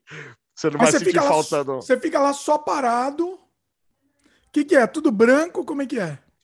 Então, a descrição do céu, aí é, aí é a outra matéria que eu, que eu sempre passava para alguém. É, é, então, é, como é chama mesmo isso? Escatologia, que é a matéria que estuda as coisas que estão por vir, é que nem churrasco. Todo mundo sabe fazer, então eu deixo para os outros fazer. Todo mundo gosta de estudar, menos. Então eu deixei, deixava sempre para os outros estudarem todo mundo gosta das profecias de, de Daniel e juntar com João. Então, eu nunca estudei muito bem isso. Então, ah, você é milenarista, ah, milenarista, é, pré-tribulacionista, meso-tribulacionista, pós-tribulacionista. E eu falo, eu nunca parei para pensar direito nisso. Mas existe uma descrição física do céu. E no céu, a humanidade vai ficar sete, vai ficar sete anos depois vai ter uma outra guerra, vai ter uma guerra. Isso, livro do Apocalipse. Vai ter uma guerra. Aí vai, é, aí a humanidade vai viver é, em harmonia de, na Terra. Na, não, vai, aí, vai viver, é, não sei direito como é que era. Aí vai ter os mil anos de paz. E aí vai ter a guerra final e depois dessa guerra final, a primeira guerra é a, o Armagedon, a segunda, que é no Vale de Armagedon, lá onde o, o outro lá tinha os cavalos dele, lá, o Salomão tinha os cavalos dele. Aí a segunda guerra é de Gog e Magog, que é a guerra final, que é, Satanás consegue se libertar e ele liberta os, os demônios do abismo, que aí tem o tal do Abaddon, que é uma lenda evangélica, lenda não, é, é baseado em algumas coisas talmúdicas, tal, é, mas assim, aí entra é, aí entra a parte que eu fico com a Bíblia, eu aí eu, eu não leio a Bíblia, eu abraço a Bíblia como um salva-vida, sabe? Porque começam as teorias. Aí entra as coisas de batalha espiritual, uma hora, uma hora que você quiser conversar sobre isso, a gente conversa porque, meu, tem muita coisa esquisita nessas teorias, muita coisa esquisita. Eu, eu não curto, nem um pouco. E nem um pouco mesmo. Para mim é, é macumba evangélica, total. E aí a, a, guerra final, e aí quem aí tem o julgamento do trono branco. E aí, aí sim os mortos, mortos mesmo, é, acordam só para serem julgados, condenados e ir para o lago de fogo e enxofre e os que dormiram no Senhor. E esses os que dormiram no Senhor, os que lutaram na guerra tal, é aí que está. A gente não sabe o critério ipsis literis. A gente não sabe se a conversão de coração se dá somente em parâmetros é, em parâmetros que a gente conhece. A gente não tem plena certeza. Paulo escreveu em parte sabemos, em parte sabemos por espelho. Você sabe como era o espelho grego, né? Não tinha, não tinha vidro, era um pedaço de aço. É aquele espelho que você vê tudo deformado. Quer dizer, a gente sabe algumas coisas e a gente não sabe. A única coisa que a gente sabe de verdade é que devemos ter amor, esperança e fé. E das três coisas, a única que vai durar para sempre é o amor. Porque fé, a hora que você vê, não é fé, é ciência. A gente já discutiu isso antes. E esperança, esperança, você já recebeu? Esperança é uma coisa que você não tem. Se você tem, você não espera. É presente, não é, não é uma esperança.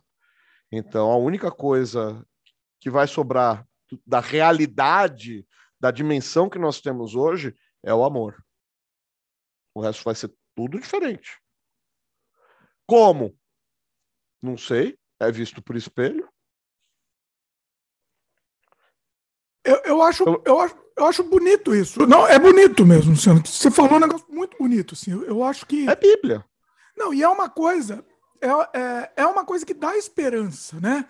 É, segura na tua mão, assim, dá esperança. É, é interessante. É, é uma coisa que que dá um conforto, né? Mais do que esperança, acho que é conforto, né? É o que eu falo, cara. Se não fosse um Deus perfeito, um Deus todo sábio, um Deus todo poderoso, um Deus que foi à minha frente em N circunstâncias, que mostrou que era aquela coisa, vamos junto. Porque eu não fiquei inerte, eu não sentei no meu sofá e falei, ah, agora me converti, não preciso fazer mais nada. Não, cara, eu lutei pra caramba aí é, a minha vida não foi fácil, mesmo quando parecia fácil, não estava fácil. E quando eu tive muitos resultados, não estava fácil, eu estava lutando ainda, ainda que os resultados fossem surpreendentes é, por uma questão espiritual mesmo. Eu sabia que eu não valia nada, eu sabia que. E, e eu estava apaixonado por Jesus. Eu estou apaixonado por Jesus do mesmo jeito hoje, cara, passando nos piores momentos da minha vida. Eu não tô numa ladeira acima, cara. Eu tô num momento, uma draga a minha vida. Se fosse para ter perdido a fé, eu teria perdido a fé agora. E não dá, por quê? Porque eu amo Jesus. Eu, eu não sei viver sem ele, eu não sei viver sem dar um Não, não é para ler esse livro, é complicado, mas eu não sei acordar sem falar bom dia, Espírito Santo, vai. Aspas nesse bom dia, Espírito Santo. Mas, assim, eu oro para fazer macarrão, entendeu? Eu acredito na Bíblia como não só uma profissão de fé, eu acredito na Bíblia como um, uma direção para ter uma vida saudável. E eu acredito também que eu cometo muitos erros quando eu, eu dou a minha mijada fora do pinico. E aí eu vou ler e meditar de novo. Mas assim, a Bíblia não exclui a verdade que existe em outras filosofias. Só que uma filosofia completa eu encontrei no cristianismo, eu não encontrei em outras. Eu não encontrei quando eu li Marquês de Sade, Sartre, Nietzsche, Lacan, quem mais? Kant. Cara, eu já dei aula de filosofia, já, eu dou aula de, de sociologia. Então, assim, eu não tô aqui ignorantão eu não nasci em lar evangélico, eu não tenho um berço evangélico. Aliás, minha família quase me, me execrou. Quase não, me execrou. É, quando eu me converti, eu tive parente que falou: como alguém que estudou tanto consegue cair numa ladainha dessa? Como você pode ser tão ignorante? Imagina quando eu fiquei doente que todo mundo caiu, caiu a ficha. Mas você não ia para o Japão? Porque, cara, a Yumi foi lá fazer entrevista na faculdade e passou. Imagina, meu. Você já, já viu como eu sou. Imagina se a família toda não sabia que, meu, agora só falta isso, agora só falta aquilo, olha esse passo tá dando certo. E, meu, era o sonho da minha vida, pregar o evangelho no Japão. Aquele povo precisa de cuidado, cara. Os caras se matam por nada. Você sabe o que eles precisam? Eles precisam, ó, de um ombro. Eles precisam ter um idiota que fique sentado ouvindo eles e fale: calma, hoje foi só uma, uma luta da guerra. A guerra continua, cara. Vamos planejar o próximo ataque. Não acabou agora. Você sabe, você sabe que no Japão já o que, que aconteceu historicamente quando tentaram fazer isso, né? O quê? pregar, pregar o evangelho no Japão. Que ano? 1600? Quanto que ano que foi aquilo? Não, não, mil, de 1400 alguma de 1490 alguma coisa até 1530 e pouco, até ah, jogaram os padres todos pra, na água. Pois é, pois é. Não, não, filme, mas... filme do, do Martin Scorsese, inclusive, recomendo. Ah, tem filme? Filme do Martin Scorsese, muito bom. Com, Nossa, com o Kylo. Ren e o. Qual é que é o outro? Não lembro qual é o outro ator. É o Kylo Ren. Nossa, me passa o nome, eu não conheço, cara. Nossa, eu vou procurar aqui, vai falando que eu procuro aqui para falar. É o São Francisco Xavier que foi para lá, ele fundou, ele fundou. É, eles são portugueses. O Kylo Ren e o outro ator lá que eu esqueci o nome é, eles são portugueses. Não, o São Francisco Xavier fundou Hiroshima. Não, cara, os católicos tiveram influência pra caramba no, no oeste do Japão. Inclusive, o idioma japonês tem alguma tem algumas tem. palavras que são portuguesas, né? Tem, tem cognato. Que vem do português, sim. né? É, o tempurá vem de tempero. Não, tem outras coisas. Tem algumas estruturas gramaticais que vêm do português. Chama. Ó, eu tô tendo que desligar, ó. Cê, cê... não sei se você consegue vi. ouvir o caos que tá aqui, ó, mas tá. Não. Tá um monte de criança gritando aqui, tá uma beleza. que legal. Chama Silence, Silêncio em português. É 2016 o filme. Bom filme. Ele é meio lento, tá? Um pouquinho lento. É, mas, religião, mas é né? interessante, né? bem interessante. Nossa, que fantástico. Recomendo. Vou atrás hoje ainda. Olha aí. Quer dizer, Ó, hoje já não é hoje, hoje já é amanhã. é o seguinte, eu tinha mais Fala um mais. monte de pergunta aqui, mas o Luciano falou tão bonito agora. Ah, eu, acho que, eu acho que esse que o Luciano falou agora, deixar, deixar nesse tom aí que o Luciano falou, acho que vai ser mais interessante. Encerrar o programa com esse tom que o Luciano falou. Tinha mais um monte, eu tinha 50 perguntas, Luciano, só para você ter ideia. Ah, cara, vamos lá, vai. Você tá curioso, né? De, de Tô muito. Eu, não, eu acho que a gente vai fazer o seguinte. Eu não sei um quanto tempo é esse programa. Nem vi. Eu posso fazer mais um, mas eu acho que vai, vai tirar esse brilho, porque ficou bonito. Ficou bonito, Luciano. Eu, tô, eu não tô usando, não tô sendo irônico, não, tá? Tô falando sério mesmo. Ficou, ficou bonito esse, essa, esse seu último, o, o, o, último monólogo, vamos dizer assim, porque eu estava com o microfone ah, desligado, é, sim, só você estava falando. É, uhum. eu, eu acho que assim. É, é, eu acho que vale antes da nossa continuação, que a gente vai fazer uma terceira parte com, com desse programa. Ah, a gente vai fazer uma acariação. Vai não, ser pelo amor de Deus, eu não tenho nada contra quem é ateu, tá? Eu li bastante coisa. De... Você pegar minha biblioteca, você vai achar. Uma parte você vai achar que eu sou nazista, porque leio muita coisa de direita, é lógico, é, é, é, o contraditório, né, velho? Tem que saber como o contraditório pensa. É, você vai achar que eu sou comunista, porque a parte de comunicação é tudo Frankfurt, cara. Pois é. Escola de Frankfurt, é. A parte de teologia eu tenho várias teologias sistemáticas ótimas, as de primeira linha, mas a, a, a literatura de leitura assim, braçal, dois terços é heresia. E eu só uhum. queria terminar, falar três coisas para quem nunca é, pisou numa igreja evangélica na vida e ouve umas coisas, cuidado com três heresias que estão dominando praticamente todas as igrejas. Tem pelo menos um membro que cai nessas três heresias e que são profundamente perigosas, profundamente perigosas. Uma é a teologia da prosperidade, aquela que você barganha com Deus. É aquela que você dá e ganha, ganha sete vezes mais. Ganha o dobro. Você dá. Ninguém barganha com Deus. Quando você dá algo de coração, você dá. Quando você dá um, um presente para o seu pai, você não está fazendo o cálculo de quanto você vai receber de volta. Você dá um presente. Você tem que ter a noção de que tudo que você tem, em algum momento, foi de Deus, porque Ele é o dono da matéria. Mas, assim, quando você é criança, você não pede dinheiro para o seu pai para comprar presente dele? Então, dê o seu melhor. Mas, assim, dê o seu melhor, desde que seja do teu coração, seja no teu coração, desde que não te falte, desde que seja um propósito seu. E aí tem as formas de sacrifício. Tá? Aí, se você for crente, aí você lê a Bíblia, você se vira. Eu concordo, eu concordo com você, mas o que eu digo é que dê para o pobre, dê para a pessoa que está necessitada. Não dá para a igreja, Oferta, não. não ah, tá. É, é, o, o, dízimo é, é obrigação de quem está frequentando o negócio. Tem que sustentar teu. Se, se você acredita que você precisa de um pastor tempo integral, se você acredita que você precisa de um tempo, você tem que sustentar isso aí. Senão você é picareta. Você sustenta Tudo clube. Você sustenta... Se você quer o tempo, eu entendo. Entendo é. o que você está dizendo. Faz sentido. Se, se, você quer isso, você paga. Meu, ó, desculpa, cara. Eu saí de uma igreja porque os caras combinaram de rachar um ar-condicionado numa igreja de 5 mil membros e o pastor, depois que eu terminei de pagar a sexta prestação, o pastor falou: ah, vamos falar como é que vai ser o rateio da dívida do ar-condicionado. Eu falei, ué, rateio da dívida. Eu paguei a última hoje, cara. Qual é?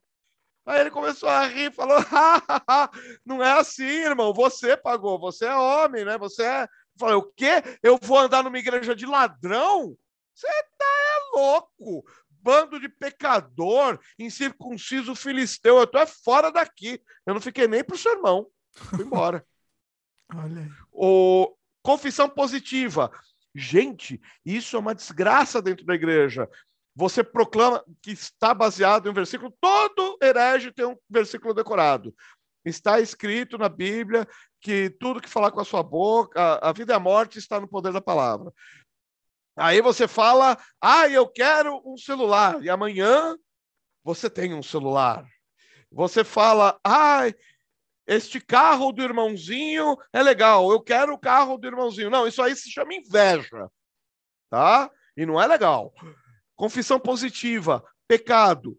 Peça para Deus, abre as portas para mim, abre minha inteligência, me dá os caminhos, pede para Deus o que é lícito, ora dentro da Bíblia. Mas pelo amor de Deus, não fica nessa porcaria de confissão positiva. Isso aí parece pró-vida. É outra religião, isso aí, não é a nossa. E a outra é o denominacionalismo. Se um pastor, se alguém falar, ai, saí porque não estava contente e montei a minha igreja, não vai atrás. Isso é muito feio. Muito feio. A, a, a, igreja tem que ser inclusiva, as pessoas têm que aprender a, a se comportar como seres humanos, têm que aprender a, a, a discutir e agregar, não segregar. sabe aquela frase que, que falam do Abraham Lincoln, que uma casa dividida não subsiste? Não é do Abraham Lincoln, foi Jesus que disse isso. Então, assim, uma casa dividida não subsiste. Agora, quantas denominações? O cara abre. Meu, abrir uma igreja, amanhã eu abro uma. Eu digito de manhã. Amanhã não, amanhã é sábado. Mas quarta-feira, eu digito de manhã, à tarde eu estou com a igreja aberta. Eu vou até o cartório, eu estou com a igreja aberta. E daí? E daí nada, que não tem nada de espiritual nisso. Não cai nessas três heresias, que isso está corroendo a fé. Corroendo. A fé não é isso. A fé cristã é uma fé prática, mas ainda é fé, ainda é espírito. Pelo amor de Deus, cuidado. E se você encontrar um proselitista aí falando, você vai para inferno, não sei das coisas, aí vira as costas, liga o Walkman. Não, não liga. O cristianismo é amor. Você quer saber como um cristão tem que se comportar? Leia o Sermão da Montanha. Pronto, falei. Muito bom. Tem mais alguma coisa na sua anotação que esquecemos de falar? Não, isso aqui era o principal. O resto a gente, se não falei, não precisa falar também. É, vai, vamos ter continuação, vai a oportunidade para falar na, na no, no, nosso debate. Uhum. Não sei se ficou claro aqui o que a gente está pretendendo fazer, que agora a gente teve um programa sobre ateísmo, agora temos um programa sobre cristianismo e agora o próximo vai ser um debate é com é os isso dois. Que eu queria deixar claro, a prática dos ateus, não dos atores, porque tem gente que fala aí, ah, eu sou ateu.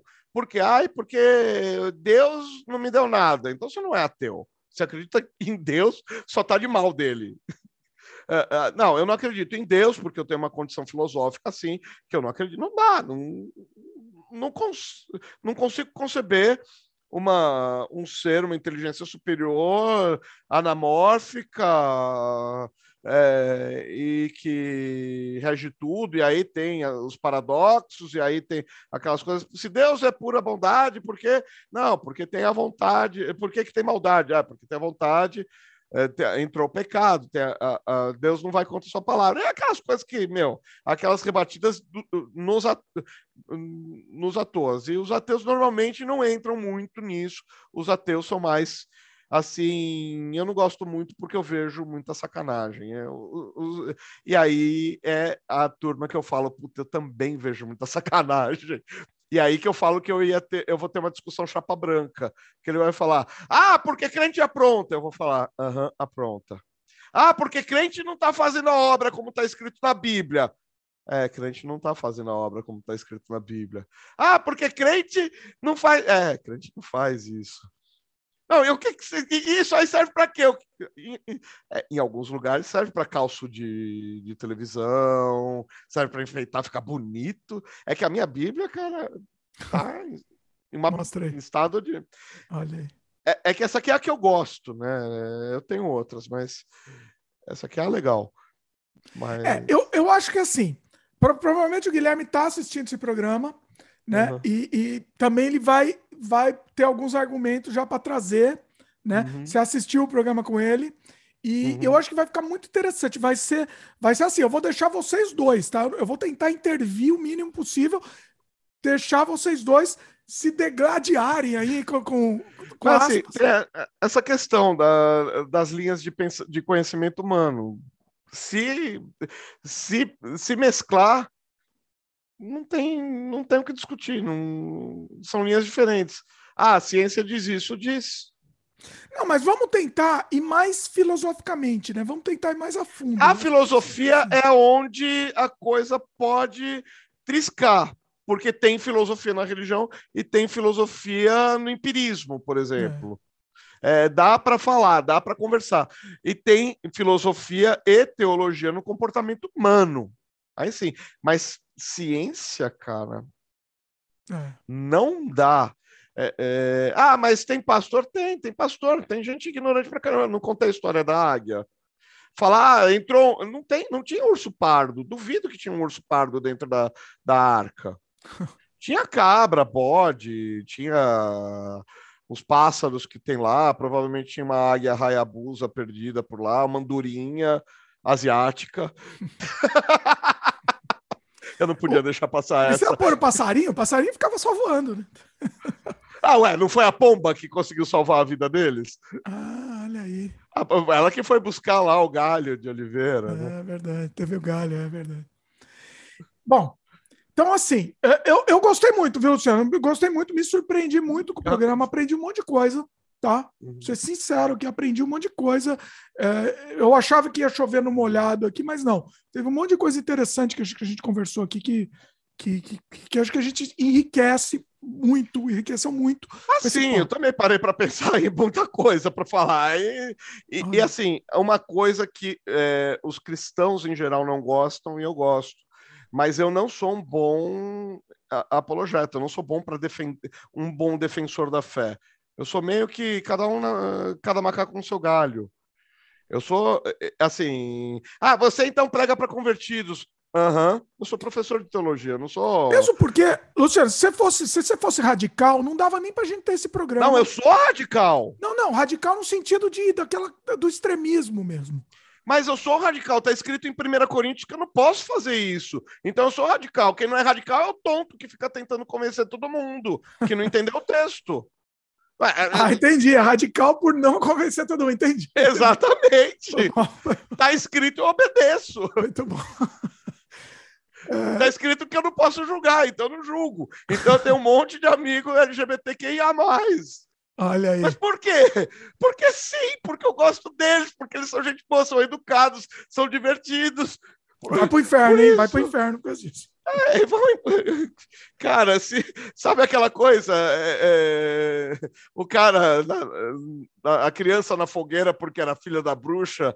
é, o senhor vai, tá, vai para onde? Para o céu ou para o inferno? Ah, eu vou para o céu, então pode queimar que eu quero ir para o inferno. Pô, tá queimando Depende minha mãe, céu, é cara. pro inferno. Tá queimando minha mãe, cara. Que noção de céu é essa? É complicado.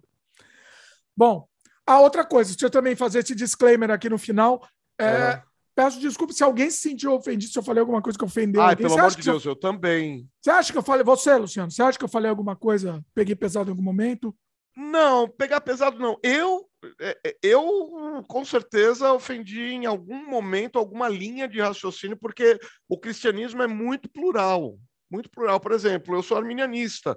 Algumas coisas que eu disse tem presbiteriano, tem calvinista uh, espumando colorido, porque não vai aceitar. Não, não é a doutrina deles.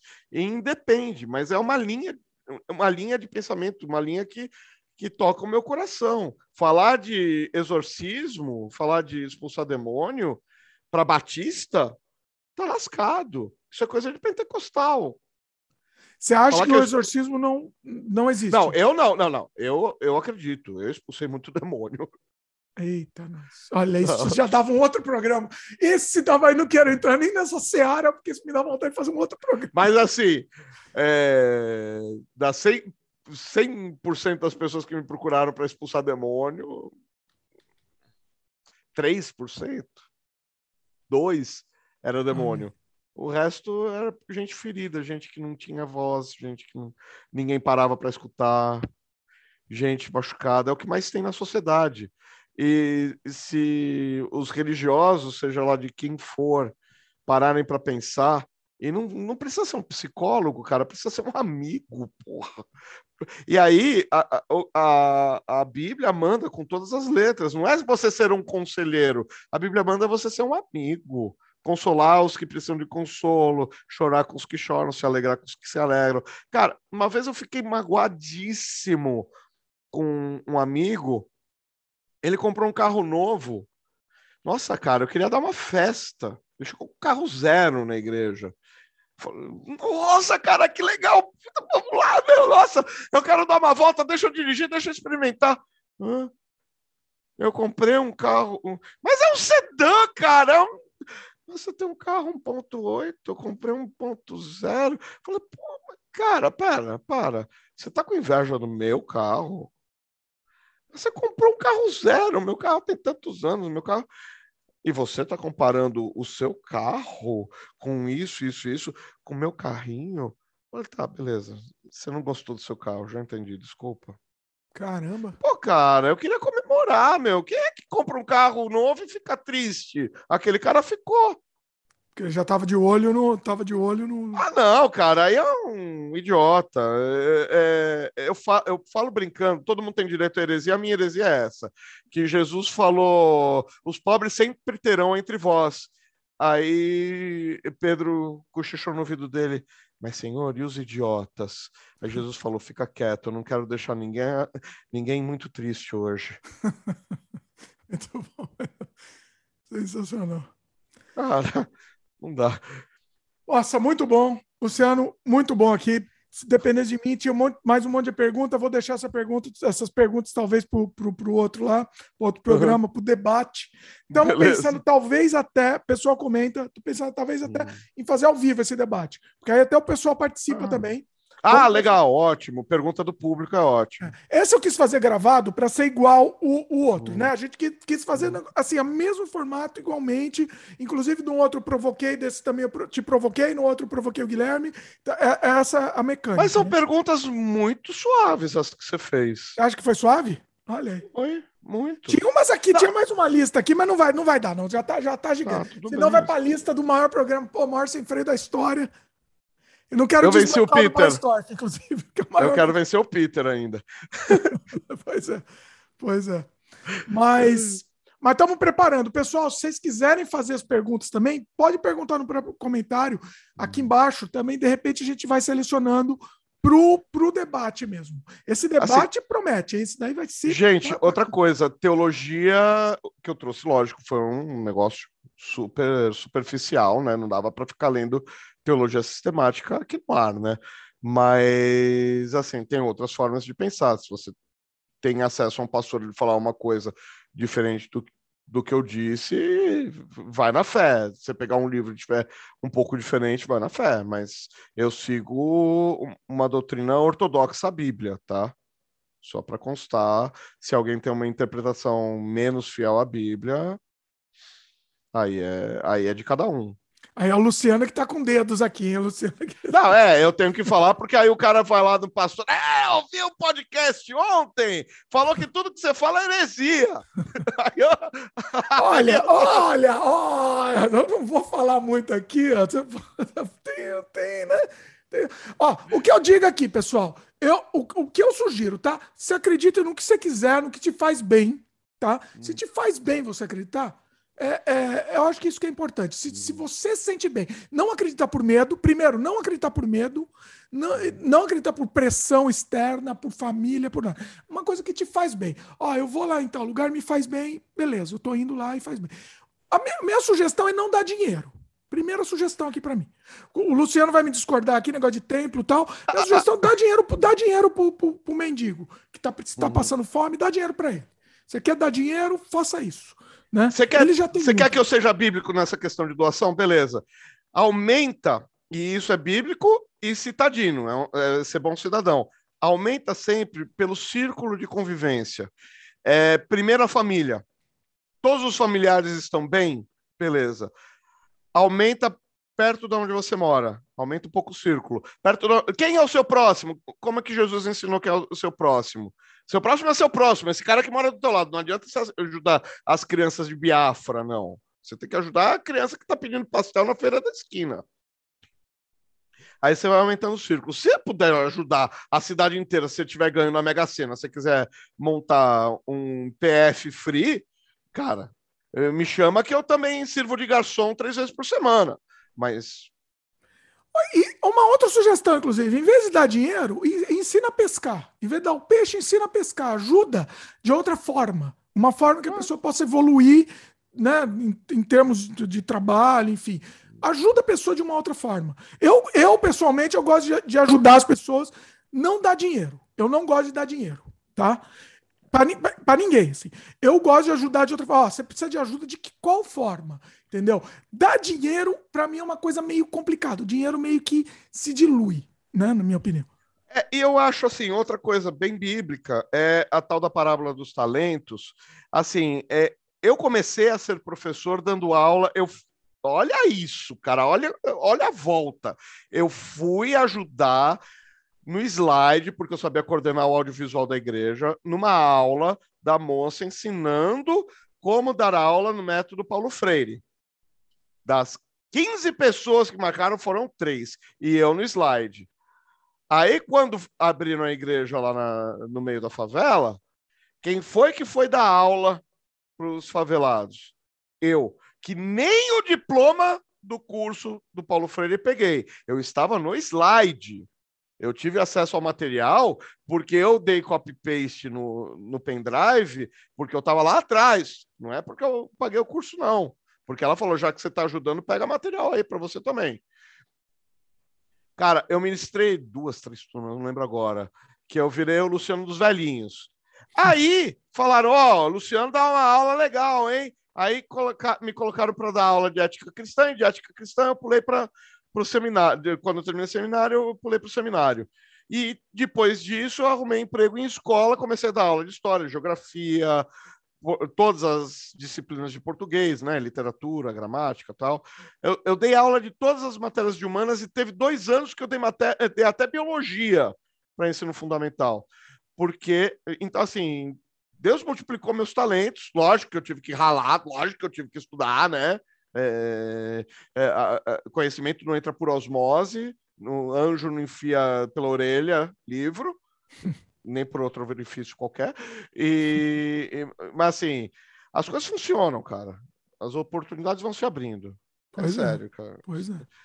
Luciano, faz jabá aí. Você esqueceu de fazer no começo, mas faz jabá agora. Vai. Beleza. Tem o canal Geek, que é youtube.com barra canal Geek, que é onde eu falo das coisas também que eu gosto.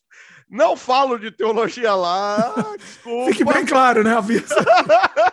Por isso você eu queria falo... fazer esse programa, né? Eu já sei também. Você queria fazer aqui, porque lá você não fala. Então... Numa boa. Aqui eu gosto mais. Eu gostei de fazer uh, teologia, mas eu gosto mais é de desopilar o fígado. Eu gosto do, de falar de política. É, e também, aí... né? Pois é. Ah, é tão bom O Luciano, ele sempre. Eu chamo ele aqui para falar de política, agora de teologia também. Quando precisar de teologia, já vai ser o Luciano. Pronto. Ah, mas assim, é, é, eu sou ortodoxo na leitura, não sou ortodoxo na prática, né? que fique bem claro, eu não sou crente de igreja, eu sou eclesiástico, tá? Mas enfim, vamos lá. E aí o canal Geek eh, tem tudo nesse universo de geek nerd, então é, recomendação de livro, recomendação de filme, de série, uh, locais para visitar é, dentro desse conteúdo. Agora, segunda-feira, é, Sexta-feira que vem a gente. Não, não é ao vivo, hein, Luciano? Não sei não, não. Ar, então não, não, não, não data o vídeo aí. Ah, tá, tá. Mas tem várias coisas não, já. Falo pra... que já tem, então, de repente que já tem. Não, então, é, já tem. A gente foi tomar o sorvete da Hello Kitty, que vem com uma nuvem de algodão doce. A gente foi num dojo de, de ninjutsu. A gente foi comer hambúrguer nerd, hambúrguer do Jurassic Park. Cara, tem um monte de visita. Tem as entrevistas que o Dimitri já deu entrevista lá também, mas, cara, rola de tudo dentro de um parâmetro nerd, geek, né? Dentro de um parâmetro. Então rola tecnologia, rola quadrinista, rola cineasta, rola até umas coisas mais envolventes, nossa, né? Assim. É, é, é como produzir alguma coisa. Tem os podcasts, que são debates, às vezes saem uns mais acalorados, mas infelizmente eu não, eu não pego a questão política, então não vai rolar teologia lá, não vai rolar política, não vai. Mas pega. Mas já assim... deu pau, já quebrou pau lá? Já teve pau? Ah! Já teve punk aí que por causa do Arif, do, da Marvel, o pessoal falando uhum. que, de, que amou a participação de uma personagem eu, e eu detestei. E os caras defendendo lá ferrenhamente. Teve gente que mudou minha opinião no ar, eu tive que. Ah, não, é, tem razão. Isso aí. Não, rola, rola de tudo, cara. Eu também não sou cabeça dura, não. É, eu não me envergonho de mudar de ideia porque eu não me envergonho de pensar também. Mas, assim, tem coisas que eu estudei muito, então eu mudar de ideia é mais difícil, né? E, e tem o Geek Educa, que são aulas Aí já teve aula, tem coisas que eu domino, então eu vou lá e eu mesmo dou aula, domino, domino bem. Tem outras que eu domino, mas domino superficial, então eu chamo uns pós-doc aí, cabeção para explicar, e eles e eu vou guiando a aula do jeito que eu, que eu peço. Então tem desmistificando a direita e desmistificando a esquerda, porque é, todo mundo virou coxinha, risole. Olha, você falou de política, então você falou que você não, ia, você não falava de não, política. Sociologia. Não, mas é uma aula explicativa. É uma, é uma aula para falar, olha, o encaminhamento da bibliografia, fala o que é e o que não é, o que é liberalismo, como é que funciona liberalismo econômico sem liberalismo social, como é que é esse babado aí, fala da, da escola de, eh, do keynesianismo, da, da escola de Chicago, da escola, de, da escola austríaca, e o outro fala lá do Marx, fala por que que é, é, um absurdo falar que Marx defenderia minorias sociais, que isso não é marxista porcaria nenhuma, mas é uma pauta importante. E por que é importante para a esquerda e tal? E, cara. Aí toma uma porrada dos dois lados, né? No fim das contas. Ah, eu, é, eu apanho de todo mundo. É. Eu, quando falo. Tem coisa sobre pauta social também lá, tem. Eu chamei duas amigas minhas que são é, uma é bissexual e a outra é lésbica, para falar de como é ter essa orientação é, sexual dentro da, da mídia como é que funciona. Ah, teve um quadrinho maravilhoso que é Isso é coisa de mulher. Não, não ligue, isso é coisa de mulher. Elas fizeram o, o, a, a mina tá lá trabalhando na obra, aí vem, passa o cara, a mina enche a mão na bunda do cara. é gostoso! Olá em casa! Aquela coisa. Aí, eu, aí o Mino fica, o, o fica todo. Ai, meu Deus do céu, deixa eu correr para casa. E, e, então, as inversões de papéis para ver como é ridículo, né? É, quem tem esse tipo de comportamento. Aí vieram quatro Quatro Minas fantásticas. Esse debate aí foi. Esse virou a meia-noite, cara. Esse foi. Olha. Eu não tinha vontade de terminar. Esse foi. Então tem umas coisas, cara, que vale a pena, vale a pena sair de casa. E tem o Geek Cozinha, que eu e meu filho vamos para a cozinha e a gente faz os pratos da, das peças, né? Então tem o lamen do Naruto, tem o okonomiyaki do Rama Meio, tem o sanduíche imortal do Apenas um Show, tem panqueca de tocinho do Hora de Aventura, tem. Já tem uns 10 pratos lá. Olha aí. Tem o Dalgona Candy agora, do, do Round Six.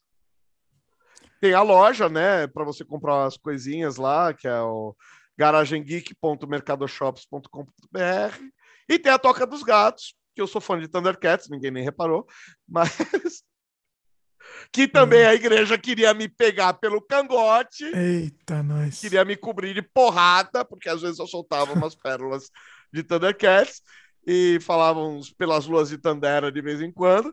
E mas é, tá lá toca dos gatos.tv.br, bastante material de Thundercats. Todos os, os links aqui que, que o Luciano falou estão também aqui nos links comentados, tá? tá? Vai direto aqui que tá tudo organizado, tudo certinho. Muito bom. Luciano, sensacional, sensacional. Foi, foi assim. Valeu. Tivemos um, tivemos um, um, um, banho aqui de, de informação, foi bem bacana. Eu tinha, vou te falar, eu tinha 60 perguntas a mais. Não dá. Mais? A mais, que não foram. Não, é a vida. Não tem. Cara, eu faço roteiro para uma hora de conversa, faço roteiro com 10 perguntas. Então, tá vendo? Ferrou aqui. Mas, ó, não, vou, não vai pro lixo. Vai, não vai pro lixo, tá vai ficar guardado aqui. Aí a gente, a gente vai, vai, dar, um, vai dar um destino para ela. Pra Vamos ela. fazer um, uma, um, curso. um curso, não dá para fazer um curso. Um seminário dá para fazer aqui. O, é, não, a gente vai deixar para o debate também, vai, talvez vai funcionar para o debate um pouco. Vai, vai, vai, ser bem legal. Debate, é. Bom, Pessoal que gostou aí, comenta agora. Queremos a participação de vocês. Eu sei que o outro episódio, o 141, foi muito bem recebido. O pessoal gostou bastante. Uhum. Né? E eu tenho certeza que o pessoal gostou desse também, entendeu? A gente está uhum. tentando discutir mais filosoficamente as coisas. A gente está tentando uhum. é, né, ter, ter, uma discussão mais. Se for para o campo prático, tem discussão, porque se falar, ah, a Bíblia não existe, ah, a Bíblia existe, fica, funciona ou não funciona, mas se for para o campo prático, tipo, escuta, bandido vai para cadeia, ele se converte, ele merece redução de pena? Não, mas ele tem. Olha aí, isso também é, vale, vale discussão também, essas coisas. Pô, é uma discussão. É, é, é pagar imposto, é, pagar imposto predial, deve ou não deve? É só o predial que não paga? Até onde eu sei, só IPTU. Sério? Imposto de renda paga, ICMS não tem como descontar. O que, que uma igreja consegue. O que, que uma igreja usa de ICMS? IPI também, menos ainda. É. Eu não, não, não veículo não, não pode comprar. O veículo não pode comprar. A igreja não pode ter nem cartão de crédito. Olha, olha, interessante, vou pesquisar mais isso. Vou pesquisar mais. Porque muita gente fala dessa questão do imposto. É, eu vou dar uma olhada nisso melhor. É, mas se você pegar um IPTU na Celso Garcia, de um terreno lá de quanto? 20 mil metros quadrados, é um IPTUzinho. Já recente, dá para brincar, né? né? Já, já, já é um é. bom. Já é um bom, uma boa brincadeira aí. É, Mas é, eu vou dar uma pesquisada melhor, para não ser leviano aqui. É, uhum. O Luciano está falando, vou, vou, acreditar aqui, mas eu vou dar mais uma. é, seria legal confirmar. Seria legal é. confirmar. Luciano, sensacional, incrível, Valeu. incrível. Tenho certeza que o pessoal gostou. Comenta aí, pessoal. Comenta o que vocês acharam. Dê a opinião de vocês também. Lembrando aqui, sempre com respeito. Né? Você, vê, ó, você vê a discussão, o programa que a gente teve hoje, foi tudo, foi tudo em cima do respeito. Foi bem bacana, muito bacana. Tenho certeza que o debate que a gente vai fazer também vai ser assim. Né? Uhum. Se quebrar pau também, estamos aí para quebrar pau. Ah, não, mas sem xingar, né? É, é uma coisa que eu queria falar bem claro em qualquer momento, qualquer debate que eu entrar. A de hominem, eu vou tomar um sorvete, cara. Se falar, você é chato, feio bobo, eu tô indo embora. Agora, se falar, teu argumento tá ruim pra caramba, hein, velho? Pô, você dava, dava para ter pensado um pouquinho mais antes de responder isso. Aí, beleza, aí a gente aí, continua. Acho que essa vai ser a ideia. É isso. Ah, eu também acho que vai. Pessoal que chegou até aqui, lembra de dar um like aí pra gente, muito importante. Se inscreve no canal se ainda não é inscrito, clica no sininho de notificação e, principalmente, pessoal, ajuda a gente divulgando o programa aí. Deixa o programa chegar para mais pessoas possíveis. É, possíveis ou possível? Mais pessoas. Mais pessoas possível, né? Porque é a possibilidade. Mais pessoas possíveis, porque concorda com as pessoas. Nossa, até o Luciano está na dúvida e eu não. Eu não, não eu, eu, eu, tenho dicionário, né, amigo? Não, não, sou, não sou biblioteca ambulante. Vocês entenderam, né? Vocês entenderam, então. Deixa, deixa ter um alcance maior que vocês vão ganhar mais conteúdo também. Vai ser bacana. É plural, sim, não é advérbio. Plural? É plural, sim. Luciano tá, agora está encafifado. Olha aí. É. Bom, é isso. Se inscreve aqui, se inscreve também no canal do Luciano. Vai lá conhecer, que é bem bacana. Recomendamos. Por favor. E é isso. Valeu, pessoal. Valeu, galera. Até a próxima.